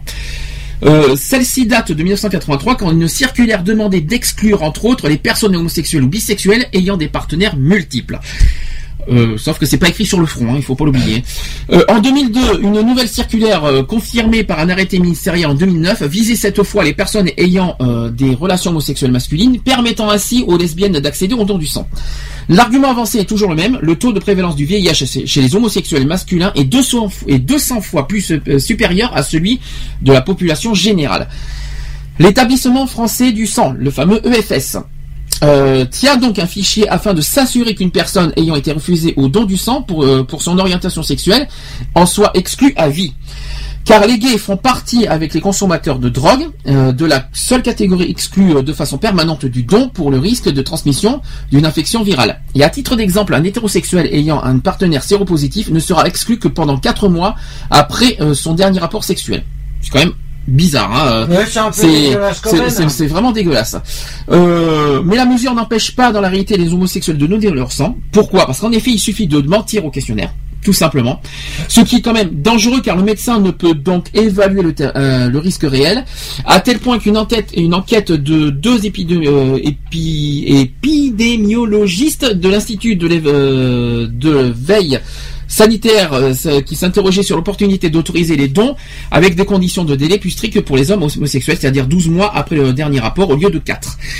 Euh, c'est simple, il n'y a pas écrit arriéré sur le front, on sait, on sait comment on couche, on sait comment si on est là. Donc si on fait, si on est capable de donner de sang, c'est pas pour transmettre le, le sida à euh, comme ça. Donc effectivement, on n'est pas stupide. On peut attendre quatre mois euh, sans rapport, euh, euh, avec un rapport, avec des rapports protégés, attendre quatre mois après pour donner son sang. On n'est pas, on n'est pas non plus des, débiles à ce niveau-là quand même. On est capable de donner notre sang, ce que je sache. Euh, après, si on a un risque, euh, on est aussi, on est, on n'est pas non plus stupide. Si, si on, si on pense qu'il y a un risque d'aller vers le don du sang avec un risque. Non, mais Ah je, ouais, non, mais- je me demande s'il y en a qui ont conscience de ce que on nous prend pour des débiles en fait. C'est-à-dire que euh, si on a un si on a un, une, un rapport à risque, forcément on va pas aller le lendemain faire un don du sang. Non, on n'est on n'est pas débile. Si on est sûr de soi qu'il y a pas que les rapports ont été protégés pendant quelques mois, on est capable d'aller euh, en toute sécurité faire donner notre sang, sachant qu'on sait qu'il y a des rapports protégés. C'est ça que je ne comprends pas. Qu'est-ce on, dirait qu'on est débile. On est homosexuel, on a forcément sida et on a forcément des rapports non protégés. Non, il faut arrêter. Qu'est-ce qu'on doit dire chez les hétérosexuels? Alors que eux, ils peuvent avoir le sida autant que les autres, que les homos. Ils peuvent, et- ils, ils en ont autant, ils, font autant de de de, proté- de, de rapports, euh, euh, comment dire, Non avec des risques non protégés, et on leur dit rien. C'est ignoble, je ne comprends pas. Alors, euh, n'empêche que c'est quand même une exclusion qui est quand même discriminatoire envers les homosexuels par rapport au nom du sang, parce que l'interdiction actuelle est, cependant de plus en plus contestée, d'abord par les associations LGBT comme SOS, euh, SOS Homophobie et SOS Homophobie et ACT UP, entre autres, qui militent pour, la- pour sa suppression. Euh, Celle-ci souhaite euh, remplacer l'exclusion basée euh, sur l'orientation sexuelle au profit d'une interdiction décidée en fonction des comportements à risque, c'est ce que je viens de dire. Mmh. Et elles ne sont pas les seules. Dès 2002, le comité consultatif national d'éthique s'interrogeait sur l'éviction liée à l'homosexualité qui, est définitive alors que dans que d'autres conduites à risque notoire n'entraînent qu'une exclusion temporaire. Avant de conclure, il convient de ne pas transformer ce principe légitime de sécurité en stigmatisation ou en mesure qui peut être considérée comme discriminatoire. En 2006, il y a eu la HALD, euh, aujourd'hui c'est le défenseur des droits, mais HALD à l'époque, en 2006, lui, en- envo- lui emboîtait le pas, soulignant que l'établissement fran- français du sang n'avait pas tenu compte de l'avis émis par le, CCNE, qui est ajouté euh, que, que la décision d'exclusion définitive d'un homosexuel masculin devrait être prise sur la base des risques liés à son comportement. Elle appelait aussi au respect du droit européen. Alors c'est un respect qui préoccupe aussi euh, la Commission de l'Union européenne. Le 17 août 2011, le commissaire de la santé qui s'a- qui s'appelle John Daly rappelait que la directive sur ce sujet évoquait les personnes dont le comportement sexuel les expose à un risque élevé de contracter de graves maladies, avant de souligner que le comportement sexuel n'est pas identique à l'orientation sexuelle.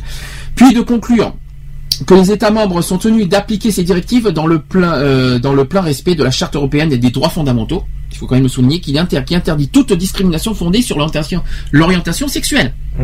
Et oui, ça c'est il faut pas oublier. Et un autre soutien, c'est le défenseur des droits Dominique Baudis, qui déclarait euh, le, dé- le 8 décembre 2011, il a dit un homme euh, un homme homosexuel qui prend toutes les précautions nécessaires, qui a une vie stable, voire qui est abstinent sur le plan sexuel, au nom de quoi serait-il exclu du nom du sang? Voilà ce qu'a dit Dominique Baudis. Il a, et ailleurs, il y a tout juste. Là, on rentre dans, euh, non, de toute façon, on rentre dans la discrimination. Et euh, on- après avoir demandé qu'il n'y ait pas une mise à l'écart systématique sans arrêt des homosexuels. Il y a un rejet systématique des homosexuels qui ne devrait pas avoir lieu d'être de toute façon. L'établissement euh, du sang euh, étant farouchement opposé à la levée de l'interdiction et préférant s'abstenir euh, du sang de plus de 4% de la population française, pourtant l'établissement euh, avait dû relever en 2009 la limite d'âge pour le don de 65 à 70 ans face à la fragilité de ses réserves de sang et 76% des Français trouvent que cette mesure n'est pas justifiée. Et ben, euh, une dernière chose, c'est comment et par quels moyens la justice défend les homosexuels? Eh ben, tout d'abord, il faut savoir qu'un homosexuel reste un homme avec un grand H. Je précise, c'est un homme avec un grand H. C'est pas, c'est pas un déchet, c'est un homme. C'est un homme à part entière et donc il possède, comme tout être, des devoirs mais aussi des droits, d'après la Déclaration des droits de l'homme de 1789. Plus récemment, en 1999, le Pax homosexuel est accepté, c'est-à-dire qu'aux yeux de la France, les homosexuels sont considérés comme conjoints. Ceci dit, il reste toutefois des choses à faire car l'État français n'a pas accepté euh, l'homoparentalité parce qu'ils ont accepté le, droit au mariage pour tous l'année dernière, mais ils n'ont pas encore accepté l'homoparentalité l'homoparentalité qui n'arrête pas d'être repoussée malheureusement. De même que les homosexuels n'ont pas le droit de donner leur sang par crainte de transmission du VIH. Ce qui sont euh, des points particulièrement défendus par plusieurs associations. Voilà, j'ai tout dit. Exclusion des homosexuels. Est-ce que tu veux rajouter quelque chose? Non. Ah. Non, tout a été dit et ouais, c'est vrai que. Euh, je comprends pas comment on peut se permettre de juger euh, des personnes qui sont des êtres humains quand même et euh, sans se regarder avant. Bon, ben moi c'est simple. euh, un homosexuel, c'est pas un déchet, c'est pas un, c'est un homme avec un H. Je le reprécise. Un citoyen, comme tout le monde, qui vote, qui a des devoirs, qui a des droits, qui qui euh, qui, euh, qui travaille, qui euh, enfin je parle sauf bien sûr pour ceux qui ne peuvent pas, qui travaille comme tout le monde, qui vit qui vit comme tout le monde, qui paye ses impôts comme tout le monde, qui euh, ben, je sais pas comment expliquer. il paye des impôts, il travaille, il paye des charges, ils vivent comme tout le monde. Vous les croisez dans la rue, souvent, souvent vous les voyez pas. il y a des homosexuels que vous croisez dans la rue, que vous êtes homophobe, vous les croyez pas, et pourtant vous en croisez. Euh, et c'est pas pour autant Et que plein. Et plein. Plein, voilà. Plein. C'est pas pour, c'est pas pour autant qu'on vit pas en harmonie ensemble. Euh, euh, à l'extérieur, on peut vivre en harmonie euh, tout en restant des citoyens normaux. On, on- Ah oui, se clair. on, on se comporte normalement. Il suffit d'arrêter d'avoir ses préjugés d'orientation sexuelle. Ça, revient- ça c'est de la vie privée d'autrui. La vie privée d'autrui, c'est de la vie privée d'autrui. C'est de la violation de la vie privée quand on se, qu'on se mêle de la, de, de, de l'orientation sexuelle. Je suis désolé que nous, on a, nous personnellement, on se mêle pas de la vie privée des gens. On se mêle pas de la, de la sexualité des autres. On se mêle pas avec qui ils couchent, avec qui cela. En retour, on demande la même chose. C'est tout con, c'est tout bête. Euh, c'est con, euh, l'homosexualité, euh, c'est pas un crime, c'est pas un délit, ce n'est pas, ce n'est pas non plus un, une honte, ce n'est pas non plus un, euh, oui, c'est pas une honte d'être homosexuel. C'est pas, c'est pas pour ça qu'il y aura moins d'enfants. C'est pour ça que c'est pas pour ça qu'il y aura moins d'enfants et moins de et euh, que la natalité va baisser à cause de l'homosexualité. C'est archi faux. Il y aura toujours des descendants. Il y aura peut-être pas grâce aux homosexuels, c'est sûr, mais il y aura toujours des descendants. C'est pas parce que les homosexuels existent, euh, euh, c'est pas parce que les homosexuels existent dans le monde que ça va que ça va en, forcément réduire la, la population dans le monde. Faut arrêter un petit peu les, faut arrêter. On est quand même 7 milliards dans le monde. Euh, faut vraiment, euh, faut quand même arrêter un petit peu de, de mettre sans arrêt les, les homosexuels dans le dos, alors que la, la population euh, dans le monde n'arrête pas d'augmenter. Donc il faudrait, il faudrait, il faut, il faut- c'est du n'importe quoi. Et puis c'est pas un crime, c'est pas religieux. Alors la religion, je préfère rien dire du tout parce que là, de, sinon je vais, aller- je vais aller dans un débat. Euh, tout si on aura quelque chose à dire sur la manif pour tous dans les actuels LGBT tout à l'heure. Là aussi, je, voilà. Bien. En gros, vivez comme tout le monde, euh, c'est euh, vivez en harmonie, c'est les uns et les autres. Arrêtez de vous mêler de la, de, de- de la sexualité des uns et des autres en disant ah ben lui il est homosexuel tout ça, ça ne nous regarde pas. C'est- On n'a pas, on juge pas votre votre vie privée, on ne juge pas votre votre sexualité. Faites-en de même en retour, c'est tout ce qu'on demande et le monde s'en portera mieux. C'est pas. Voilà, c'est parfait comme ça. Euh, pause. S'il y a des quelqu'un qui veut, alors je par rapport et là on a fait le sujet du jour complet, c'est fait. Si certains veulent réagir, là, le, téléphone est ouvert 05 35 004 024. Si, vous avez quelque chose de particulier à évoquer sur une des, cinq discriminations qu'on a évoquées. Le chat est toujours ouvert, www.equality-radio.fr, n'hésitez pas. Euh, si vous avez des choses à nous dire, n'hésitez pas. Là, si, si j'ai pas de réaction entre temps, on passera dans ce cas à la deuxième partie, c'est-à-dire les actus politiques et LGBT. On va mettre une pause. Zazie, je suis un homme. Et oui, forcément. Allez, à tout de suite.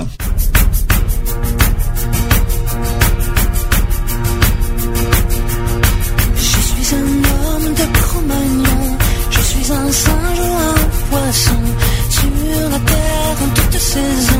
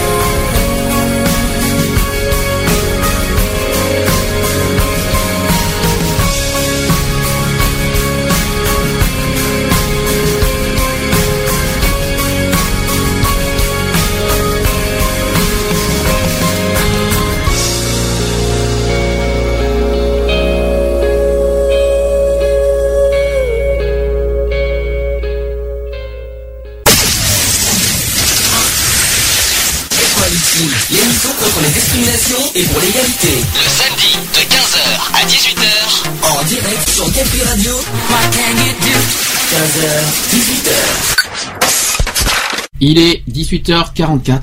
Ça va, je sais que je sais qu'on est très très euh, je sais qu'il est tard, je sais, je suis désolé au passage, le sujet était tellement difficile, euh, je m'en excuse par avance.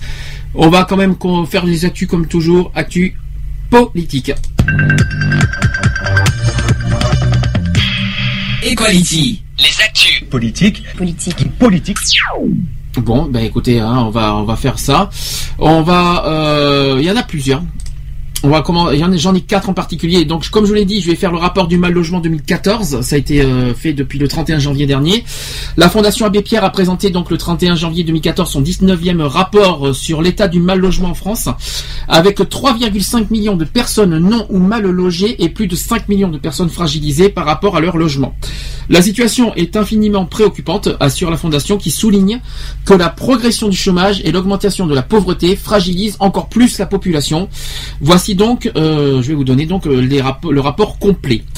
3,5 millions de personnes non ou très mal logées. Il s'agit de ceux qui n'ont pas de domicile personnel et de ceux qui vivent dans des conditions de logement très difficiles. 694 000 personnes privées de domicile personnel. Il s'agit des SDF, des personnes vivant à l'année à l'hôtel, des personnes occupant des habitations de fortune, donc par exemple les cabanes, les mobilhomes par exemple, ou encore des personnes qui se sont installées chez des tiers, per- chez des tiers personnes parce qu'elles n'avaient pas d'autre solution. Ensuite, 141 500 personnes, c'est des sans domicile fixe. Je l'ai dit au début de l'émission, je vais le répéter. Donc 141 000, c'est des chiffres officiels euh, 2013. 141 500 personnes euh, sans domicile. Donc c'est un chiffre qui a augmenté de 44% en 12 ans. On recense 81 000 adultes accompagnés de 30 000 enfants qui ont utilisé au moins une fois les services d'hébergement et de restauration dans les grandes villes. 8 000 sans domicile dans les communes rurales et 22 500 en centre d'accueil pour demandeurs d'asile et 18 500 personnes logées en résidence sociale. Ensuite, euh, autre chiffre, c'est 85 000 personnes dans des habitations de fortune. Il s'agit de tous ceux qui euh, ont recours à des formes d'habitat extrêmement précaires, par exemple les mobilhomes, les, les les baraques de chantier, les logements en cours de construction. Autre chiffre, c'est 38 000 personnes à l'année en chambre d'hôtel. Elles y vivent le plus souvent dans des conditions d'habitat médiocres, sans sanitaire et sans coin cuisine. Ensuite, 411 000 personnes hébergées dans, euh, chez des tiers. Il s'agit de ceux qui sont contraints de vivre chez un parent, un ami ou une connaissance faute de solution de logement. 2,8 millions de personnes dans des conditions de logement très difficiles. Elles vivent euh, dans des logements inconfortables qui concernent 2,1 millions de personnes ou très surpeuplés qui concernent 800 000 personnes. Il s'agit des immeubles insalubres menaçant de tomber en ruine et dont les installations comme le chauffage, l'eau et l'électricité sont très dégradées. Autre chiffre, c'est 2 millions de personnes en copropriété dégradée, soit près d'un million de, logements. Elles vivent dans un immeuble et qui se dégrade euh, qui se dégrade faute de moyens de payer les travaux. Cela peut se manifester notamment par des ascenseurs en panne, des problèmes d'isolation, des parties communes mal entretenues. Euh, ensuite, 91 000 ménages euh, qui occupent un logement sans, droit ni titre. Euh, ils n'ont pas quitté les lieux alors qu'une décision de justice d'expulsion leur a été notifiée. Et enfin, euh, autre chiffre qui, qui, qui est c'est un peu bizarre, c'est 1,25 million de locataires en impayés de loyer. C'était, ça concerne 400 495 000 ménages. Ces personnes sont notamment fragilisées par l'augmentation des coûts du logement, tout simplement. Alors aujourd'hui, en, en vite fait bien fait, 1,730 1,735 millions de personnes attendent un logement social. GG, hein, je, te- fais signe. hein. Euh, le rapport euh, met également en cause une hausse non régulée euh, du coût du logement avec des loyers qui ont augmenté de 55% en 13 ans et une situation socio-économique qui continue de se dégrader. La question de l'emploi est, est en filigrane derrière la question du logement par contre. Enfin, il y a un autre chiffre qu'il faut pas qu'il faut souligner, c'est que les trois quarts des appels du 115 sont sans solution. Ah, ça par contre, c'est quand même un autre, un autre chiffre qu'il fallait souligner. Mais par contre, le logement peut également devenir un obstacle à l'emploi. Dit, euh, dit tout ça. Donc notamment, euh, s'il constitue un frein au recrutement trop loin dans des quartiers stigmatisés ou à la mobilité. La Fondation Abbé Pierre incite aussi sur le développement euh, inquiétant des copropriétés, copropriétés en difficulté, qui constituera un problème majeur dans les 20 prochaines années. Euh, plus d'un million de logements en copropriété sont concernés, soit un total de 6,2 millions, et se caractérise euh, par un habitat dégradé, une absence de travaux et des charges rapidement trop lourdes pour les occupants. Euh, voilà, tout simplement, je vous ai donné des chiffres. La Fondation Abbé Pierre, quand même, qui demande aussi d'augmenter les constructions de logements. Euh, mais la, Fondation Abbé Pierre, euh, qui se félicite par ailleurs de la création de 7000 places d'hébergement pour sans-abri, mais rappelle que les trois quarts de ceux qui appellent le 115 n'obtiennent aucune solution. Elle souligne aussi l'ambition de construire 500 000 logements par an, dont 150 000 logements sociaux, mais les conditions ne semblent pas remplies pour qu'elle se, réal- se réalise rapidement. La production annuelle de 2013 s'est élevée à 335 000 logements. C'est un chiffre qu'il fallait aussi le dire. Et enfin, euh, alors qu'approchent aussi les élections municipales euh, en fin mars prochain, la Fondation invite les collectivités territoriales à respecter la loi SRU qui impose aux communes de plus de 3500 habitants d'avoir 20% de logements sociaux, un taux relevé à 25% euh, par la loi Duflo du, 20 euh, 18 janvier 2013.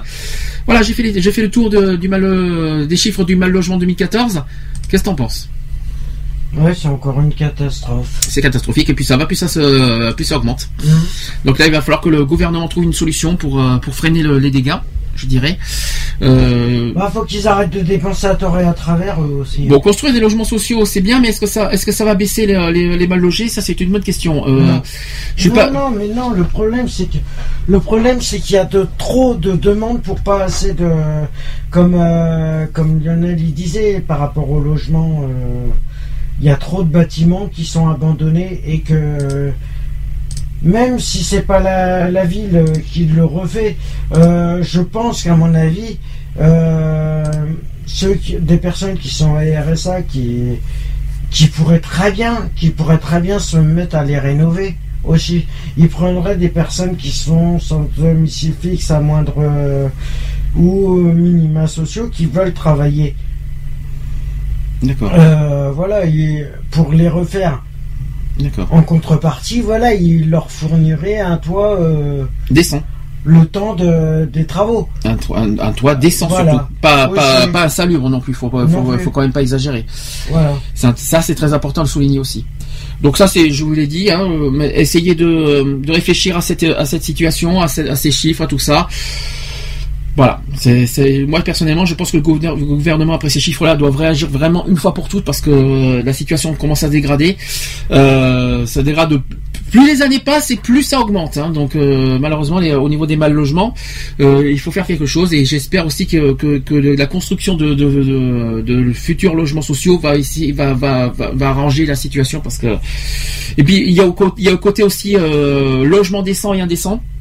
Euh, Voilà, qu'on en a parlé en, le, en novembre, je crois, si je me souviens bien, et que, que, que ça serait bien que voilà que, que tout tout logement doit être décent et, euh, et qui doit euh, voilà et ça c'est la loi, ça c'est très clair et très précis. Donc euh, toute personne vi- euh, qui, qui sont victimes de logements insalubres doivent être vraiment prises en charge à 100% par Ah oui, c'est- clair qu'ils doivent être pris en charge. parce et que- c'est inconcevable qu'une que- que- qu'une personne ne vive encore en 2014 dans des logements insalubres. C'est quand même impressionnant. Nous Parce sommes que- en 2014. Ce qu'il faut savoir, c'est que ce- ceux qui louent, euh, les bailleurs qui louent, euh, que ce soit les bailleurs sociaux ou les bailleurs euh, privés, s'ils louent un appartement insalubre, automatiquement, ils, se- ils vont au devant de, de gros ennuis, Mhm.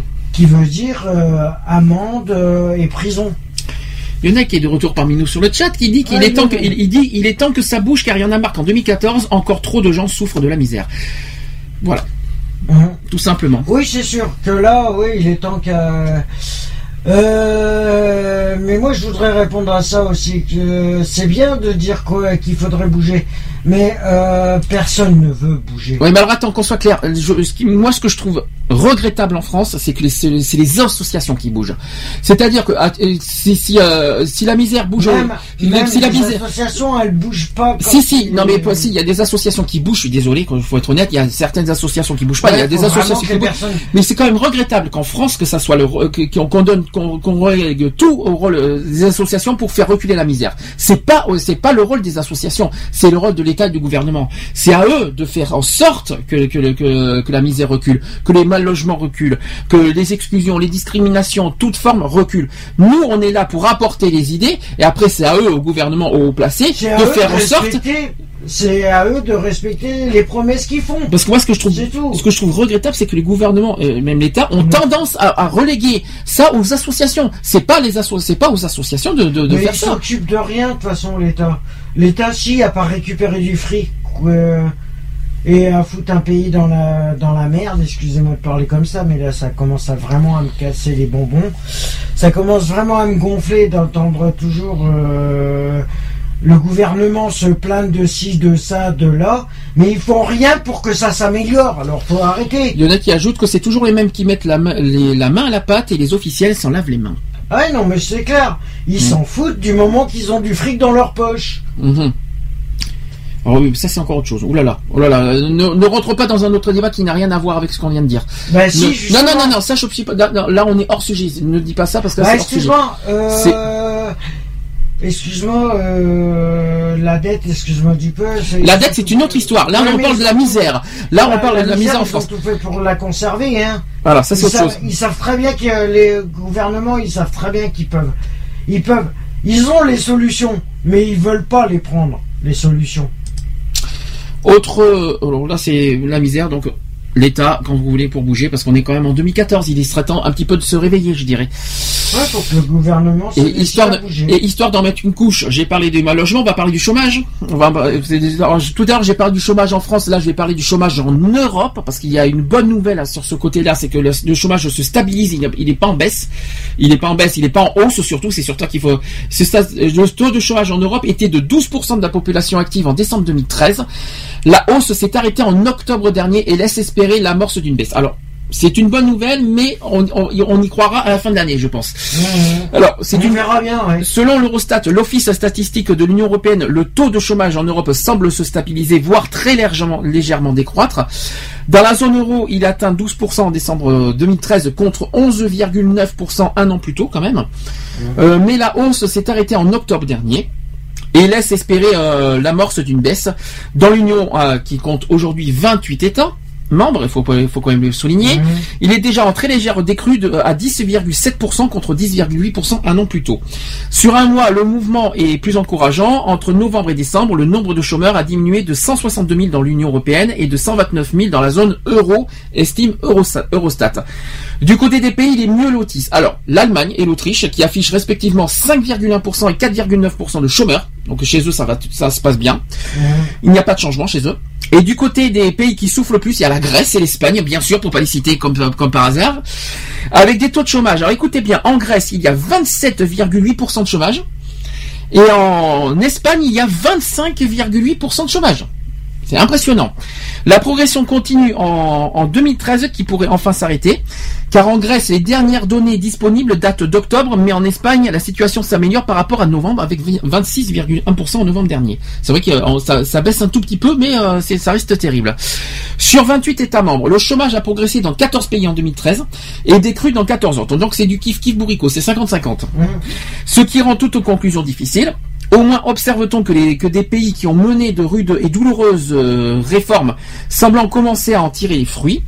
C'est le cas par exemple du Royaume-Uni, mais aussi de deux pays qui ont fait l'objet euh, d'un plan d'assistance financière, c'est-à-dire l'Irlande et le Portugal. Donc eux, ce sont le- le- les pays qui, ont- qui- qui méritent des bons points par rapport à ça. Il y a l'Irlande aussi qui est passée par un pic de 15,1% de chômeurs, qui, a- euh, qui affiche une, la- une plus forte baisse annuelle de 14% à 12%, c'est quand même pas mal, et tandis que le Portugal passe de 17,3 à 15,4%. C'est quand même pas mal. Oui, ils ont des bons points ces pays. Et certains estiment que ces bons scores s'expliquent surtout par le départ d'une partie de la main d'œuvre de les deux pays ayant une longue tradition d'émigration. Il y a une légère baisse du, du chômage des jeunes, C'est important de le dire parce que la mobilité est sans doute euh, un des facteurs euh, de l'amélioration. Elle pourrait aussi expliquer euh, ce premier signal, une très légère diminution du chômage des jeunes à 23,8% contre 24% un mois plus tôt. Il y a aujourd'hui 3,5 millions de jeunes de moins de 25 ans qui étaient au chômage dans la zone euro, soit une diminution de 23 000 en un mois et de 77 000 par rapport à décembre 2012. Il n'y a pas de quoi pavoiser, mais Bruxelles, mais à Bruxelles, on espère que les États vont être plus actifs cette année pour lutter contre l'inactivité des plus jeunes. Il y a d'ores et déjà 18 États sur les 20 pays éligibles aux nouvelles aides pour la garantie jeunesse qui ont déposé des plans d'action. La condition euh, sine, sine qua non pour débloquer euh, des financements européens importants en 2014 et 2015 pour la formation des jeunes. Eh ben, euh, voilà, en Espagne, pour l'Espagne, il y a aussi euh, l'enveloppe d'aide européenne qui représente pas moins de 888 millions d'euros, et pour l'Italie, 530 millions, et pour la France, 290 millions. Et oui. Euh, la France a eu 290 millions d'aides européennes. On a eu à notre tour des aides. Je ne sais pas si vous étiez au courant. Eh bien, je vous le dis. Ces aides, par contre, sont réservées aux régions où le chômage des jeunes est supérieur à 25%, alors que l'inflation en janvier chute à 0,7% et relance le débat euh, sur la déflation. Le sentiment domine, euh, à Bruxelles euh, qu'il ne faut pas sur, surréagir. Car une grande partie de cette décélération et de l'inflation correspond à l'ajustement des, prix dans des pays encore euh, sous tutelle financière, justement comme le Portugal ou la Grèce. Voilà. Ça, ça c'était pour le chômage en Europe. Ouais, bah, le chômage en France, j'en ai parlé en début, en début d'émission. Je vais pas le répéter, ça, je vais pas répéter deux fois. La France euh, aujourd'hui est à toujours à 10,5%. euh, voilà, 10,5% euh, sont toujours au chômage. Voilà, voilà le chiffre en France à l'heure actuelle. Et que bah, c'est Il serait mieux d'arrêter d'augmenter. et- Alors maintenant, un autre sujet, là, cette fois c'est Bordeaux. Alors là par contre, euh, on va parler de Juppé. Je vais vous dire pourquoi. Parce qu'il y a dans sa liste une personne qui est issue de la manif pour tous. Alors ça c'est quelque chose qui m'a contrarié. Je vais expliquer, d'abord faire ses, euh, sa campagne vite fait. Donc le maire sortant de Bordeaux a fait un point sur sa campagne le 13 janvier dernier. Alain Juppé a dévoilé à Bordeaux quelques axes de sa campagne à venir et en profite au passage pour épingler son adversaire de gauche qui s'appelle Vincent Feltes. Il y a eu un débat hier entre les deux d'ailleurs. Et voici par point par peu les principales annonces à retenir. Alors en sondage, euh, Alain Juppé a dit ceci. Il a dit Je ne pars pas gagnant d'avance, même si les sondages ne m'inquiètent pas. Ils ont euh, cela de bon euh, qui, euh, qui sape le moral de l'adversaire, mais ils sont parfois un élément de, danger car ils peuvent inciter une partie de l'électorat à se dire que ce n'est pas la peine d'aller voter. Je reste donc mobilisé. Euh, donc il y a euh, quelques thématiques de la campagne. Alors donc il a dit qu'est-ce qu'il a dit comme thématique? Il a dit euh, Alain Juppé qu'il ne renoncera jamais à demander des parkings et une taxe euh, quand ces parkings ne sont pas construits. Il aura, euh, il a demandé euh, que son programme des il a euh, dans son programme des propositions sur la politique du stationnement qui c'est vrai n'a pas été à la hauteur au cours de ces dernières années et c'est une responsabilité partagée entre la pub et la ville.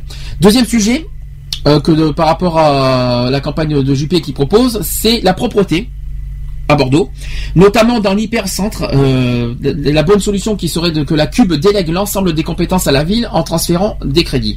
La thématique des déplacements et des transports devrait être euh, aussi revenir souvent lors de la campagne. Il faut faire euh, du, co du covoiturage, des plans de, de, de déplacement en entreprise, mais on ne réglera pas tout ça comme cela, comme a dit la Juppé. Euh, le maire sortant, il a- dit ceci aussi, nous avons besoin d'infrastructures supplémentaires collectives avec de nouvelles lignes de tramway ou de bus et routières car on ne peut pas euh, ne pas se poser la question du délestage, de la rocade euh, des grands poids lourds internationaux. Et enfin, il a parlé de l'économie, bien sûr, ce- c'est-à-dire le projet sera l'entreprise au cœur de la stratégie. Ça, c'est sa quatrième campagne. Ça, ce sont vraiment les grands points forts de la, de, la campagne de Monsieur Juppé. Euh, une liste qui a été dévoilée le 28 janvier dernier. Alors je vais pas vous évo- je vais pas vous dire la liste des, des 60 euh, des, des 60 personnes des municipales 2014 qui a été attendue. Et dans cette liste, il y a une personne, voilà, euh, qui s'appelle euh, Édouard Duparc. Alors Édouard Duparc est, qui est coordinateur de la manif pour tous en Gironde. Euh, il est, est d'ailleurs colistier d'Alain Juppé au municipal d'Édouard. Donc alors, sa présence sur la liste d'Alain Juppé pour les municipales de mars a fait bondir plusieurs associations comme la, LGBT de Bordeaux et la fameuse Ligue des droits de l'homme aussi, et aussi l'équipe de campagne de Vincent Fettes, candidat PS. Alors, Édouard Duparc, qui a 42 ans, qui est l'ancien coordinateur de la Manif pour tous en Gironde, ce mouvement de protestation né contre la loi Taubira sur le mariage pour tous. Alain Juppé lui-même ne s'était pas opposé à la loi du mariage pour tous, il faut, quand même le répéter. Par contre, il, est contre hein, et le- contre le- le- l'adoption des homo- aux homosexuels. Alors, c'est un chef d'entreprise bordelais, Édouard Duparc, qui travaille dans l'immobilier, à ne pas confondre avec son homonyme de 34 ans. Euh, qui est- est arrivé à Bordeaux il y a 10 ans. Il est marié, il est père de quatre enfants et il ne s'était jamais engagé dans la politique jusqu'au projet de loi du, mariage- pour tous. Donc ça veut dire qu'aujourd'hui il est dans la, euh, au mariage pour tous à cause euh, par rapport à ça. Donc il, il s'est investi par rapport à ça. C'est bien parce que euh, j'espère qu'on va pouvoir se marier à Bordeaux en août, sinon je m'inquiète. j'espère qu'on n'aura pas de problème avec lui. hein. Donc, ce dans, le pro- prolongement de cette action qui a réuni plusieurs milliers de, de familles bordelaises, assure-t-il, il a voulu continuer à être le porte-voix de ce mouvement. Et il a dit, euh, Édouard Duparc a dit ceci, que Alain Juppé cherche à placer au sein de sa liste euh, et éventuellement de son conseil municipal par la suite toutes les sensibilités bordelaises, y compris celles de ses familles, qui ne se sont jusqu'ici pas senties écoutées par, les appareils politiques. Donc il vaut mieux leur offrir ce cadre démocratique que leur laisser filer vers les extrêmes, estime encore euh, le leader de la Manif pour tous, c'est-à-dire Édouard Duparc. Alors il a rencontré Alain Juppé, voilà, euh, donc il a, il, a, il, a, il a eu des attaques, euh, voilà, de- Édouard Duparc qui a eu des attaques qui se défend euh, d'être un extrémiste, tout comme d'être homophobe ou raciste. Cette description ne me correspond pas, donc soit disant qu'Édouard Duparc n'est pas homophobe, mais je me pose des questions. Euh, sa rencontre avec Alain Juppé s'est faite euh, par l'intermédiaire d'Hugues Martin, adjoint au maire de Bordeaux, qui ne se représente pas en mars prochain, explique Édouard Duparc. Hugues Martin s'était de son côté montré opposé à, la loi- euh, sur le mariage pour tous. Et euh, Édouard Duparc assure euh, qu'il s'attendait à ces réactions d'opposition. D'ailleurs, il a dit ceci, Édouard Duparc, que Alain Juppé euh, aussi d'ailleurs, c'est courageux de sa part d'avoir pris quelqu'un issu de la manif pour tous dans son équipe. Pour les personnes que je représente, c'est une libération. Alors, évidemment, il y a eu des réactions LGBT. Donc euh, il- voilà ce qu'a dit euh, les associations LGBT, je voulais vous citer un par un. Ils ont dit l'exemplarité euh, des personnalités politiques est primordiale dans la lutte contre les stéréotypes et pour une meilleure acceptation de tous. Donc ça s'est souligné dans un communiqué de- des associations LGBT, parmi lesquelles il y a eu SOS Racisme, Oser le Féminisme, la Ligue des droits de l'homme, et bien sûr le centre LGBT de Bordeaux que je ne citerai pas. Euh, la présence d'un des fondateurs de la Manif pour tous, 33, qui mêlait dans ses cortèges, selon ses associations, tout ce que Bordeaux euh, compte euh, d'organisations extrémistes, homophobes et racistes est intolérable à nos yeux, ajoute-t-elle, considérant que cette présence sur la d'une figure nationale de l'UMP est le signe d'un repli de la droite et sur un conservatisme coupable.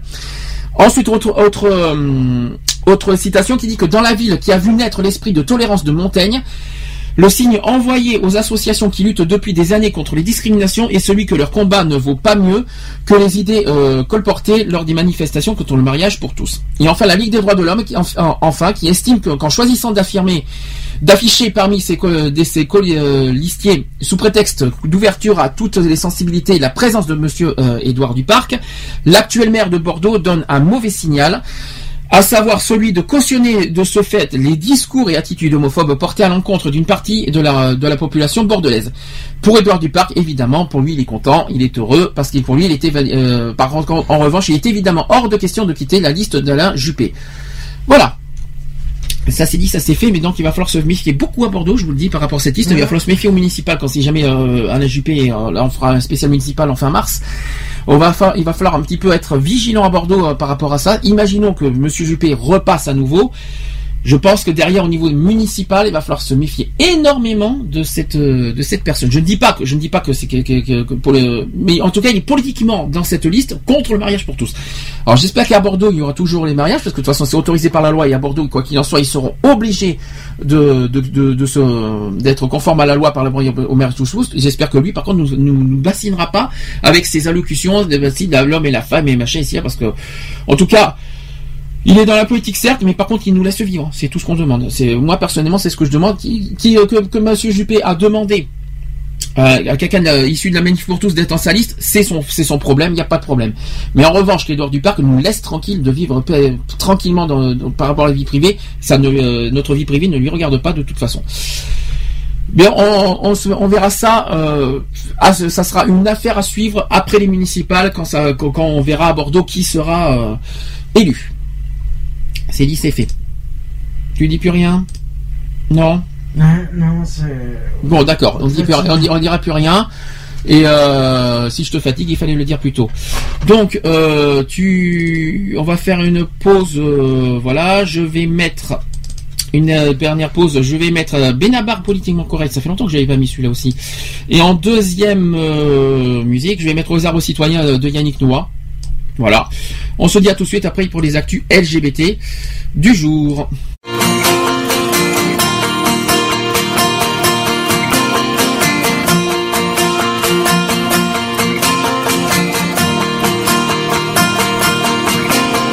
J'aime mes parents, j'aime mes enfants, c'est bien pensant. J'aime pas la guerre, ni la misère, c'est énervant. Tu trouves ça peut-être politiquement correct, mais moi je t'emmerde. Je ne suis pas raciste, je suis droit de l'homiste, je porte pas de fourrure. Je ne regrette pas la guillotine, je ne suis pas misogyne, je trie mes ordures. Je suis, je le répète, politiquement correct. Et moi je t'emmerde. Je n'ai rien contre les mosquées, je ne me sens pas menacé par les minarets. Je ne crois pas que les homos ne sont pas normaux, forcément coquets. Je suis une tapette, politiquement correcte. Et moi je t'emmerde. Victime de la pensée unique, je suis, je l'avoue, laïque pendant que j'y pense. Je précise que je ne crois pas qu'il y ait trop de juifs dans les médias ou la finance. Je risque de te paraître politiquement correct. Et moi je t'emmerde. Te sembler démagogue, mais je déconseille la drogue, même aux mineurs. Je milite pas, tiens-toi bien, pour l'extinction des dauphins, je veux pas qu'ils meurent. Tu trouves ça naïf et bête, politiquement correct. Et moi je t'emmerde. Je ne parle pas à la concierge, ni à la femme de ménage, comme à des chiennes. Il faut respecter tous les gens, je l'enseigne à mes enfants pour qu'ils deviennent. Un jour comme je le souhaite, politiquement correct. Et on t'emmerde.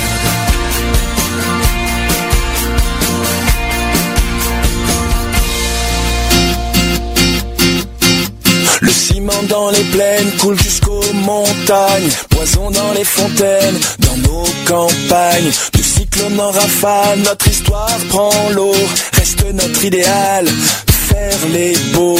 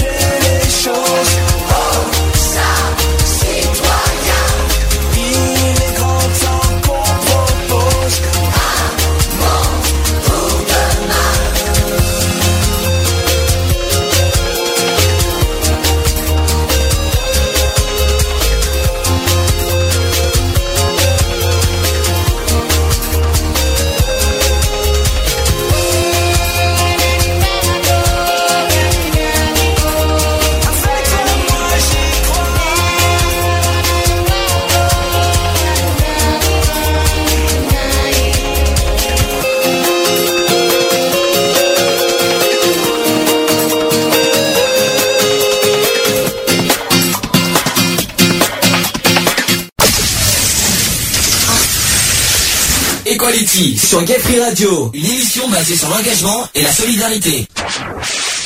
Bon, 19h15 sur euh, Gay Free Radio, toujours en direct. On passe aux actus LGBT. Equality, Les actus LGBT, LGBT. Donc euh, des sujets encore euh, assez graves par rapport au sujet LGBT. Vous savez que là, le- le- le- les Jeux Olympiques ont commencé, les Jeux Olympiques de Sochi en, Russie. Vous savez qu'il y a des soucis, euh, voilà, avec la loi homophobe qui est passée l'année dernière euh, en Russie. Euh, donc on est vraiment vraiment inquiet. Il y a une pétition qui est en cours d'ailleurs par rapport à par rapport à ça, par rapport par, rapport au rejet des homosexuels aux Jeux Olympiques. Je vais essayer de vous expliquer. Il y a eu un garde de sécurité des Jeux Olympiques qui a agressé et arrêté un manifestant qui est passé sous la corde pour brandir un drapeau arc-en-ciel durant le relais de la flamme olympique euh, à Vonoredge en Russie. Ça s'est passé le 21 janvier dernier. Et euh, les responsables russes et olympiques ainsi que les sponsors ont promis que tout le monde serait protégé des discriminations anti-gays pendant les JO de Sochi. Cette promesse euh, a été clairement piétinée. Les sponsors sont ceux qui ont le plus, le plus à perdre aujourd'hui au moment où ils lancent leur campagne mondiale de publicité sur les Jeux Olympiques. Et si nous mettons la pression maintenant avec une immense euh, pétition, nous pouvons les forcer à se mobiliser et leur faire comprendre que leur, réputation est en jeu. Euh, dans ce cas, vous allez, euh, vous, avez, une pétition sur www.allout.org slash fr slash olympique-sponsor. Bon, vous allez sur allout.org. De toute façon, vous avez le lien aussi sur euh, notre nos pages Facebook de l'association et de la radio euh, pour signer cette pétition. N'hésitez pas. Plus honteux aussi, au- plus honteux qui est aussi, c'est qu'il semble que le garde portait un logo Coca-Cola sur son uniforme pendant l'agression. Coca-Cola qui a souvent répété euh, qu'elle soutient l'égalité, euh, mais son silence persistant euh, face aux agressions homophobes aux Jeux Olympiques euh, dit le contraire. De surcroît, l'entreprise a déjà terni sa réputation début janvier en supprimant un couple homo de sa campagne. Raison d'y croire en Irlande. Euh, Coca-Cola et les autres sponsors olympiques défendent-ils vraiment l'égalité? Ça, c'est une question qu'on se pose. S'ils veulent pouvoir répondre par l'affirmative, ils doivent prendre position sur la politique russe maintenant. C'est pour cela qu'il faut euh, signer cette pétition. Alors, les jeux euh, sont arrivés depuis aujourd'hui. Et euh, les membres d'All Out euh, ont prouvé qu'ils tiendront la, distance. Euh, ils sont partout. Ils ont déjà organisé une journée de mobilisation pour la Russie dans 34 villes du monde. Ils ont envoyé des milliers d'emails aussi au PDG de Coca-Cola et au président du comité olympique pour leur demander des réponses. Euh, All Out aussi qui a eu, qui a même frappé fort avec trois trois camions qui ont encer- encerclé le siège de Coca-Cola avec avec leur message. Si les sponsors se murent dans le silence, donc euh, All Out est prêt à prendre les rues avec une nouvelle journée mondiale de mobilisation juste avant la cérémonie. On ne sait pas, j'ai pas une nouvelle sur ce sujet-là, mais je pense que ça a dû avoir lieu vu ce qui est vu le- les sujets de, la semaine. Euh, si les sponsors avaient euh, osé s'opposer à Vladimir Poutine il y a quelques mois, cette agression aurait euh, sûrement pas eu lieu. Mais il n'est pas trop tard pour eux de se mobiliser. Il faut convaincre les, pon- les sponsors de défendre publiquement l'égalité et les droits lesbiens, gays, bi- et trans LGBT, qui est l'une des, plus importantes actions que, que All Out, et toutes les associations LGBT du monde, qui peuvent faire juste avant les jeux, euh, même pendant les jeux, pour euh, protéger les personnes LGBT. Ensuite, il y a eu un, un communiqué qui a été fait par euh, le maire de Sochi que- le 27 janvier dernier qui dit que l'homosexualité n'est pas admise à, à Sochi. Euh, il a dit il y en a il y en a pas dans notre ville a déclaré le maire de Sochi dans une interview diffusée euh, le 27 janvier euh, à la BBC. Euh, les homosexuels seront toutefois les bienvenus s'ils respectent les lois russes. Voilà ce qu'a dit le, maire de, de Sochi. Euh, il a, rajouté ceci aussi, nous, disons juste que c'est votre affaire, votre vie, a dit euh, euh, Paklomov, qui est premier magistrat de Sochi. Mais ce n'est pas admis ici, dans le Caucase dans lequel nous vivons. Il n'y en a pas dans notre ville. Avant d'ajouter, il a dit ceci, notre hospitalité sera accordée à tous ceux qui respectent les lois de la Fédération russe et qui, euh, n'imposent pas leur mode de vie aux autres. Le Kremlin qui a déclenché aussi l'année dernière un concert de réprobation en promulguant une loi interdisant toute propagande homosexuelle et soucieux de l'image renvoyée à l'étranger euh, à l'association des JO qui débute le, le 7 qui a débuté le 7 février dernier. Vladimir Poutine a récemment assoupli le- les, restrictions pesant sur le droit des man- de manifestation à, à Sochi selon le nouvel observateur. Ensuite, le 30 janvier dernier, Il y a eu 52 sportifs qui appellent la Russie à, abroger la loi homophobe. Euh, c'est une mobilisation qui ne faiblit pas contre la loi homophobe russe qui a été adoptée en 2013. Et dans un appel relié par euh, le Guardian le jeudi 30 janvier, 52 sportifs olympiques, anciens et actuels, demandent à la Russie de faire marche arrière et d'annuler la loi qui interdit toute propagande homosexuelle. Alors c'est une promulgation du, euh, texte par Vladimir Poutine en juin 2013, il faut le rappeler, qui avait déclenché un tollé international.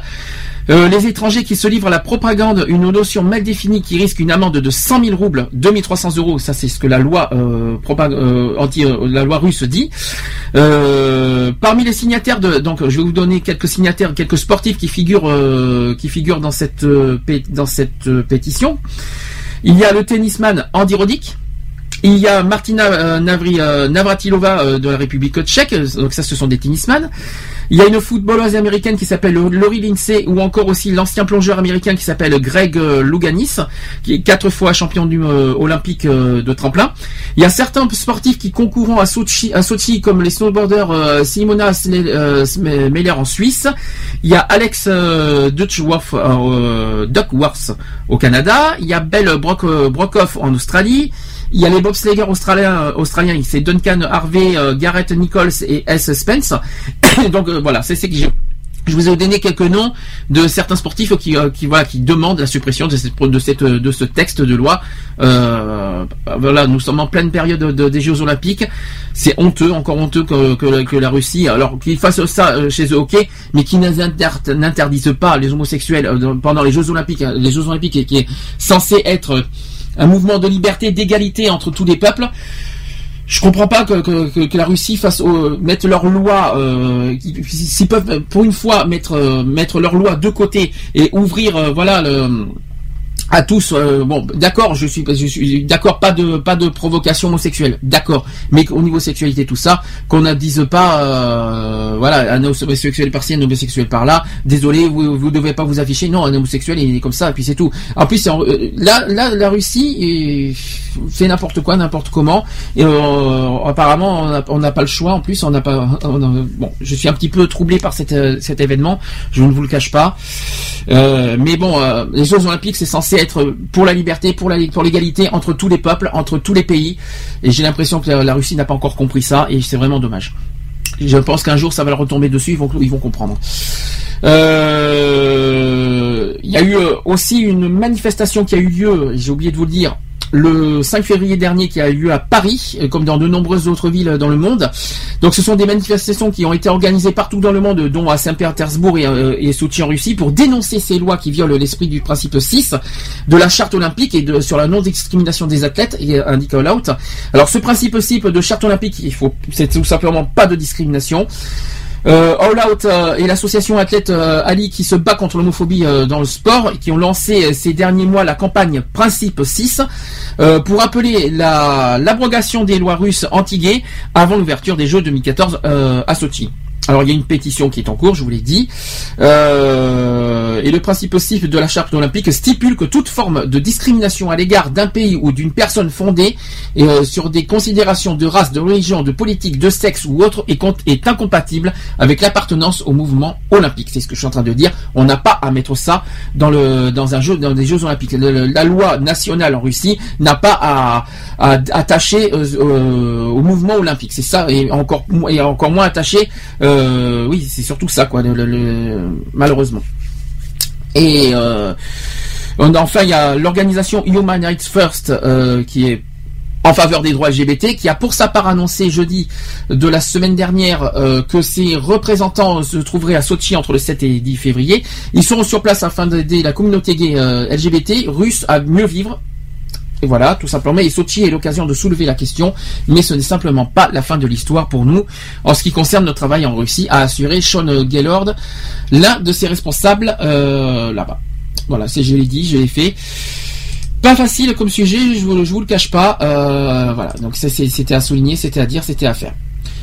Euh, ensuite, euh, je continue. Il, y a encore un autre sujet important en Europe. Cette fois-ci, il y a une vote. Les députés européens ont voté en faveur de la feuille de route de l'Union européenne contre l'homophobie et les discriminations fondées sur l'orientation sexuelle et de l'identité du genre.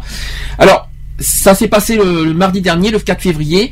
Les députés européens ont voté sur la feuille de route de l'Union euh, européenne contre l'homophobie et les discriminations fondées sur l'orientation sexuelle et l'identité du genre. Donc ce document a été adopté par 394 voix euh, pour et il y a eu 700 il y a eu 176 voix contre et 72 abstentions.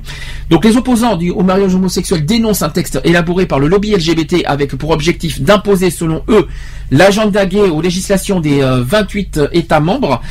Sur le site euh, Citizen Go, euh, une pétition euh, contre cette feuille de route a été lancée par la Manif pour tous, encore eux pour pas changer, euh, qui a recueilli plus de 200 000 signatures. Et le point sur ce texte qui suscite un grand nombre de fantasmes. Alors, que propose ce rapport euh, Lunasec Alors, ce rapport demande un nouveau plan d'action de l'Union européenne pour lutter contre l'homophobie et la transphobie, de la même manière que l'Union européenne combat déjà les discriminations basées sur le sexe, le handicap ou l'origine ethnique. L'Union européenne devrait euh, devrait protéger tous les citoyens et de la discrimination, y compris les personnes euh, lesbiennes, gays, bisexuelles et transgenres, bien sûr. Euh, on demande à vivre sans menace et sans discrimination, qui n'est pas un intérêt personnel, mais un droit humain. Alors, je vais vous donner quelques extraits de cette résolution. Alors le Parlement européen, voilà, bah, euh, euh, depuis mardi, hein, ça c'est fait. Le Parlement européen, premièrement, condamne fermement toute discrimination fondée sur l'orientation sexuelle ou l'identité de genre et déplore vivement que les droits fondamentaux des personnes lesbiennes, gays, bi, euh, transgenres et intersexuées ne soient pas toujours euh, pleinement reconnus dans l'Union européenne. Deuxième euh, extrait. Euh, le, le Parlement- le Parlement européen estime qu'une stratégie globale fait actuellement défaut à l'Union européenne pour protéger les droits fondamentaux des personnes LGBTI. Troisièmement, euh, le Parlement européen reconnaît que la responsabilité de protéger les droits fondamentaux incombe, conjointement à la Commission européenne et aux États membres et demande aussi à la Commission de faire un usage le plus large possible de ses compétences, y compris en facilitant l'échange de bonnes pratiques dans les États membres, demande aux États membres de satisfaire aux obligations que leur, que impose le droit de l'Union et la recommandation du Conseil de, l'Europe visant à combattre la discrimination fondée sur l'orientation sexuelle ou le genre. Quatrièmement, le Parlement européen appelle la, Commission européenne, les États membres et les agences concernées à œuvrer conjointement à l'élaboration d'une politique euh, pluriannuelle globale visant la protection des droits fondamentaux des personnes LGBTI, à savoir une feuille de route, une stratégie ou un plan d'action reprenant les thèmes et objectifs énoncés ci-dessous. Alors, il y a le, le sujet de non-discrimination au travail, la non-discrimination dans l'éducation, la non-discrimination en matière de santé, la non-discrimination dans l'accès aux biens et services, les mesures spécifiques en faveur des personnes transsexuelles et intersexuées, la citoyenneté, les familles, la liberté de circulation, la liberté de réunion et d'expression, la pénalisation des discours et crimes haineux, le droit d'asile pour les personnes LGBTI discriminées, et enfin les critères d'élargissement et action vers les pays tiers. Voilà, ça c'est ce que dit le texte, tout simplement. Alors, euh, on dit que les droits de l'homme sont universels, ça c'est vrai. Je tiens quand même à le ressouligner que les droits de l'homme c'est pas fait que pour la France, c'est fait pour dans le monde entier. Donc euh, ça c'est quand même quelque chose qu'il faut quand même bien le souligner. Il y a une question du genre aussi qui, est en filigrane parce que c'est le document va jusqu'à inclure la possibilité que les enfants aient plus euh, plus de deux parents car cela ouvrirait la voie à une euh, meilleure reconnaissance des familles arc-en-ciel tout comme des familles recomposées. Euh, le rapport recommande aussi de garantir l'accès des femmes célibataires et des femmes lesbiennes au traitement de fertilité et au traitement de procréation médicalement assistée et de favoriser dans les écoles l'enseignement des questions concernant l'orientation sexuelle, l'identité de genre et l'expression du genre. Par ailleurs, la manif pour tous, pour pas citer, toujours eux, qui demande le rejet pur et simple du rapport, dénonce un projet visant à favoriser les revendications du lobby LGBT et euh, rassemble à peine quelques milliers de personnes pour l'ensemble de l'Union européenne et qui a été financé à hauteur de près d'un million et demi d'euros en 2012. Euh, est-ce que cette, est-ce que ce rapport va, imposer le PMA, euh, le mariage homosexuel en Europe? C'est une bonne question, affaire à suivre. Euh, y aura-t-il un objectif financier adossé à ce rapport? C'est effectivement un autre, un autre reproche adressé par les signataires de la pétition au rapport Lumac, mais voilà. Ça c'est une autre question. Quel est le, le- lien entre le rapport Lunasec et le rapport Estrella? Il y en a pas. Je tiens à le préciser euh, parce que le premier entend lutter contre l'homophobie et le second rejeté en décembre par le, Parlement- le Parlement européen, c'est-à-dire le rapport Estrella, euh, était censé porter euh, sur la santé sexuelle et proposer de faire de l'avortement un droit reconnu par l'Union européenne. Voilà, donc aucun rapport entre les deux. Ensuite, le débat euh, préliminaire euh, au vote parlementaire a-t-il été tronqué? Ben, Certains euh, eurodépu- eurodéputés qui sont opposés au texte, comme Bruno Gollnisch, assurent que l'ordre du jour a été modifié pour que le débat soit volontairement tronqué. C'est ce que disent, c'est ce qui est dit, mais bon, j'y crois pas beaucoup. C'est aussi histoire de de mettre un petit peu le Alors quelles conséquences pour le projet de loi famille dont l'examen a été ajourné euh, par le gouvernement français? Ben on est en train de faire entrer euh, par la porte euh, ce qu'on a fait sortir par la fenêtre, déplore Laurent Wauquiez, qui au lendemain de l'annonce par le gouvernement que le projet de loi de la famille ne serait pas examiné avant 2015. Alors finalement avant c'était décembre 2014 et maintenant c'est reporté à l'année prochaine. Encore une fois, on, a- ça a été ça devait être fait en mars de cette année, ça a été repoussé en décembre et finalement ça sera pas ça sera examiné pas avant 2015. Jusqu'où ça va aller le- le- le- On n'en sait rien, mais on se pose des questions si ça va, si ça va vraiment avoir lieu la, loi de la famille. hein. Voilà, donc euh, ça c'était sur euh, le, vote des députés européens. J'espère que ça que ça peut vous euh, peut vous, peut-être que ça beaucoup ne le savaient pas, mais au moins affaire à suivre aussi là-dessus dans les futurs actus LGBT. Autre actu, ben, ça concerne la théorie du genre à l'école. Il y a eu cinq folles rumeurs qui ont été euh, qui ont été courues par rapport à cette histoire. La rumeur court à la vitesse des SMS envoyés massivement aux parents d'élèves. Euh, voilà ce qui a été dit. Le choix est simple soit on accepte la théorie du genre, soit on défend l'avenir de nos enfants. Voilà ce qui a été écrit par SMS, euh, qui a été envoyé tout ça. Donc c'est un texto qui a été reçu par une internaute qui le partage sur Twitter le 28 janvier dernier. Et certains des messages reçus cités par Ouest France et l'Est républicain dénoncent aussi des cours de masturbation, des modules d'éducation sexuelle avec démonstration et des peluches en forme de pénis euh, et de vagin destinés aux écoles maternelles. Alors ça, c'est vrai que ça va un petit peu fort. J'avoue que c'est pas très correct. Euh, à l'origine de cette campagne massive, un collectif nommé euh, Journée de retrait euh, de l'école, qui entend protéger la pudeur et l'intégrité de nos enfants euh, en les retirant de l'école une journée par mois, sans prévenir l'établissement. Dans son viseur, le programme ABCD de l'égalité, qu'on va y, va revenir dans quelques instants, des ministères des droits des femmes et de l'éducation nationale, en test sous 10 atta- académies et qui visent les jeunes de 3 à 15 ans. Le consigne est détaillé sur le site de JRE. Voilà ce qui a été dit. Vous justifierez l'absence de votre enfant le lendemain par le motif suivant journée de retrait de l'école pour l'interdiction de la théorie du genre dans tous les établissements scolaires. Donc c'est un message qui semble avoir été entendu après sa diffusion via différentes antennes locales de l'organisation. Dans l'Oise par exemple, certaines écoles euh, certaines écoles ont enregistré un taux euh, d'absentéisme de 10 à 60 euh, ça a été rapporté par les établissements. Euh, voilà, voilà que- qu'est-ce que dit les rumeurs. La première rumeur dit que l'école va enseigner la théorie du genre. Ce que dit la rumeur, c'est que le ministre de l'Éducation nationale, Vincent Payon, sur les traces euh, sur son prédécesseur, euh, Luc Châtel, voudrait généraliser et officialiser l'enseignement de la théorie du genre dans les écoles publiques et privées sous contrat à partir de la rentrée 2014. Alors son origine, euh, le vocabulaire théorie du genre était déjà employé par les opposants les plus radicaux au mariage pour tous, Alliance Vitae et Manif pour tous en tête, bien sûr. Et ces collectifs ont transformé les études sur le genre euh, en théorie du genre. C'est une idéologie euh, qui viserait à nier toute différenciation sexuelle, idéologie qu'il faudrait par conséquent combattre. Euh, dans la CD de l'égalité, le programme destiné à lutter euh, contre les iné- inégalités entre filles et garçons, de la maternelle au collège, met à disposition des enseignants des outils pédagogiques afin qu'eux-mêmes euh, évitent de faire appel à des stéréotypes de genre dans leur enseignement. Deuxième rumeur, c'est l'éducation sexuelle et masturbation dès la maternelle. Alors ça, j'avoue que je suis pas très pour euh, que ça aille jusqu'à la maternelle. Je, je- je l'ai toujours dit, je le répète encore. Alors ce que dit la rumeur, c'est que selon des SMS reçus par des parents d'élèves et rapportés par Ouest France, dans les écoles, des cours d'éducation sexuelle et de, masturba- de masturbation seront, sont dispensés dès la maternelle. Alors c'est une origine, c'est un texte qui a été publié euh, en 2010 intitulé Standard pour l'éducation sexuelle. C'est un rapport qui est co-signé par le Centre fédéral euh, allemand pour l'éducation de la santé, le Bureau de l'Organisation mondiale de la santé et un collège d'experts internationaux.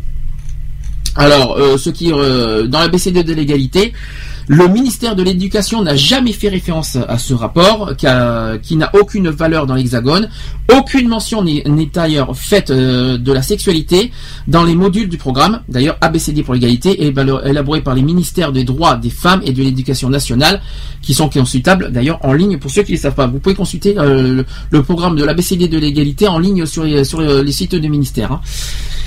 Ensuite, euh, le troisième rumeur, c'est que l'homosexualité serait abordée à la maternelle. Là aussi, personnellement, je serais contre, mais moi, je, je suis pas si sûr. hein. C'est une rumeur qui dit que l'homosexualité abordée dans les programmes scolaires dès la maternelle, titre le média euh, communautaire Islam et Info. Des parents s'interrogent aussi à ce sujet sur la page Facebook et France TV Info. Alors c'est l'origine de cette rumeur, c'est que des esprits échauffés euh, et euh, l'impréci- l'imprécision du terme école, car l'homosexualité apparaît bien dans un programme, celui des sciences de la vie de la terre SVT en classe de première, euh, en première L et ES, donc c'est le lycée, ça n'a rien à voir avec le avec la maternelle. Et à la rentrée 2011, les lycéens ont découvert la question du genre et de, de l'orientation sexuelle dans un chapitre intitu- intitulé Devenir homme ou femme. À l'époque, des députés UMP euh, ont d'ailleurs demandé au ministre de l'Éducation euh, de Nicolas Sarkozy, Luc Châtel, de retirer ses manuels scolaires. Ça, c'était à l'époque, je m'en souviens très bien de ça. Mais dans les BCD de l'égalité, il n'y a pas un mot de plus sur l'homosexualité que sur la sexualité. Dans les 10 académies qui testent déjà le projet éducatif, on fait euh, des colonnes métiers euh, de filles et métiers de garçons, raconte le Parisien, plutôt que de se demander c'est quoi être homosexuel. En précisant que je suis personnellement contre euh, le sujet de l'homosexualité à la maternelle, je trouve ça trop tôt. Euh, Moi-même étant homosexuel, je le dis franchement, l'homosexualité doit être un sujet abordé uniquement en, dans les collèges, en quatrième, troisième dans les collèges, puis au lycée. Pas avant, pas en sixième, cinquième, puis en quatrième, troisième, et puis, euh, au lycée, mais surtout pas avant la quatrième, parce que euh, non. Il y, a, la majorité sexuelle, c'est à 15 ans, il faut quand même pas non plus euh, euh, aller euh, pou- pousser les limites non plus. Quatrième rumeur, c'est au sujet des pénis et des vagins en peluche à l'école. Alors ce que dit la rumeur, c'est que les parents parlent de peluches en forme de pénis et de vagin qui seraient présentées aux aux enfants pour distinguer les genres. C'est ce que dit. Alors son, origine, son qui est à peu près probable, c'est qu'une boîte pédagogique surnommée Sexbox qui a choqué les conservateurs suisses en 2011. Elle contient un pénis en bois et en peluche et un, vagin aussi en peluche aussi, qui est destiné à intégrer les programmes d'éducation sexuelle dans de la ville de Bâle en Suisse. Mais là encore, euh, pas à l'école maternelle ni primaire. Cette boîte contient en fait du matériel d'enseignement pour le secondaire, mais elle a été présente comme euh, étant prévue euh, pour l'école euh, enfantine, et ça a choqué malheureusement beaucoup de gens. Par contre, dans la BCD de, l'égalité, il n'y a aucune peluche à connotation sexuelle qui n'est mentionnée. faut bien préciser, il ça, n'est pas le cas. Et d'ailleurs, il n'est pas prévu d'aborder la sexualité dans la BCD de l'égalité. Ce n'est pas au programme de la BCD de l'égalité, donc, euh, donc ça, ça a oublié. Concernant la cinquième et dernière rumeur, c'est le gouvernement qui veut interdire l'enseignement à, domicile. Alors, ce que dit la rumeur, c'est que la théorie euh, du genre, du genre, du gender, qui sera imposée à tous, quitte à interdire l'école à la maison soi-disant. Donc ça, c'est ce c'est la rumeur qui dit. L'origine de cette rumeur, c'est qu'une proposition de loi signée par les sénateurs UMP selon Le Monde. Euh, leur volonté est de limiter les, possibilités d'enseigne- d'enseignement à domicile, précise le, site du quotidien, pour éviter une désocialisation volontaire destinée à soumettre l'enfant, particulièrement vulnérable à un conditionnement psychique, idéologique ou religieux. Par contre, dans la BCD de l'égalité, l'idée n'étant qu'à l'état de proposition, elle n'apparaît bien entendu nulle part dans les projets de l'éducation nationale. Donc, en conclusion par rapport aux rumeurs, c'est n'écoutez pas les rumeurs, c'est qu'archi faux. La BCD de l'ég- l'égalité ne propose euh, aucune de ces rumeurs. Voilà, il n'y a rien qui stipule ça euh, dans le, programme. Donc tout ce que vous entendez en rumeurs, c'est, je pense, c'est histoire de, de, ternir encore plus l'image de l'homosexualité, histoire d'enfoncer le clou encore plus, en mettant, en aggravant finalement euh, l'image de l'homosexualité. Et je trouve ça dégueulasse surtout venant des parents. Euh, surtout, ne vous mettez bien, n'écoutez pas les rumeurs. Euh, à force, ça, ça devient de la diffamation. C'est des propos qui sont graves, qui n'existent pas et qui méritent d'être punis à mon, sens parce que ça va trop loin. Si c'était vrai encore. On en parlerait et on, en fera un débat, mais tant que, ces rumeurs ne- n'existent pas et ne sont pas fondées, euh, ces rumeurs ne doivent pas être publiées ni publiques et encore moins écoutées. Voilà, c'est ce qu'il faut se dire. C'est très important. Euh, N'écoutez pas ces rumeurs, c'est faux. Voilà, tout simplement. L'ABCD de l'égalité, c'est vraiment pour l'égalité et euh, dans un but sain et serein euh, pour tous. Et euh, voilà, c'est l'égalité pour tous. C'est pas l'égalité uniquement pour les pour les homosexuels. C'est vraiment l'égalité pour que alors, les hétérosexuels et les, les, euh, les et les homosexuels vivent ensemble en toute égalité, euh, notamment à l'école, notamment dans, dans, le travail, dans tout ce que vous voulez, au niveau au niveau de l'école surtout. Les enfants qui, euh, voilà que, tout le monde puisse vivre en toute égalité. Mais il n'y a pas que l'homosexualité. Ça peut être dans euh, dans tous les styles. Ça peut être au niveau au niveau de de l'origine au niveau de, de la santé au niveau du handicap voilà. C'est pour ça qu'on parle aujourd'hui de tout ça. Quoi qu'il en soit n'écoutez pas ces rumeurs. C'est totalement faux euh, et qu'est-ce qui me reste comme sujet? Bien évidemment, il me reste un sujet à, à vous évoquer. C'est au sujet. Euh, qu'est-ce que j'ai comme sujet? Alors il y a l'histoire du refuge. Il y a une rumeur là aussi qui, euh, comme quoi l'association le refuge a viré euh, deux jeunes de leur association. J'en reviendrai dans un instant parce que ça, je trouve ça tellement lâche et euh, euh, par rapport à ça, je trouve ça ignoble. Euh, Est-ce que oui, par rapport au bilan de, la manif pour tous, c'est ça où je voulais en venir. Euh, donc vous savez que la manif pour tous a, fait une, euh, une manifestation à Paris et à Lyon. Le 2 février dernier, c'est un dimanche. Alors pendant les manifs, les, pendant ces manifs, les défenseurs d'une vision traditionnelle, la famille opposée à ce qu'ils considèrent comme la famille, la familiphobie du gouvernement, ont prouvé dimanche leur capacité à mobiliser avec d'importants cortèges à Paris et à Lyon sans aucun incident. Tant mieux. Tant mieux pour eux. Dans la capitale, il y a eu 80 000 personnes qui ont manifesté selon la police et 500 000 selon la manif pour tous. Bien sûr, pour gonfler les chiffres histoire de se mettre un peu d'importance, mais c'est pas grave, pour pas changer. Et à Lyon, ils étaient 20 000 manifestants selon la police et le double pour les organisateurs. Alors beaucoup arborent le nom de leur département ou ville d'origine reprenant les slogans Hollande, Talouan, on n'en veut pas. Ça fait longtemps qu'on n'avait pas entendu parler. L'année der- l'année dernière, c'était pareil pour le, mariage pour tous. Il y avait marqué aussi payons d'émission au milieu de quelques drapeaux au tricolore. Pour, euh, euh, Ludovine de la Rochère, qui est présidente de LMPT, vous savez que c'est le, parti politique qui a créé la manif pour tous, euh, son mouvement s'inscrit dans une continuité plus d'un an après les manifestations contre le mariage homosexuel. Quelques plaisantins anti-LMPT se sont faufilés dans son dos alors qu'elle donnait une interview télévisée plaçant dans le champ de la caméra des pancartes sous les pavés la Bible, ou alors protégeons nos enfants euh, des sorcières, brûlons les rousses, par exemple, euh, selon des journalistes de l'AFP.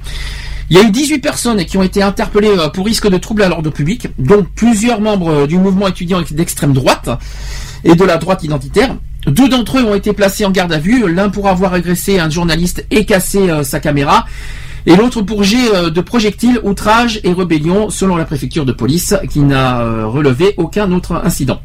Manuel Valls, qui avait prévenu euh, auparavant qu'il ne tolérerait aucun débordement, les organisateurs soulignaient, eux, l'état d'esprit paisible et déterminé des manifestants, et encore 2000 membres des forces de l'ordre ont encadré le cortège survolé par un hélicoptère. Donc le départ à, Paris a eu lieu à la place, à la place d'Enfer Rochereau. Euh, euh, D'ailleurs, euh, les organisateurs, euh, dès le départ, ils ont hué euh, les ministres Vincent Payon et Najat euh, Vallaud-Belkacem. Il y a Rennes Désir, qui est premier secrétaire du PS, qui a dénoncé les manipulations et les mensonges sur lesquels une frange réactionnaire essaie de cimenter une opposition euh, de la politique du gouvernement avec le soutien irresponsable d'élus UMP. À Lyon, parce qu'à côté il y a eu à Lyon aussi. À Lyon, il y a eu quelques élus, dont le député Hervé Mariton, qui ont été euh, qui ont été rejoints par l'archevêque euh, Philippe euh, Barbarin et le recteur de la grande mosquée de Lyon, Kamel euh. Donc euh, ce- ces trois personnes-là ont rejoint la manifestation de Lyon. Euh, l'une des, des revendications de la manif pour tous, c'est, le retrait tout simplement de, de l'ABCD de l'égalité. Euh, expérimentation mise en place euh, à l'école pour lutter euh, contre les stéréotypes, les stéréotypes euh, filles-garçons. Elle dénonce aussi, aussi l'ouverture au DT de la procuration médicalement assistée. Alors la manif pour tous a mobilisé sur, de la, sur de la désinformation, selon elle, hein, selon, selon la manif pour tous. hein. Dominique Bertinotti, pour dire Bertinotti, trouve que ce sont des combats imaginaires et a ju- qui a, euh, non c'est plutôt euh, Najat Vallaud-Belkacem qui a jugé que, que ce sont des combats imaginaires. C'est- pour rappel, Najat Vallaud-Belkacem, c'est la ministre des droits des femmes. Ensuite, de 26 mai 2013, la Manif pour tous avait mobilisé à Paris 150 000 personnes selon la police, 1 million selon les organisateurs contre le mariage homosexuel. C'est pour faire un petit peu le, la comparaison entre les manifs de l'année dernière et les manifs de cette année. Alors, euh, j'ai aussi quelques trucs minute par minute. Je sais pas. Il y a eu, aussi euh, Marion Maréchal Le Pen, euh, qui est député euh, Front National, qui a fait le déplacement accompagné de Valéran de, de Saint-Just, euh, de candidat Front National à la mairie de Paris. Qu'est-ce que je peux vous dire d'autre qui s'est passé pendant Paris Ça s'est passé soi-disant dans une ambiance bon enfant, que les manifestants brandissent des pancartes où sont inscrits leur département ou ville d'origine, par exemple Dordogne, Bretagne, etc. Euh, et dessus, il y a marqué les premiers slogans fusent au Hollande Talon, on n'en veut pas. Ensuite, un organisateur assure que deux huissiers mandatés par la manif pour tous ont été présents dans le cortège. Euh, les animateurs du cortège a marqué nous sommes de retour, histoire de mettre un petit peu de provocation, ça ne va pas changer. Et ils ont rajouté les organisateurs de, de cette manif. Est-ce que vous êtes prêts à défendre le droit de l'enfant et non pas le droit à l'enfant? Ouais, sans plus. Parallèlement à la mobilisation, française, l'association espagnole ATOR euh, organise une manifestation à Madrid.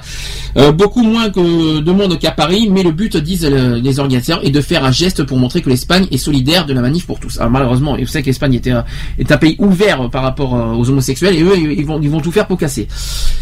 Euh, Qu'est-ce que je voulais vous dire aussi? Il y a eu 12 militants du mouvement euh, étudiant d'extrême droite euh, qui ont été arrêtés à Paris alors qu'ils s'apprêtaient à rejoindre le cortège de la manif pour tous. Ça a été indiqué par un porte-parole de la préfecture de police de Paris.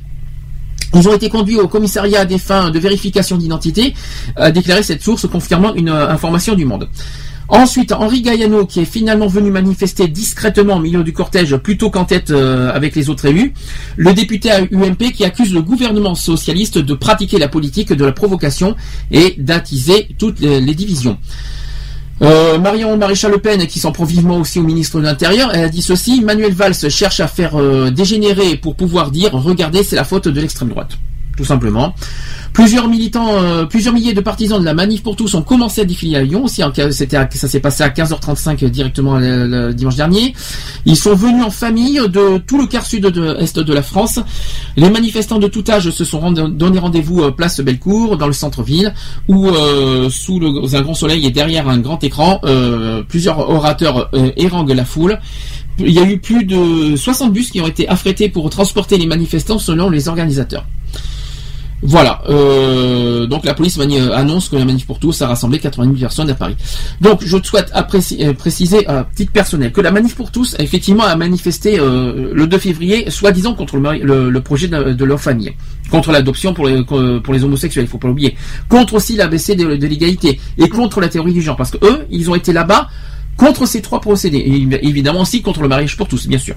Donc ces chiffres des manifestants de Paris et Lyon ne cassent pas non plus la baraque. Si on fait bien la comparaison, euh, 80 000 à Paris, c'est pas non plus excessif, hein, c'est pas non plus, euh, c'est pas, et c'est pas énorme.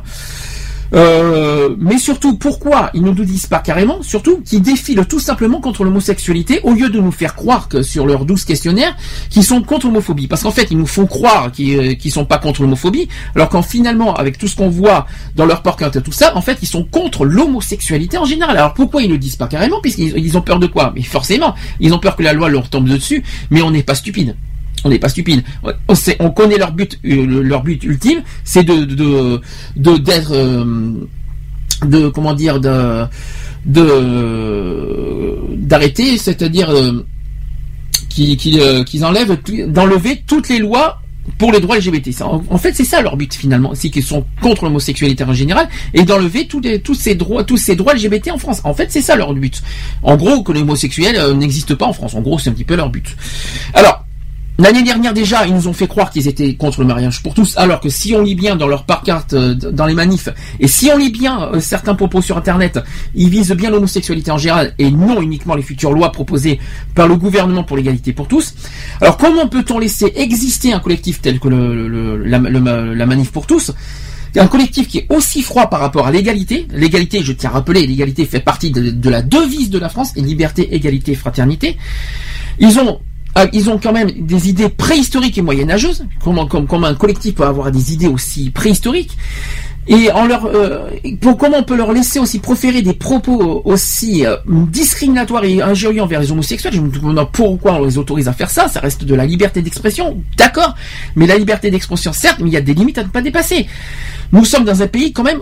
Il faut le rappeler, nous sommes le, pays fondateur des droits de l'homme. La France, c'est le pays fondateur des droits de l'homme en 1789, et après c'est devenu universel en 1948. Et nous-mêmes, en France, on donne même pas l'exemple euh, par rapport à ça, par rapport aux droits de l'homme. Alors, la, démocratie existe, ok, certes, il n'y a pas de problème, mais la liberté d'expression existe aussi. Comment vous dire ça? Donc la démocratie existe, d'accord. La liberté d'expression existe, d'accord. Mais nous ne tolérerons jamais le fascisme. Parce que pour moi, ça reste des, propos, ça reste un mouvement fasciste qui, qui s'en prend euh, à, des, à des citoyens, euh, mais aussi très profondément, gravement. C'est, je trouve ça. Je me demande pourquoi on laisse exister cette, euh, cette, cette- ce, euh, ce collectif qui est anti-égalité, anti-démocratique et surtout anti-droit de l'homme. C'est surtout ça que je ne comprends pas. J'espère que un petit message à l'Union européenne, que j'aimerais bien qu'un jour ou l'autre qu'ils interdisent de, faire exister ce genre de de euh, de collectifs qui font qui vont qui vont euh, qui vont trop. Ils poussent à l'extrême. Ils peuvent être contre l'homoparentalité, être contre le mariage pour tous. Ok, là jusque là tout va bien, ça ne me dérange pas. Mais il y a des pro, ils, ils mettent des propos qui vont trop loin. Ils vont trop trop loin dans leurs propos. Et pour moi, à mon sens, ça devrait être banni et même interdit et même puni par la loi tellement qu'ils vont trop loin. Voilà, ça c'est mon opinion personnelle. Si certains veulent euh, aussi euh, en témoigner, vous pouvez euh, me, me faire euh, me laisser me déposer un message sur le répondeur de, de l'émission 05 35 004 024. Il reste un dernier sujet. Un dernier sujet LGBT, on aura fini. Euh, c'est au sujet du refuge. Alors l'association Le Refuge, alors bien sûr, c'est l'association qui est euh, la seule association LGBT qui est reconnue d'utilité publique. Et comme par hasard, voilà, maintenant il y a euh, avec la semaine qu'on vient de passer euh, euh, avec l'histoire de la manif pour tous, le même jour dimanche. Et pourtant, écoutez bien ce que je vais vous dire parce que c'est très important. Ce qui est bizarre, c'est que ce sont des personnes LGBT qui en faveur des droits LGBT qui ont qui ont incriminé le refuge là-dessus le même jour de la manif pour tous j'arrive pas à y croire quoi. C'est quelque chose qui m'a qui m'a qui m'a interpellé qui m'a frappé. Je me suis posé des questions là à ce moment-là. Alors voilà ce que dit cette rumeur. Euh, d'ailleurs c'est sous forme de blog. C'est pas sous c'est pas un article publié c'est un blog d'une personne qui a publié ça. Il a dit que que le refuge euh, aurait euh, exclu deux jeunes hébergés au refuge, c'est-à-dire il y en a un qui était à Toulouse, qui s'appelle Luc, et un à Lille qui s'appelait Jérémy, qui ont été mis dehors par le refuge pour avoir dénoncé des conditions qu'ils jugeaient inacceptables. Alors, j'ai les témoignages de ces jeunes, je, ça me surprend beaucoup, euh, je les ai devant moi. Alors le refuge euh, par, euh, le, par rapport euh, aux jeunes de Lille, il dit j'aimerais vous raconter une histoire, ça concerne une chose qui s'appelle le refuge. Je suis arrivé au, refu- au refuge il y a quelque temps et voilà comment ça se passe derrière les, les coulisses. Des gens qui, euh, qui ont l'âge de vos parents et qui s'occupent de jeunes se permettent de vous critiquer. Si vous n'avancez pas avec eux, ils vous menacent de vous mettre à la rue. Pour la nourriture, on doit la trouver nous-mêmes car eux ne veulent pas aider. Quand on trouve une formation ou quelque chose qui nous plaît vraiment, ça critique toujours. Vous pensez que ça se passe bien? Ben laisse-moi rire. Je me suis pris un coup de chaise. La personne n'a- rien eu. Je me suis fait taper dessus et je suis tombé sur une chaise et qui s'est euh, et ce qui s'est passé, j'ai eu un blâme. Aujourd'hui, on me menace de me mettre à la rue et comment je vais vivre? Ben tout simplement en espérant que la mission locale arrive à avoir une chambre foyer. Ça fait plusieurs temps que mon cœur pulse et on m'a dit d'arrêter de mentir. Ils m'ont pris, ils m'ont pris trois mois à voir ce que je fais en mission locale et mais un jour pour leur dire que je me retrouverai le 28 février et le 28 février prochain à la rue. Deuxième témoignage cette fois c'est un jeune à Toulouse.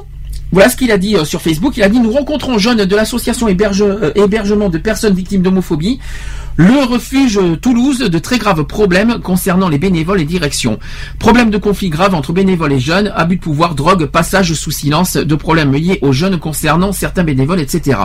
Deux députés et le silence de problèmes, euh, deux députés pardon et le président Arc-en-Ciel Act Up et celui LGBT Toulouse ainsi que le maire sont déjà au courant, mais les procédures sont très longues et doivent être discrètes, car déjà deux bénévoles se sont fait virer pour avoir euh, dénoncé ces abus. Et j'ai appris qu'il y avait énormément de problèmes au sein des autres refuges de France, à Toulouse, depuis trois ans. Aucun jeune n'a été accompagné et sont sortis du refuge criblés de dettes, sans logement et sans travail. C'est normalement le but du refuge. Alors, je précise quelque chose. Ce sont deux témoignages de deux jeunes qui ont été publiés sur leur euh, profil Facebook et qui a été euh, qui- et dont certaines personnes LGBT qui ont qui ont fait des- bénévoles du refuge qui ont euh, qui ont saisi ces textes et qui ont pris euh, ces textes-là comme euh, en, en victimisant si vous préférez les jeunes du refuge contre le refuge en mettant en, en- en- comment dire en, ternissant l'image du refuge comme quoi le parce qu'on est en période d'hiver tout simplement euh, je vous donne pas le nom de la personne, hein, le nom de la personne qui a incriminé le refuge. Il, par contre, il a dit ce titre, il a dit ceci euh, sous forme de blog. En titre, il a dit deux jeunes jetés à la rue par l'association Le Refuge, une décision lourde de conséquences prises en pleine période hivernale. Bon, il a, mis ça sous forme de blog. Il dénonce ça. Alors pour lui, il n'est pas contre le refuge, mais il est contre le fait que deux jeunes soient rejetés dans la rue en pleine période d'hiver. Bon. Mais ça a été très très très mal tourné. D'ailleurs, je vais vous communiquer euh, les propos exacts du président de- du refuge qui s'appelle Nicolas Noguier qui m'a cette semaine écrit un texte pour moi. Je lui ai posé la question. Voilà ce qu'il m'a dit. Il m'a dit l'association qui nous réunit tous est une structure sociale à part entière. La petite association d'il y a dix ans est devenue grande, agréée et acteur à part entière du champ de l'insertion sociale, avec 12 salariés, dont plusieurs travailleurs sociaux et psychologues, pour accompagner les, les 70 jeunes actuellement hébergés. Il est toujours nécessaire de rappeler que nos décisions sont prises en équipe et soumises au contrôle des inspecteurs de l'action euh, sanitaire et sociale. Comme dans toutes les structures sociales en France, nous devons conjuguer nos actions avec un contrat d'hébergement et d'accompagnement dans le but de responsabiliser les personnes accompagnées.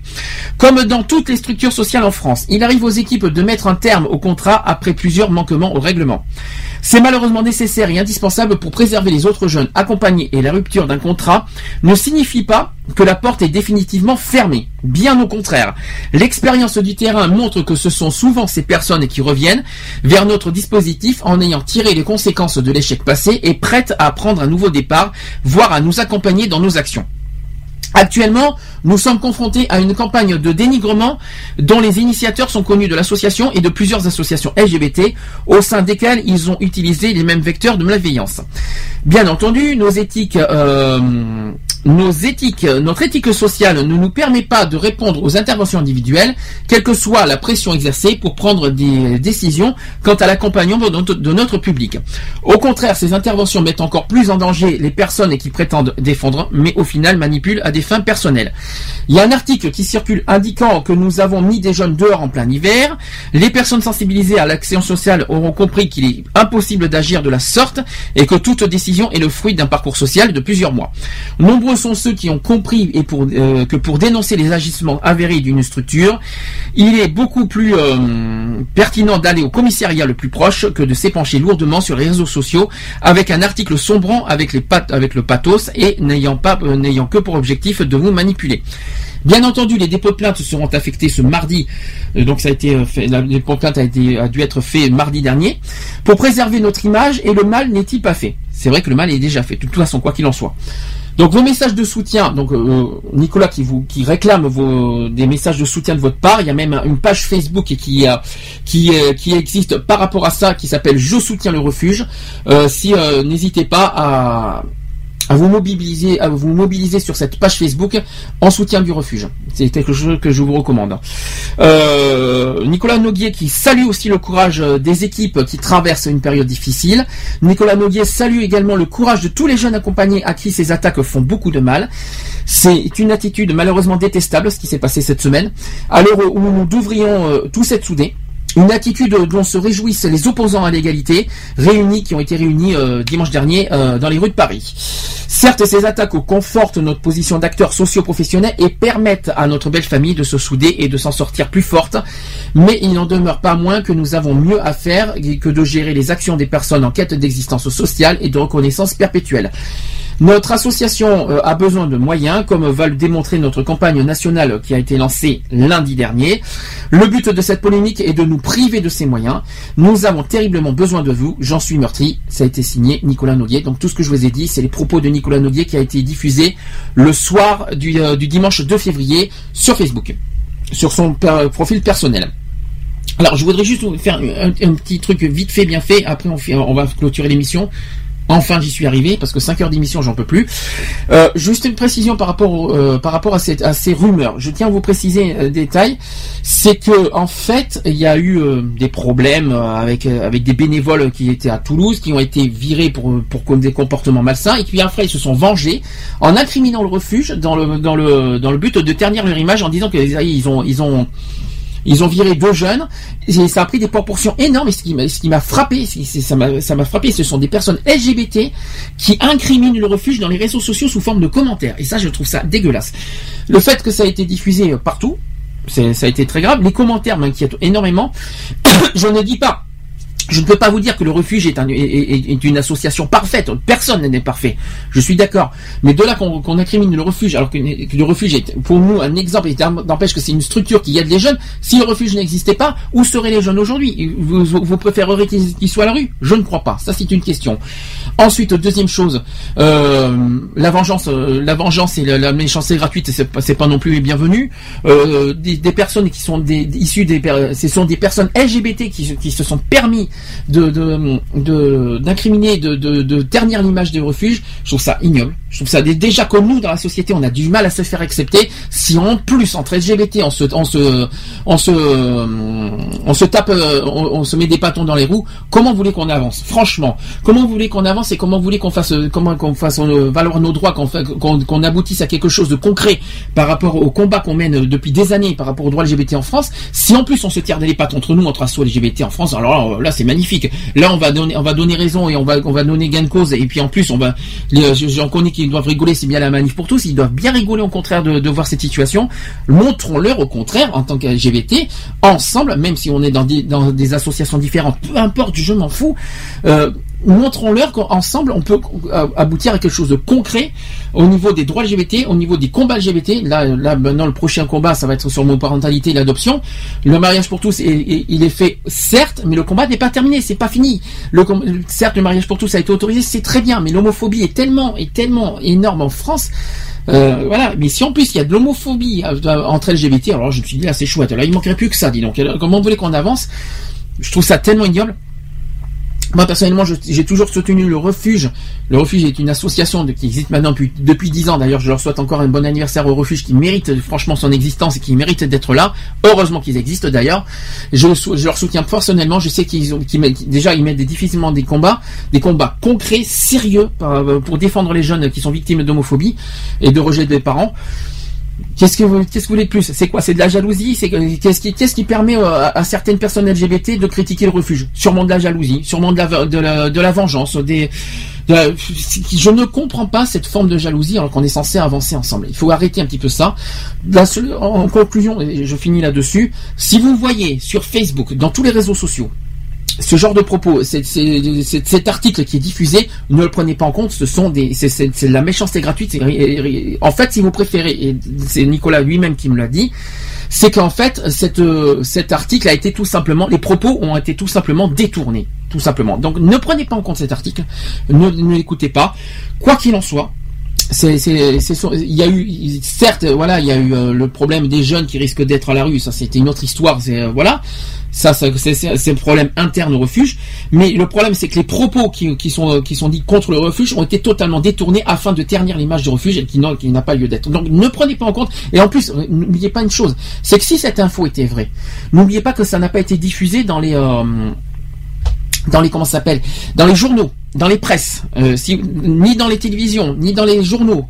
Si, tant que vous n'avez pas entendu cette histoire dans les journaux et dans les presses, c'est que c'est faux. Donc ce n'est qu'une rumeur, c'est une, c'est, une fausse accusation, c'est de la diffamation et de l'injure à l'encontre au refuge.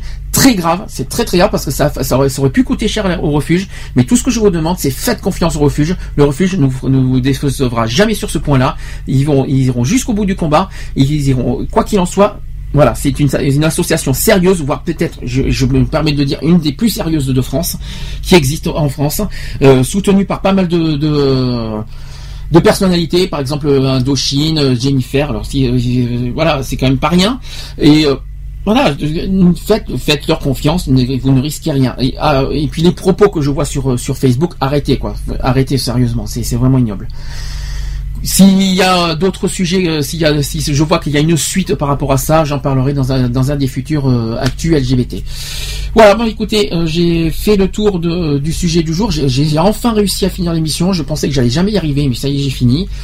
Euh, on va se donner rendez-vous samedi prochain, samedi 15 février à 15h. Voilà, je n'ai pas le sujet du jour, vous le saurez euh, sur Facebook et euh, en direct samedi prochain. Je, quoi qu'il en soit, je vous remercie. Je suis vraiment, vraiment encore désolé que par rapport à la durée de l'émission du jour, vous avez vu que le sujet a été très, très difficile. D'où pourquoi ça a été plus long que prévu. Je, mais je m'en excuse. Je ferai attention les prochaines fois, je vous promets. hein. Euh, je remercie aussi euh, ceux qui ont réagi en direct, Lionel, GG, bien sûr. Euh, et puis, je vous donne rendez-vous donc samedi prochain pour la, la 74e émission de l'émission Equality. Pour finir vite fait, n'oubliez pas que toutes nos émissions sont, sont en podcast www.equality-podcast podcast avec un s.fr. Vous retrouvez nos podcasts sur iTunes, Digipod, Facebook aussi, sur la page Facebook de l'émission. Vous avez aussi nos, nos podcasts et euh, vous pouvez aller aussi sur Digipod. Enfin bref, nos podcasts. Vous, allez sur Google, vous, tapez émission Equality, vous verrez euh, les podcasts seront affichés euh, dans, dans les recherches de Google. Voilà, ça c'est dit, ça c'est fait. Je vous souhaite un bon week-end. Je vous remercie à tous. Passez un bon week-end. Bon, bon appétit pour ceux qui sont à table. Il est quand même 20h05. Et je vous dis à la semaine prochaine. Bisous. Bye. Bon week-end. Retrouvez nos vidéos et nos podcasts sur www.equality-podcast.fr. On ne choisit pas sa couleur de peau,